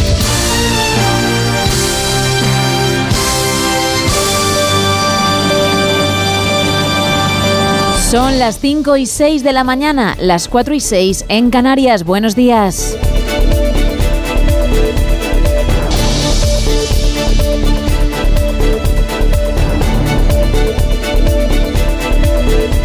Esta mañana hablaremos con nuestro entrenador personal, con Sebas Villalón, sobre qué es mejor, hacer ejercicios diferentes cada vez que uno practica deporte o llevar una rutina por lo menos mantenida en el tiempo para que los resultados se vean antes. Nos lo contará después, como digo, pero también habrá tiempo de sentarse en el sofá, sí, de encender la pantalla y de disfrutar de series.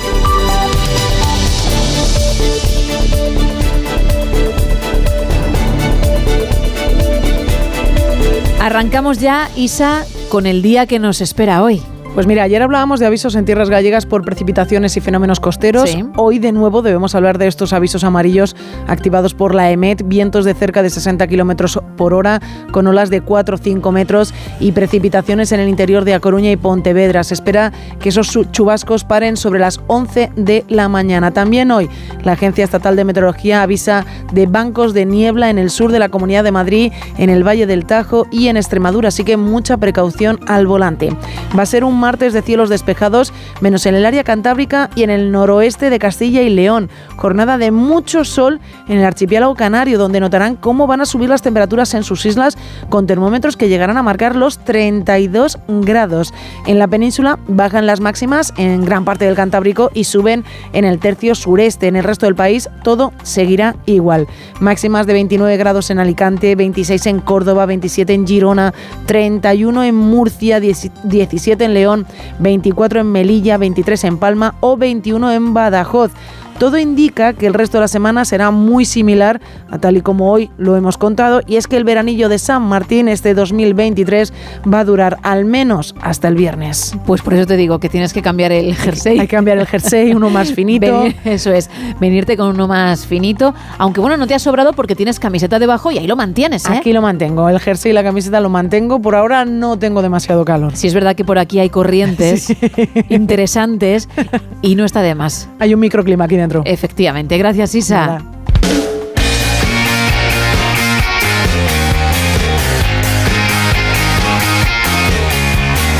Qué me cuentas en deportes, Paco Reyes? Muy buenos días. ¿Qué tal, Gema? Muy buenos días. Tenemos semana de selección española, ya tenemos los deberes hechos, pero tenemos que jugar el jueves en Chipre y el domingo recibir en Valladolid a la selección de Georgia. Realmente lo que nos jugamos es la primera plaza porque tanto nosotros como Escocia ya conseguimos la clasificación en la última fecha de selecciones.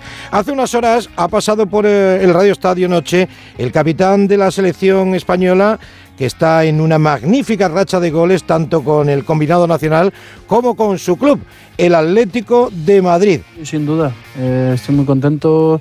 Cada vez que vengo aquí, eh, estoy muy contento en el club también. Estoy muy contento con, con mi vida fuera del, del fútbol y, y es un, un gran momento que espero que termine siendo un gran año. Por cierto, y hablando de la selección española y de la federación, el expresidente Luis Rubiales ha presentado las alegaciones a la sanción del Tribunal Administrativo del Deporte y ha insinuado la posibilidad de ir por la vía incluso penal si se mantienen las sanciones. Veremos a ver en qué termina todo esto.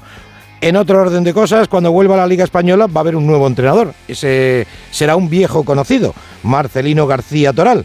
Vuelve siete años después al submarino amarillo sustituyendo a Pacheta.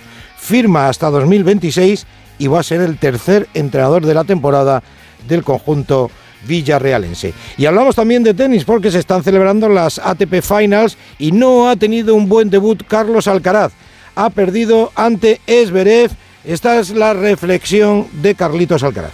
Probablemente cansancio, cansancio mental, de estar eh, en una exigencia bastante alta durante, durante tanto tiempo. En el otro partido del grupo, Medvedev ganó con comodidad a Rublev. Como ves, le ha tocado el grupo de los F, Esberev, Medvedev y Rublev. Buenos días. Buenos días, Paco. 5 y 11 de la mañana, 4 y 11 en Canarias.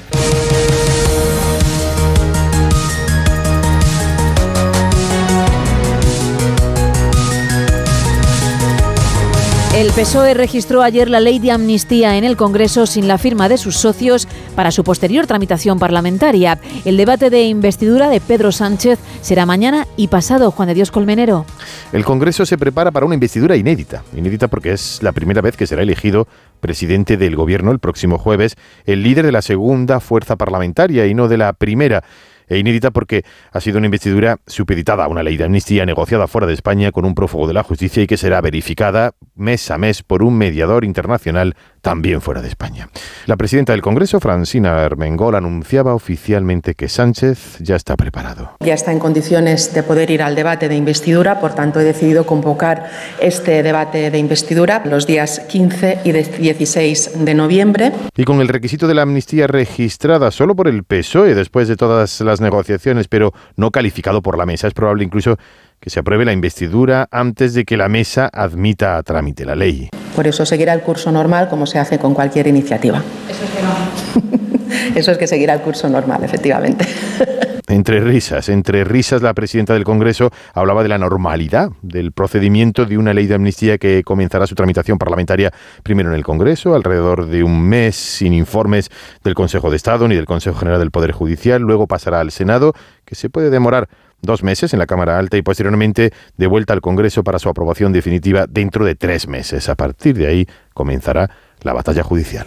El PNV asegura que está de acuerdo en líneas generales con la ley y que no ha firmado la proposición porque las partes negociadoras no lo han requerido. Esquerra Republicana, por su parte, ha evitado hacerlo por sus dudas sobre detalles técnico-jurídicos que los socialistas han pactado con Junts. Una ley que obvia el término lofere, vaya mazares. Una redacción que los juristas consultados por Onda Cero consideran de escrupulosa técnica jurídica, bien diferente a la de la ley del sí. Sin embargo, cada juez tiene margen para dejar suspendida temporalmente la aplicación de la amnistía mientras consulta al TC si es constitucional. Esta posibilidad se ha tratado de conjurar con el párrafo que obliga a que decaigan todas las medidas cautelares y las órdenes de detención, aunque también este extremo puede quedar en suspenso si se eleva una cuestión de inconstitucionalidad al respecto ante el TC. En todo caso, para Puigdemont la consecuencia será inmediata en cuanto esté promulgada, porque es altamente improbable que el Supremo ordene su prisión preventiva por unos hechos amnistiados, aunque falte por el TC.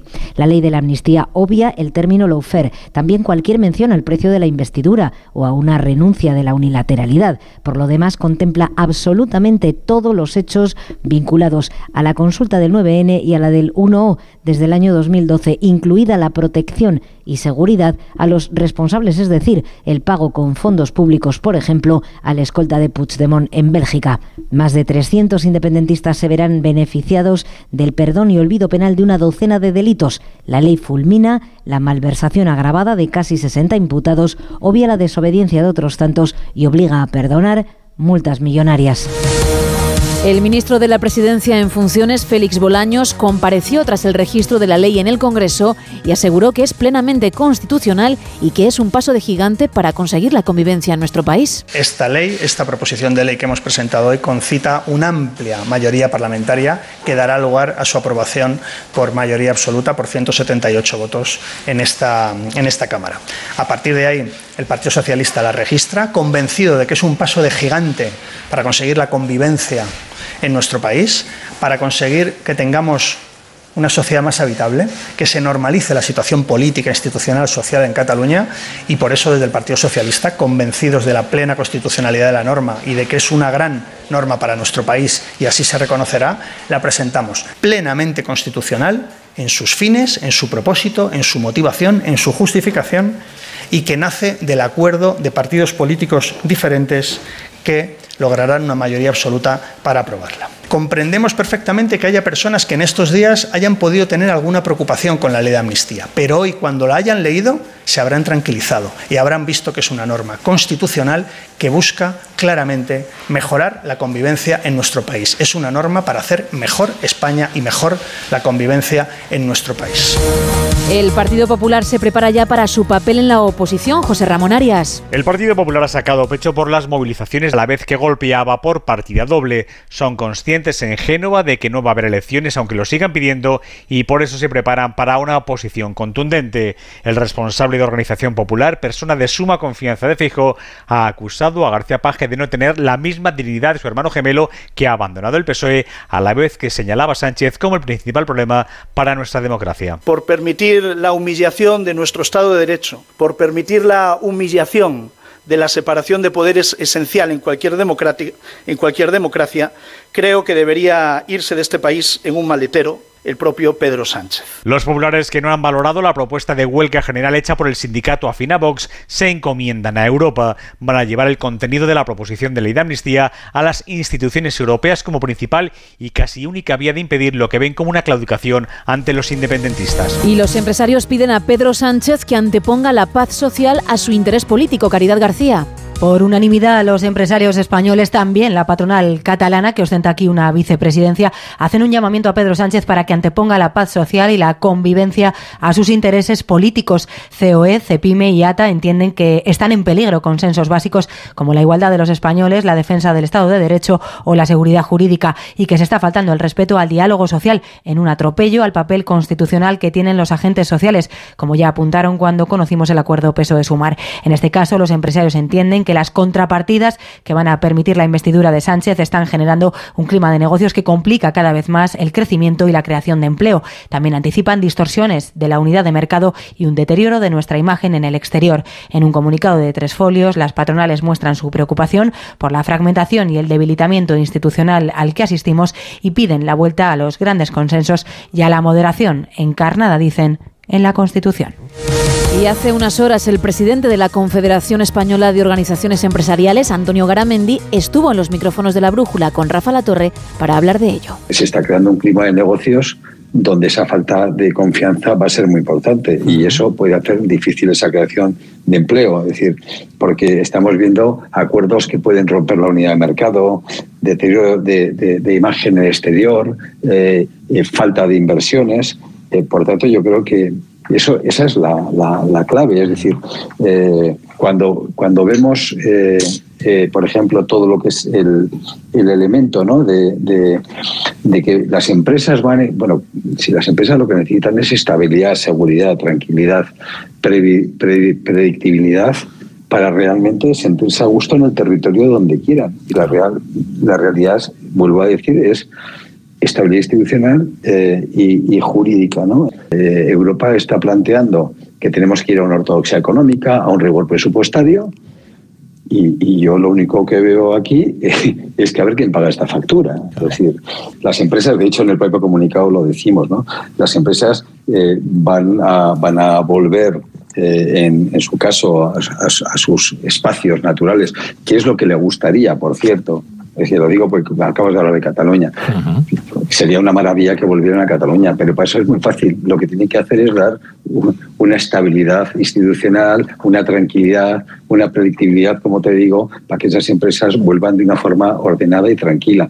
Para eso no hay que hacer leyes, para eso lo que hay que hacer es generar el clima, eh, eh, vamos a decirlo, donde consideres que las empresas son eh, las grandes generadoras de riqueza, de empleo, de bienestar para la sociedad. Yo creo que es así. Mira, hay un, por ejemplo, hay un punto ¿no? del acuerdo con Sumar, que dice que bueno que vamos a poner una tributación del 15% efectivo sobre el resultado contable en las grandes empresas en impuestos sociales. Bueno, pues si eso pasa, mm, que vamos, es que el problema no es que se vayan de Cataluña, es que se nos van a cualquier sitio, porque es que la suma de sus impuestos son muy superiores a eso, porque están pagando los impuestos fuera de España, porque son multinacionales, porque es un orgullo tener el efecto sede es no entender absolutamente nada. Eh, lo digo con toda claridad. En estos pactos o acuerdos eh, que, bueno, vamos a ver, insisto, hasta qué punto llegan o no llegan, pero desde luego no son muy buena noticia para, desde luego, la tranquilidad del mundo económico, ¿no? Para las inversiones, para, para yo qué sé, para hacer tu proyección de futuro. Y si nos ponemos a pensar ya en las pequeñas empresas, si nos ponemos a pensar en los autónomos y nos ponemos a pensar en las pymes, pues entonces ya todavía peor.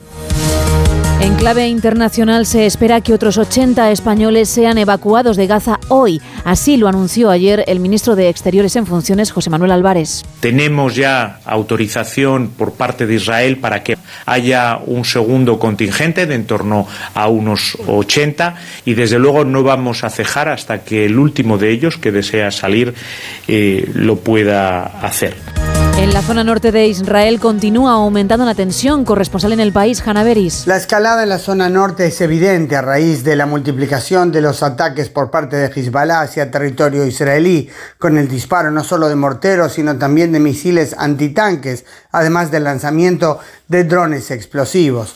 Todo esto mientras, volviendo al frente del sur entre Israel y Gaza, Israel desmiente terminantemente las afirmaciones de Hamas sobre muertos en el hospital Shifa, sostiene que no ha atacado el hospital y denuncia nuevamente a Hamas de usar el lugar como base de operaciones terroristas y escondite de los líderes de la organización. David Cameron ha regresado al gobierno británico como ministro de Exteriores tras la destitución de la ministra del Interior, corresponsal en Reino Unido, Celia Massa. El ser humano llega a límites insospechados cuando se encuentra desesperado. Los guionistas son capaces de resucitar a personajes que se daban por muertos en las series cuando la audiencia está cayendo en picado y en la política pasa exactamente lo mismo. A fin de retener el poder se ejecutan los giros más rocambolescos, como el hecho de acudir ahora al hombre que inició el caos para intentar solucionar el caos. El nombramiento de David Cameron como ministro de Exteriores ha sido toda una sorpresa.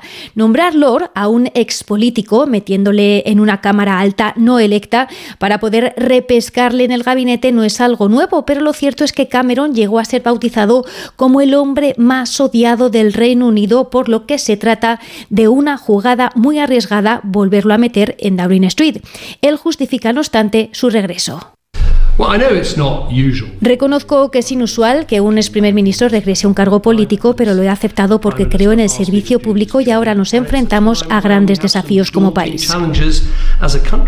La llegada de Cameron coincide con la salida de la radical Suela Braverman como ministra del Interior. Los defensores del primer ministro Rishi Sunak aseguran que todo es una jugada maestra para regresar a la moderación y el centro, pero los analistas lo ven más bien como un movimiento a la desesperada para evitar lo inevitable, una derrota en las urnas el próximo año, en la que todos los sondeos vaticinan el fin de una era para los conservadores tras más de 13 años en el poder.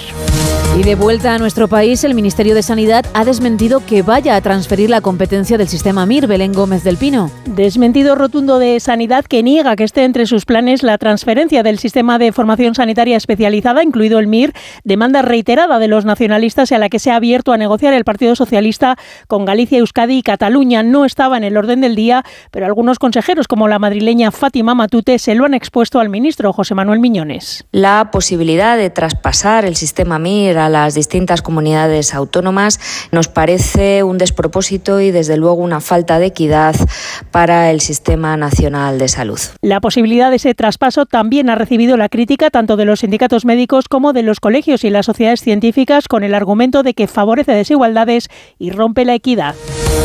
Hablamos ahora de un paraíso para frikis y golosos. Una repostera trae al mundo real lo que comen en Harry Potter, El Señor de los Anillos o Marvel. Se llama Conchi Lopera y cada una de sus creaciones es una obra maestra que captura la esencia de esas sagas cinematográficas.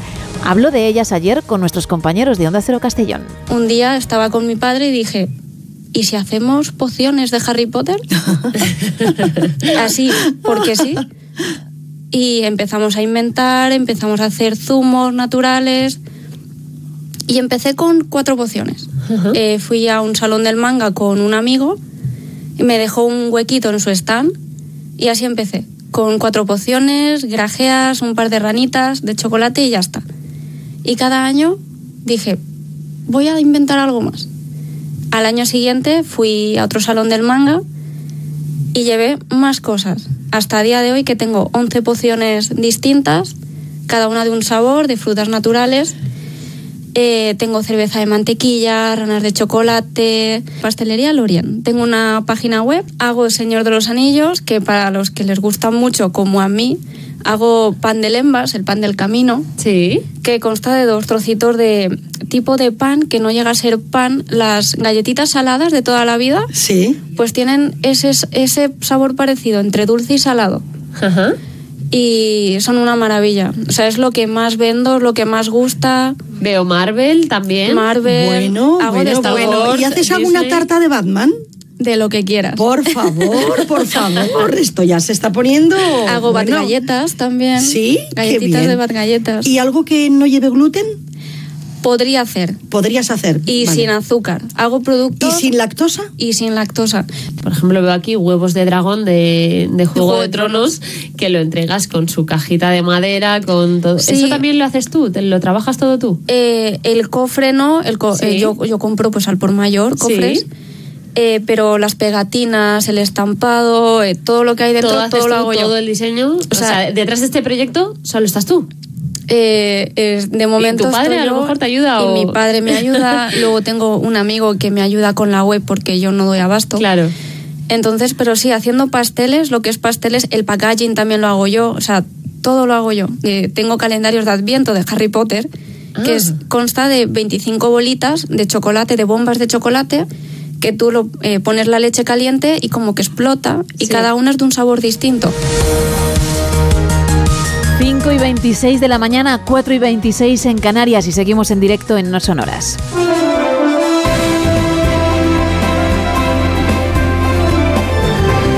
Miguel Ondarreta, muy buenos días. Hola Gema, ¿qué tal? Buenos días. Todo bien por aquí. Todo bien, todo en orden, Sí, todo en orden. perfecto. Seguimos colocando piezas de la actualidad política en esta semana que ya decíamos que venía cargada ¿no? de, de citas y de hitos políticos. Tenemos ya la confirmación, por fin ayer escuchamos a Francina Armengol anunciar 41 días después de que se designase a Pedro Sánchez como candidato a la investidura, pues conocer la fecha, que ya, por cierto, habíamos visto publicada prácticamente en todos los medios de comunicación, así que mañana a estas horas estaremos ya prácticamente a pocas horas de que el candidato socialista comparezca en el Congreso para bueno, pues eh, describir cuál va a ser su acción de gobierno, porque la investidura, algo ya tenemos claro, va a salir adelante sí o sí. Además, en la primera votación tienen amarrados esos 179 votos, así que el jueves tendremos, salvo que haya sorpresa, mayúscula no, muy, muy mayúscula, a Pedro Sánchez eh, revalidando su cargo. El viernes tendrá lugar pues la, la jura promesa en la zarzuela y a partir de ahí ya conoceremos los miembros del nuevo gobierno.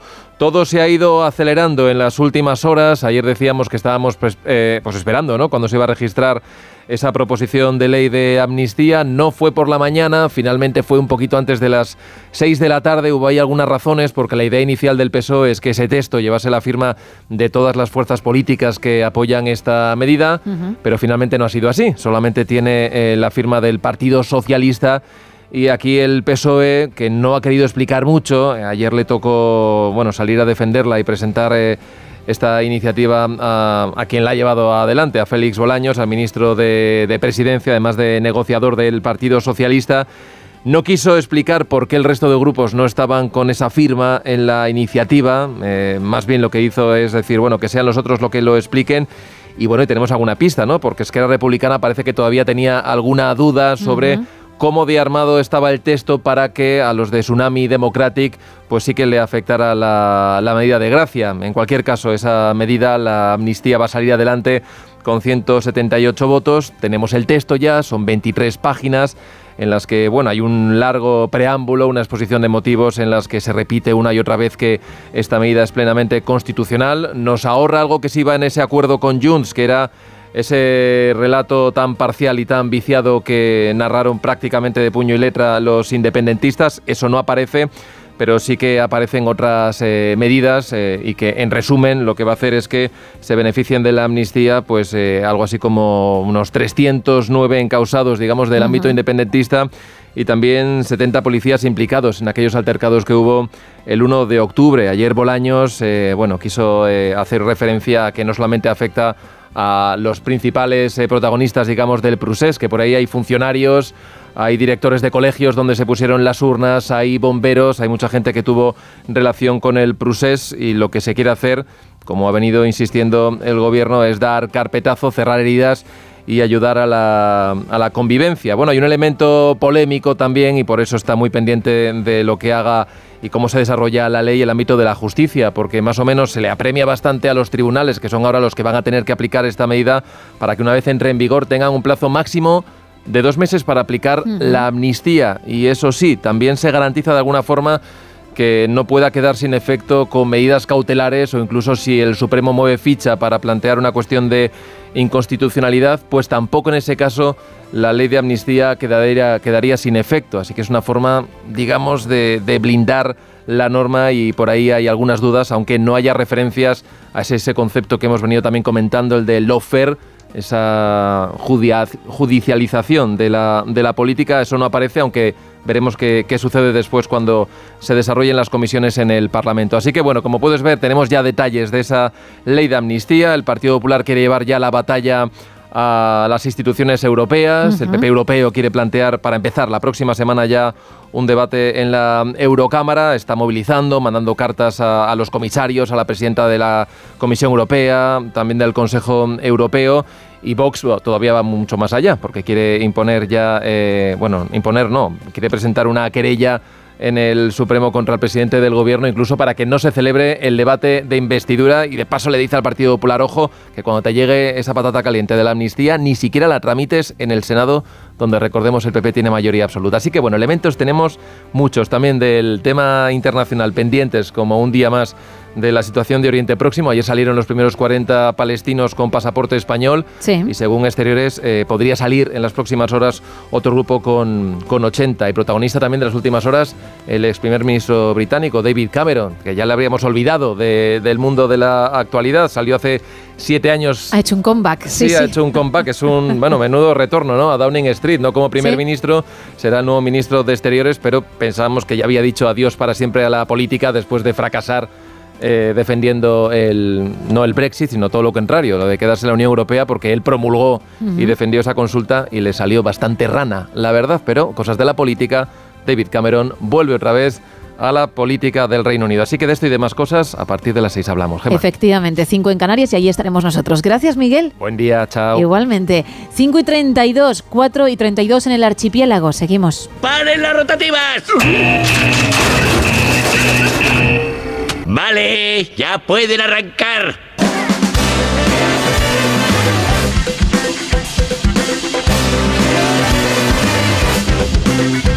Bueno, Isa, cuéntame, a ver, en tu sección, ¿qué has decidido hoy? ¿De qué vamos a hablar? ¿O de qué vas a hablar, mejor dicho tú? Vamos a felicitar a la gente. Ay, vale, venga, que vienes con tu santoral, venga. Vamos con el santoral.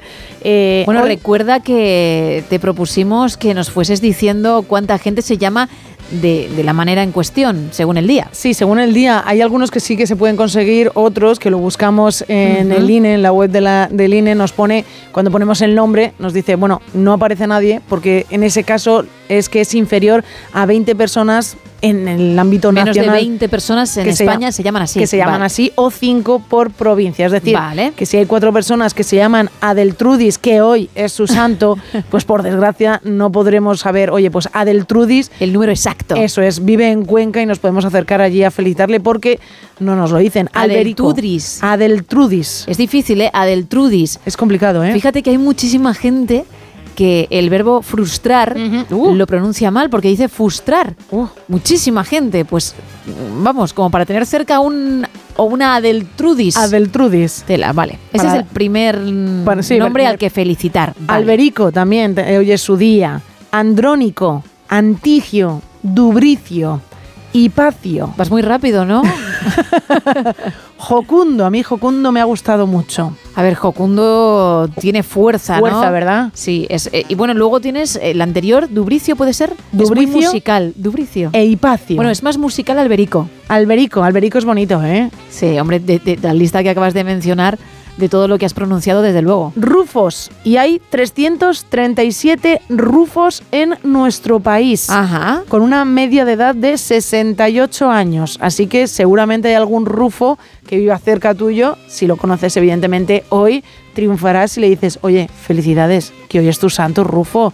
Así que los o si nos rufos. está escuchando, si hay alguien que se llama de alguna de las maneras que estás diciendo, si tiene alguno de esos nombres, que nos lo cuente en el 682-472-555, por cierto. Adeltrudis, Alberico, Andrónico, Antigio, Dubricio, Hipacio, Jocundo, Rufo, Serapión, también hoy es su día. Serapión. Serapión.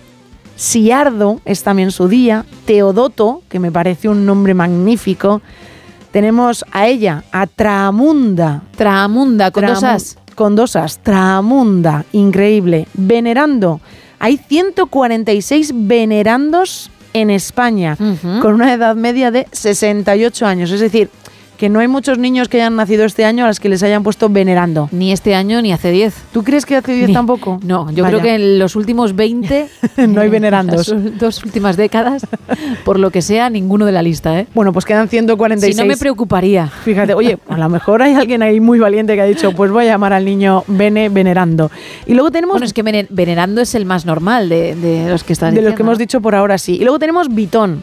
Bitón no he conseguido Ojo, perdona, que no hablamos de mm, el origen, de dónde procede el nombre, sino quién en 2023, porque sus padres en el año 62 decidieron llamarle así, ¿eh? venerando. Y luego tenemos Bitón. Bitón hoy también es su santo. No he encontrado ningún dato de que haya bitones aquí en España por ese nombre, pero sin embargo sí que hay mucha gente que se apellida así. Hay 226 personas en España que se apellidan de primero Bitón y 198 personas que se apellidan Bitón de segundo. Así que, bueno, pues no es vuestro santo, pero que sepáis que hay ese número de personas con vuestro apellido en nuestro país. Como te ha gustado Jocundo. Jocundo me ha gustado. Vamos a darle una vuelta de cara al programa para que tengas tú tu nombre artístico, si, si así lo deseas. Me quedo con Isa. Jocundo Blanco, suena como muy de abogado, ¿no? Oye, pues es cierto.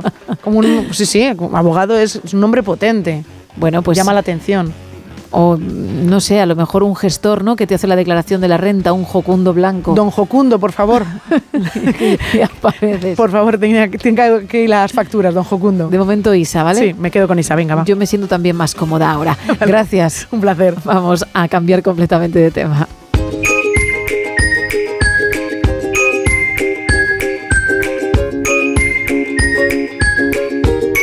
Vamos a hacer ejercicio. Venga, con nuestro entrenador personal, Sebas Villalón. Muy buenos días. Buenos días, Gemma, y muy buenos días a, a todos que, que, comienzan el día ahora mismo con, con, toda la energía posible. Que lo están dando todo, di que sí. Bueno, precisamente para aquellos que lo dan todo, da igual que sea a esta hora o a otra, va hoy dedicada a la sección, porque vamos a hablar de ejercicios. Si es recomendable hacer los mismos durante un determinado periodo de tiempo y cuando uno se acostumbre cambiar, o cada vez que hacemos deporte, variar esas rutinas aunque vayan enfocadas a la misma zona del cuerpo, pero con diferentes ejercicios. No sabemos qué es lo más adecuado o si ambas formas son correctas. Esto me alegra hablar de esto hoy porque es una pregunta o una duda que todos hemos tenido alguna vez, ¿Sí? ¿no? Y, y, al final te vas dando cuenta de que de por dónde por dónde es el camino correcto el, el que tenemos que elegir. ¿Por qué? Porque al final puedes pensar, dices, bueno, lo ideal sería cada vez que voy al gimnasio cambio de ejercicio, porque así pues más ejercicios conozco, más eh, musculaturas diferentes puedo estimular eh, y por otra parte más eh, me puedo divertir, porque cada vez es, es, algo diferente. Ese es un punto de vista. Otro punto de vista puede ser que no, no, yo tengo que ir al gimnasio y tengo que perfeccionar unos determinados movimientos, como podríamos decir, para conseguir avanzar al siguiente nivel. Uh -huh. Entonces, eh, voy a intentar explicarlo de una manera como hago siempre, Gemma, muy sencilla y con, muy, con, unas palabras muy fáciles para que todos eh, lo consigan entender. Perfecto. Vamos a ver. Lo primero tenemos que tener en cuenta que eh, hablamos de personas que no son gente novel, que no ha hecho mucho gimnasio o mucho deporte. Entonces, eh, lo más recomendable, lo más recomendable es controlar la técnica, es decir, tienes que asegurar que realizas esos movimientos, ejercicios con una técnica, iba a decir impoluta, pero bueno, con una técnica lo mejor posible, ¿no? ¿Por qué? Porque así eh, aprovechamos, eh, le sacamos el máximo rendimiento a ese ejercicio y luego, dejando la palabra rendimiento a un lado, lo que vamos a intentar es no lesionarnos, ¿no? Si vamos al gimnasio a intentar tener más salud, vamos a, intentar al menos no que no ocurra todo lo contrario. Y luego, una vez que estamos ya en el gimnasio, lo que queremos es un rendimiento, ¿no? Un poco, unos lo que querrán eh, a nivel estético, otro rendimiento para un deporte y demás. Eh, cuando vemos eh, a gente muy avanzada, gente que está muy fuerte, gente que corre mucho, gente que nada mucho, y les tenemos como referencia, hemos de saber que esas personas lo único que hacen es repetir y repetir y volver a repetir mismos ejercicios, mismos patrones de movimiento, ¿para qué? Para ser lo más perfectos posibles, dentro de lo que la perfección es, es imposible, ¿no? Entonces tenemos que, que decir, que pensar, si ellos, los profesionales, repiten y repiten y repiten una y otra vez, porque es muy difícil conseguir acercarse a esa perfección, como Gema no lo vamos a hacer nosotros, ¿verdad? Claro. Uh -huh. Entonces, lo, lo, más normal es que eh, cuando lleves dos semanas o, o, incluso a veces antes, con tu rutina de entrenamiento te vas a acercar al entrenador y le vas a decir, oye, entrenador, todo me va muy bien, pero me aburro. Uh -huh. La frase típica. Sí. Me aburro con estos ejercicios. Entonces, pues bueno, la idea es que tú determines unos ejercicios con los que más te hagan progresar, elijas unos ejercicios con los que puedas progresar y esos los machaques una y otra vez. ¿Cuánto tiempo es lo ideal? bueno, ¿cuánto tiempo es lo ideal? Pues bueno, yo creo que hay ejercicios, Gema y a todos los que nos escuchan, que no debemos dejar de hacer nunca, pero quizás cambiamos eh, la palabra, en vez de llamarle ejercicio, le llamamos patrón de movimiento. ¿Por qué? Porque una flexión de rodilla se puede hacer con las dos piernas, es decir, con un apoyo bipodal o unilateral o solamente con una. Eh, una extensión de cadera le podemos hacer en un plano horizontal o un plano vertical. Quiero decir que se puede repetir el mismo patrón de movimiento pero con diferentes ejercicios. Vale. No sé si eso quedó muy claro. Sí, sí, sí. E incluso se le puede meter peso a ese mismo ejercicio para aumentar un poquito la intensidad, ¿no? Efectivamente, y ahí están sus variantes. Tenemos un ejercicio base y ahí le podemos aplicar regresiones, es decir, hacerlo más sencillo, o progresiones, hacerlo más complicado. Y a partir de ahí se trata de repetir y repetir y repetir. ¿Por qué? Porque eh, hay que sacarle el máximo rendimiento a ese ejercicio para, como hacemos muchas veces en el colegio, para pasar de nivel, ¿no? Ujú. Primero tenemos que eh, saber el tema 1 para después el tema 2, porque si no te sabes bien el tema 1, si no sabemos sumar y restar, no vamos a saber multiplicar. Entonces, esto casi, casi, casi podríamos ponerlo de paralelismo en cuanto a, al gimnasio, al deporte, sobre todo, que en el gimnasio es donde más eh, se ve. Y también quería eh, destacar eh, el nivel de exigencia de, de cada ejercicio. Si vamos a hacer, vamos a hablar en sentadillas, ¿no? que todo el mundo conoce ejercicio, tenemos que exprimirle a nivel técnico, incluso, incluso, incluso a nivel de nivel de esfuerzo. ¿Hemos sido capaces de aplicar todo el nivel de esfuerzo a este ejercicio, a este patrón de movimiento de la sentadilla? Pues no. Entonces voy a seguir repitiéndole hasta que le exprima. Entonces luego ya podríamos hablar de una sentadilla búlgara, de unas zancadas, de un split, de, pues bueno, varios ejercicios que son el mismo patrón de movimiento, pero diferente ejercicio. Vale. Y cuando tienes que aumentar, por ejemplo, la intensidad, es un mito eso de como ya apenas me duele o no tengo agujetas o no lo noto, es que ya me he acostumbrado y tengo que hacer un cambio. Ahí estamos entre mito y realidad. Entre mito y realidad. es decir, no lo hemos dicho muchas veces, cuantas más agujetas tengas, no es sinónimo de mejor entrenamiento, pero sí que es cierto que si vamos a poner un ejercicio, un press banca, eh, llevo realizándolo tres meses con la misma inclinación, mismo peso, estoy seguro que me he estancado. Sí. Pero si movemos la intensidad, que a intensidad estamos a- hablando de subir la carga, ya estamos progresando. Si eres capaz de subir carga cada X tiempo, como tenga la planificación tu entrenador, eh, ya estás progresando. Por lo tanto, ese ejercicio todavía es óptimo. No me puedo aburrir de hacerle, porque todavía estamos progresando. Y si lo quieres hacer, por ejemplo, en casa y no cuentas con ese entrenador, mm, unas muñequeras, unos lastres, algo así, entiendo que puede valer para meterle más peso, ¿no? Para que también el ejercicio, Sí. en este caso en el hogar, sea efectivo. En casa, eh, en ejercicios domésticos, eh, suele ser muy difícil aumentar la intensidad. ¿Por qué? Porque es más complicado tener a mano cargas externas más allá de nuestro propio peso corporal, que es cuando hablamos de autocargas. Entonces, lo que podemos jugar con las flexiones, que es muy típico, es aumentar el volumen. Cuando hablamos de volumen son repeticiones, pero por ejemplo, en las, en las flexiones lo que podemos aumentar es la inclinación, es decir, partimos de unas flexiones eh, apoyándonos eh, con las manos en una altura de una silla más o menos, la siguiente dificultad podría ser en el suelo y la siguiente al revés, los pies encima de la silla con unas flexiones declinadas, es decir, una inclinación hacia nuestra cabeza. Ahí sería, estamos aumentando la intensidad con nuestro propio cuerpo. Lo que pasa que muchas de esas veces ya nos quedamos sin recurso cuando alcanzamos cierto nivel y lo único que nos queda es aumentar el volumen. Aumentar el volumen, pues si hacía 20 flexiones de esta determinada manera, voy a hacer 21. Entonces, significativo y muy, muy, muy objetivo, nada más objetivo, significa que estás eh, progresando.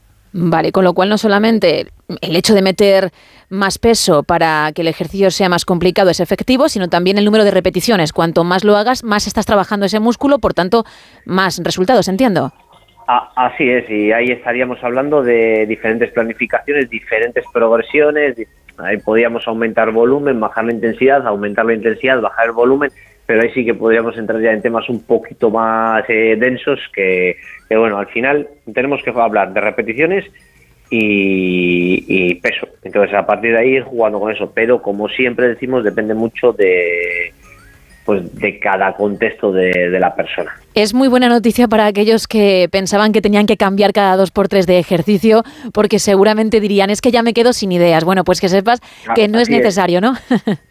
y lo que yo animo a todas esas personas que se aburren ¿Sí? es que piensen en, vamos a pensar en Michael Jordan, ¿no? Que uh -huh. todos le conocemos. ¿Cuántos triples tiraría o cuántos tiros libres para conseguir eh, ese casi 100% de efectividad. Vamos a pensar en Leo Messi. ¿Cuántos penaltis ha tirado entrenando para casi casi que cuando, hay, cuando existía un penalti sabíamos que, que era casi gol seguro? Entonces, sé que a veces es algo extremo, o vamos a pensar, o, no sé, en deportistas así que son gestos muy, muy, muy puntuales y que imagínate a Messi que dices que me aburro de entrenar los penaltis.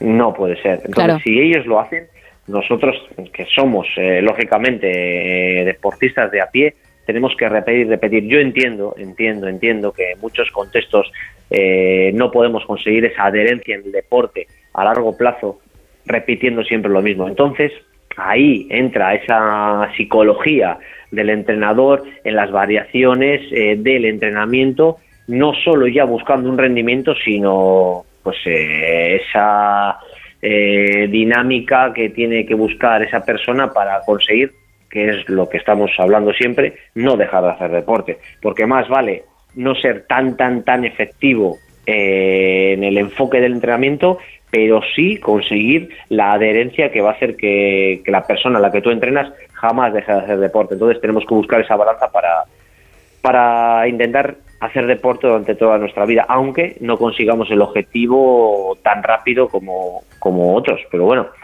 la, la historia está en que tiene que haber un término medio y que si nosotros no buscamos eh, nada profesional, pues eh, para hablar de estándares, eh, eh, que yo sé que muchos lo están esperando cada dos meses, cada seis semanas, cada cinco semanas, ahí sí que sería conveniente darle un toquecito diferente a, a, tu rutina, que no significa cambiar todos los ejercicios, pero sí cambiar algún ejercicio, algún matiz, alguna repetición, alguna carga. Entonces, esas podríamos, no Gema, que todos están esperando, Sí. pero entonces, ¿por qué Sebas no dice exactamente cuándo? Pues porque es imposible decirlo, pero Claro. si queremos eh, ajustarnos, pues yo creo que seis semanas, ocho semanas, cinco semanas, ahí estaría, pero creo, creo que nunca menos de, de cinco o seis semanas. Para algunos será mucho y para otros será poco, pero más o menos por ahí podríamos eh, encaminarlo. Vale, de todas formas, eso, cada uno que mm, se vea a sí mismo, tenga en cuenta cómo se encuentra y cómo va evolucionando y ya ahí tome la, la decisión, aunque nosotros, o en este caso tú, hayas hecho una media. Pues Sebas, ¿te parece que recordemos tus canales para quien quiera ponerse en contacto contigo y también por la zona de Cantabria quiera trabajar también a tu lado, quiera Así tenerte como entrenador personal? Ahí estamos en el, en el pueblecito de Ficero, al lado de Colindres, al lado del Laredo, pues eh, intentando reeducar un poquito el, movimiento, ¿no? E intentar hacerlo lo más sencillo y simplificarlo lo más sencillo para que abarque el deporte, que creo que es una obligación a, todos los segmentos de, de población. Y pues bueno, ese es, ese es mi trabajo y la verdad que estoy muy satisfecho. Así que sin más, os dejo mi teléfono por aquí, que es el 623 473 164. Lo repito de nuevo, 623 473 164. También un correo electrónico info arroba entrenaconsebas.com y en el Instagram en arroba entrenaconsebas, pues nada, a vuestra disposición y poquito a poquito intento contestar a todo el mundo. Así que nada, un placer estar con, con vosotros, Gema, un día más. Igualmente, te esperamos la próxima semana, ¿vale, Sebas? Por supuesto, nos seguimos escuchando. Un abrazo y buen día a todos. Otro para ti.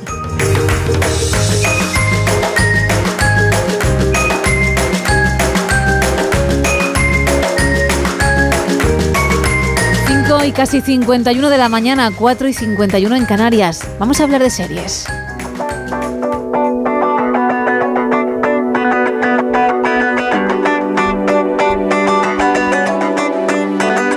Adelante, Isa, cuéntame. Pues empiezo fuerte, empiezo hablando con una, de una serie que nos gusta mucho en esta mesa, porque hay que hablar de The White Lotus. Anda, bueno, tenía yo unas ganas ya de que me dieses información porque con la huelga todo estaba parado y yo no veía la luz al final del túnel. Pues mira, Mike White, el creador de la serie, eh, ha dado una entrevista en el portal especializado Entertainment Weekly y ha hablado de la tercera temporada de esta producción y ha dicho que los nuevos capítulos serán más alocados que los que hemos visto hasta el momento y que esta nueva temporada será más larga en cuanto a capítulos se refiere.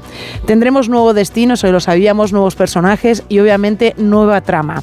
De lo poco que sabemos es que en la tercera temporada seguiremos los pasos de Belinda, a quien ya conocimos en la primera temporada en su papel de masajista y que ahora regresa al famoso hotel, esta vez en su resort localizado en Tailandia. Es decir, que el destino es en Tailandia. Vale. Se rumorea que saldrán más personajes que ya hemos visto especialmente en la primera temporada, pero tampoco han querido decir nombres, tampoco han querido decir muchas más historias, simplemente que ellos ya están trabajando en esa serie, en esa tercera temporada, que va a ser mucho más loca que las dos anteriores, que de verdad yo ya no sé qué esperarme, porque menudas dos primeras temporadas de The Wild Lotus.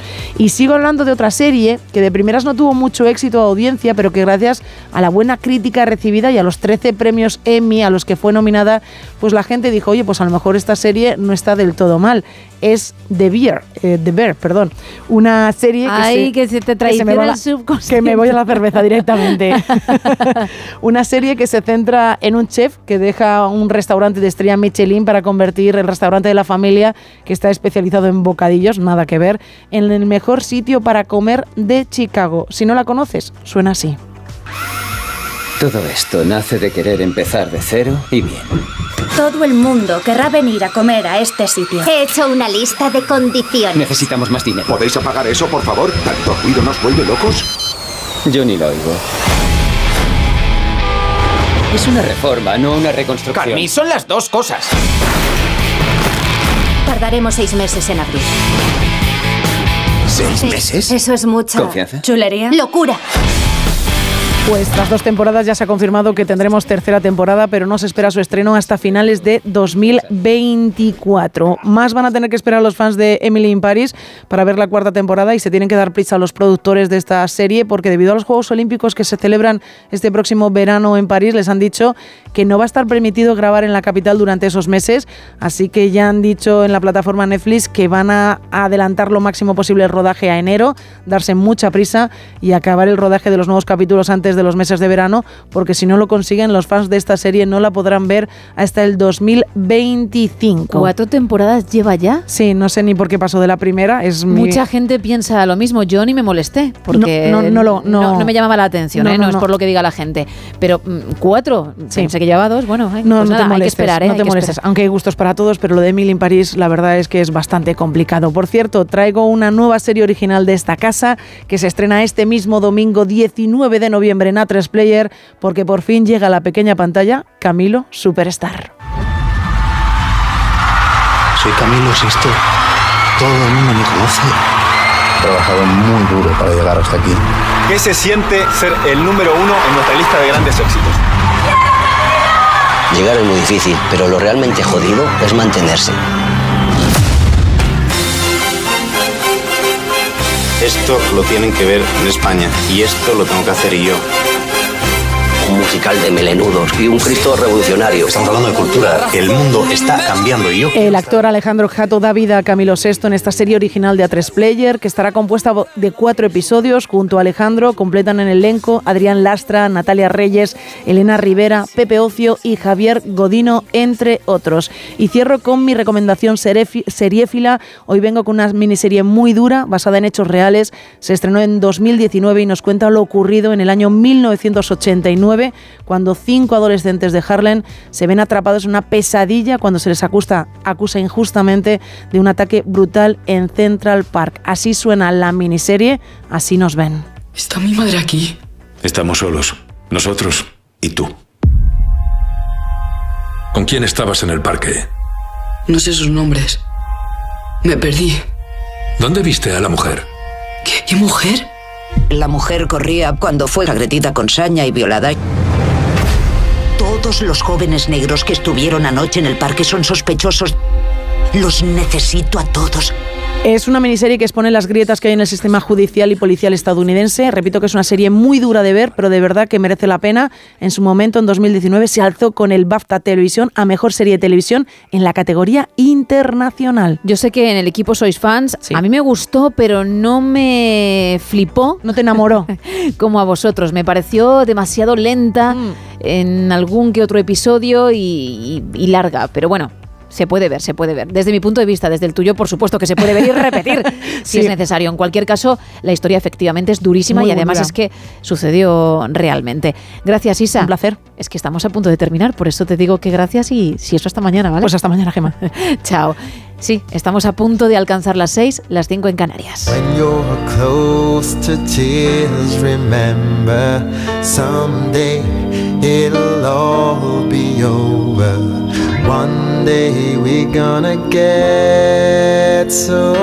Mañana más, a partir de la una y media, las doce y media en Canarias. Que tengas un feliz martes, te quedas con más de uno. Adiós.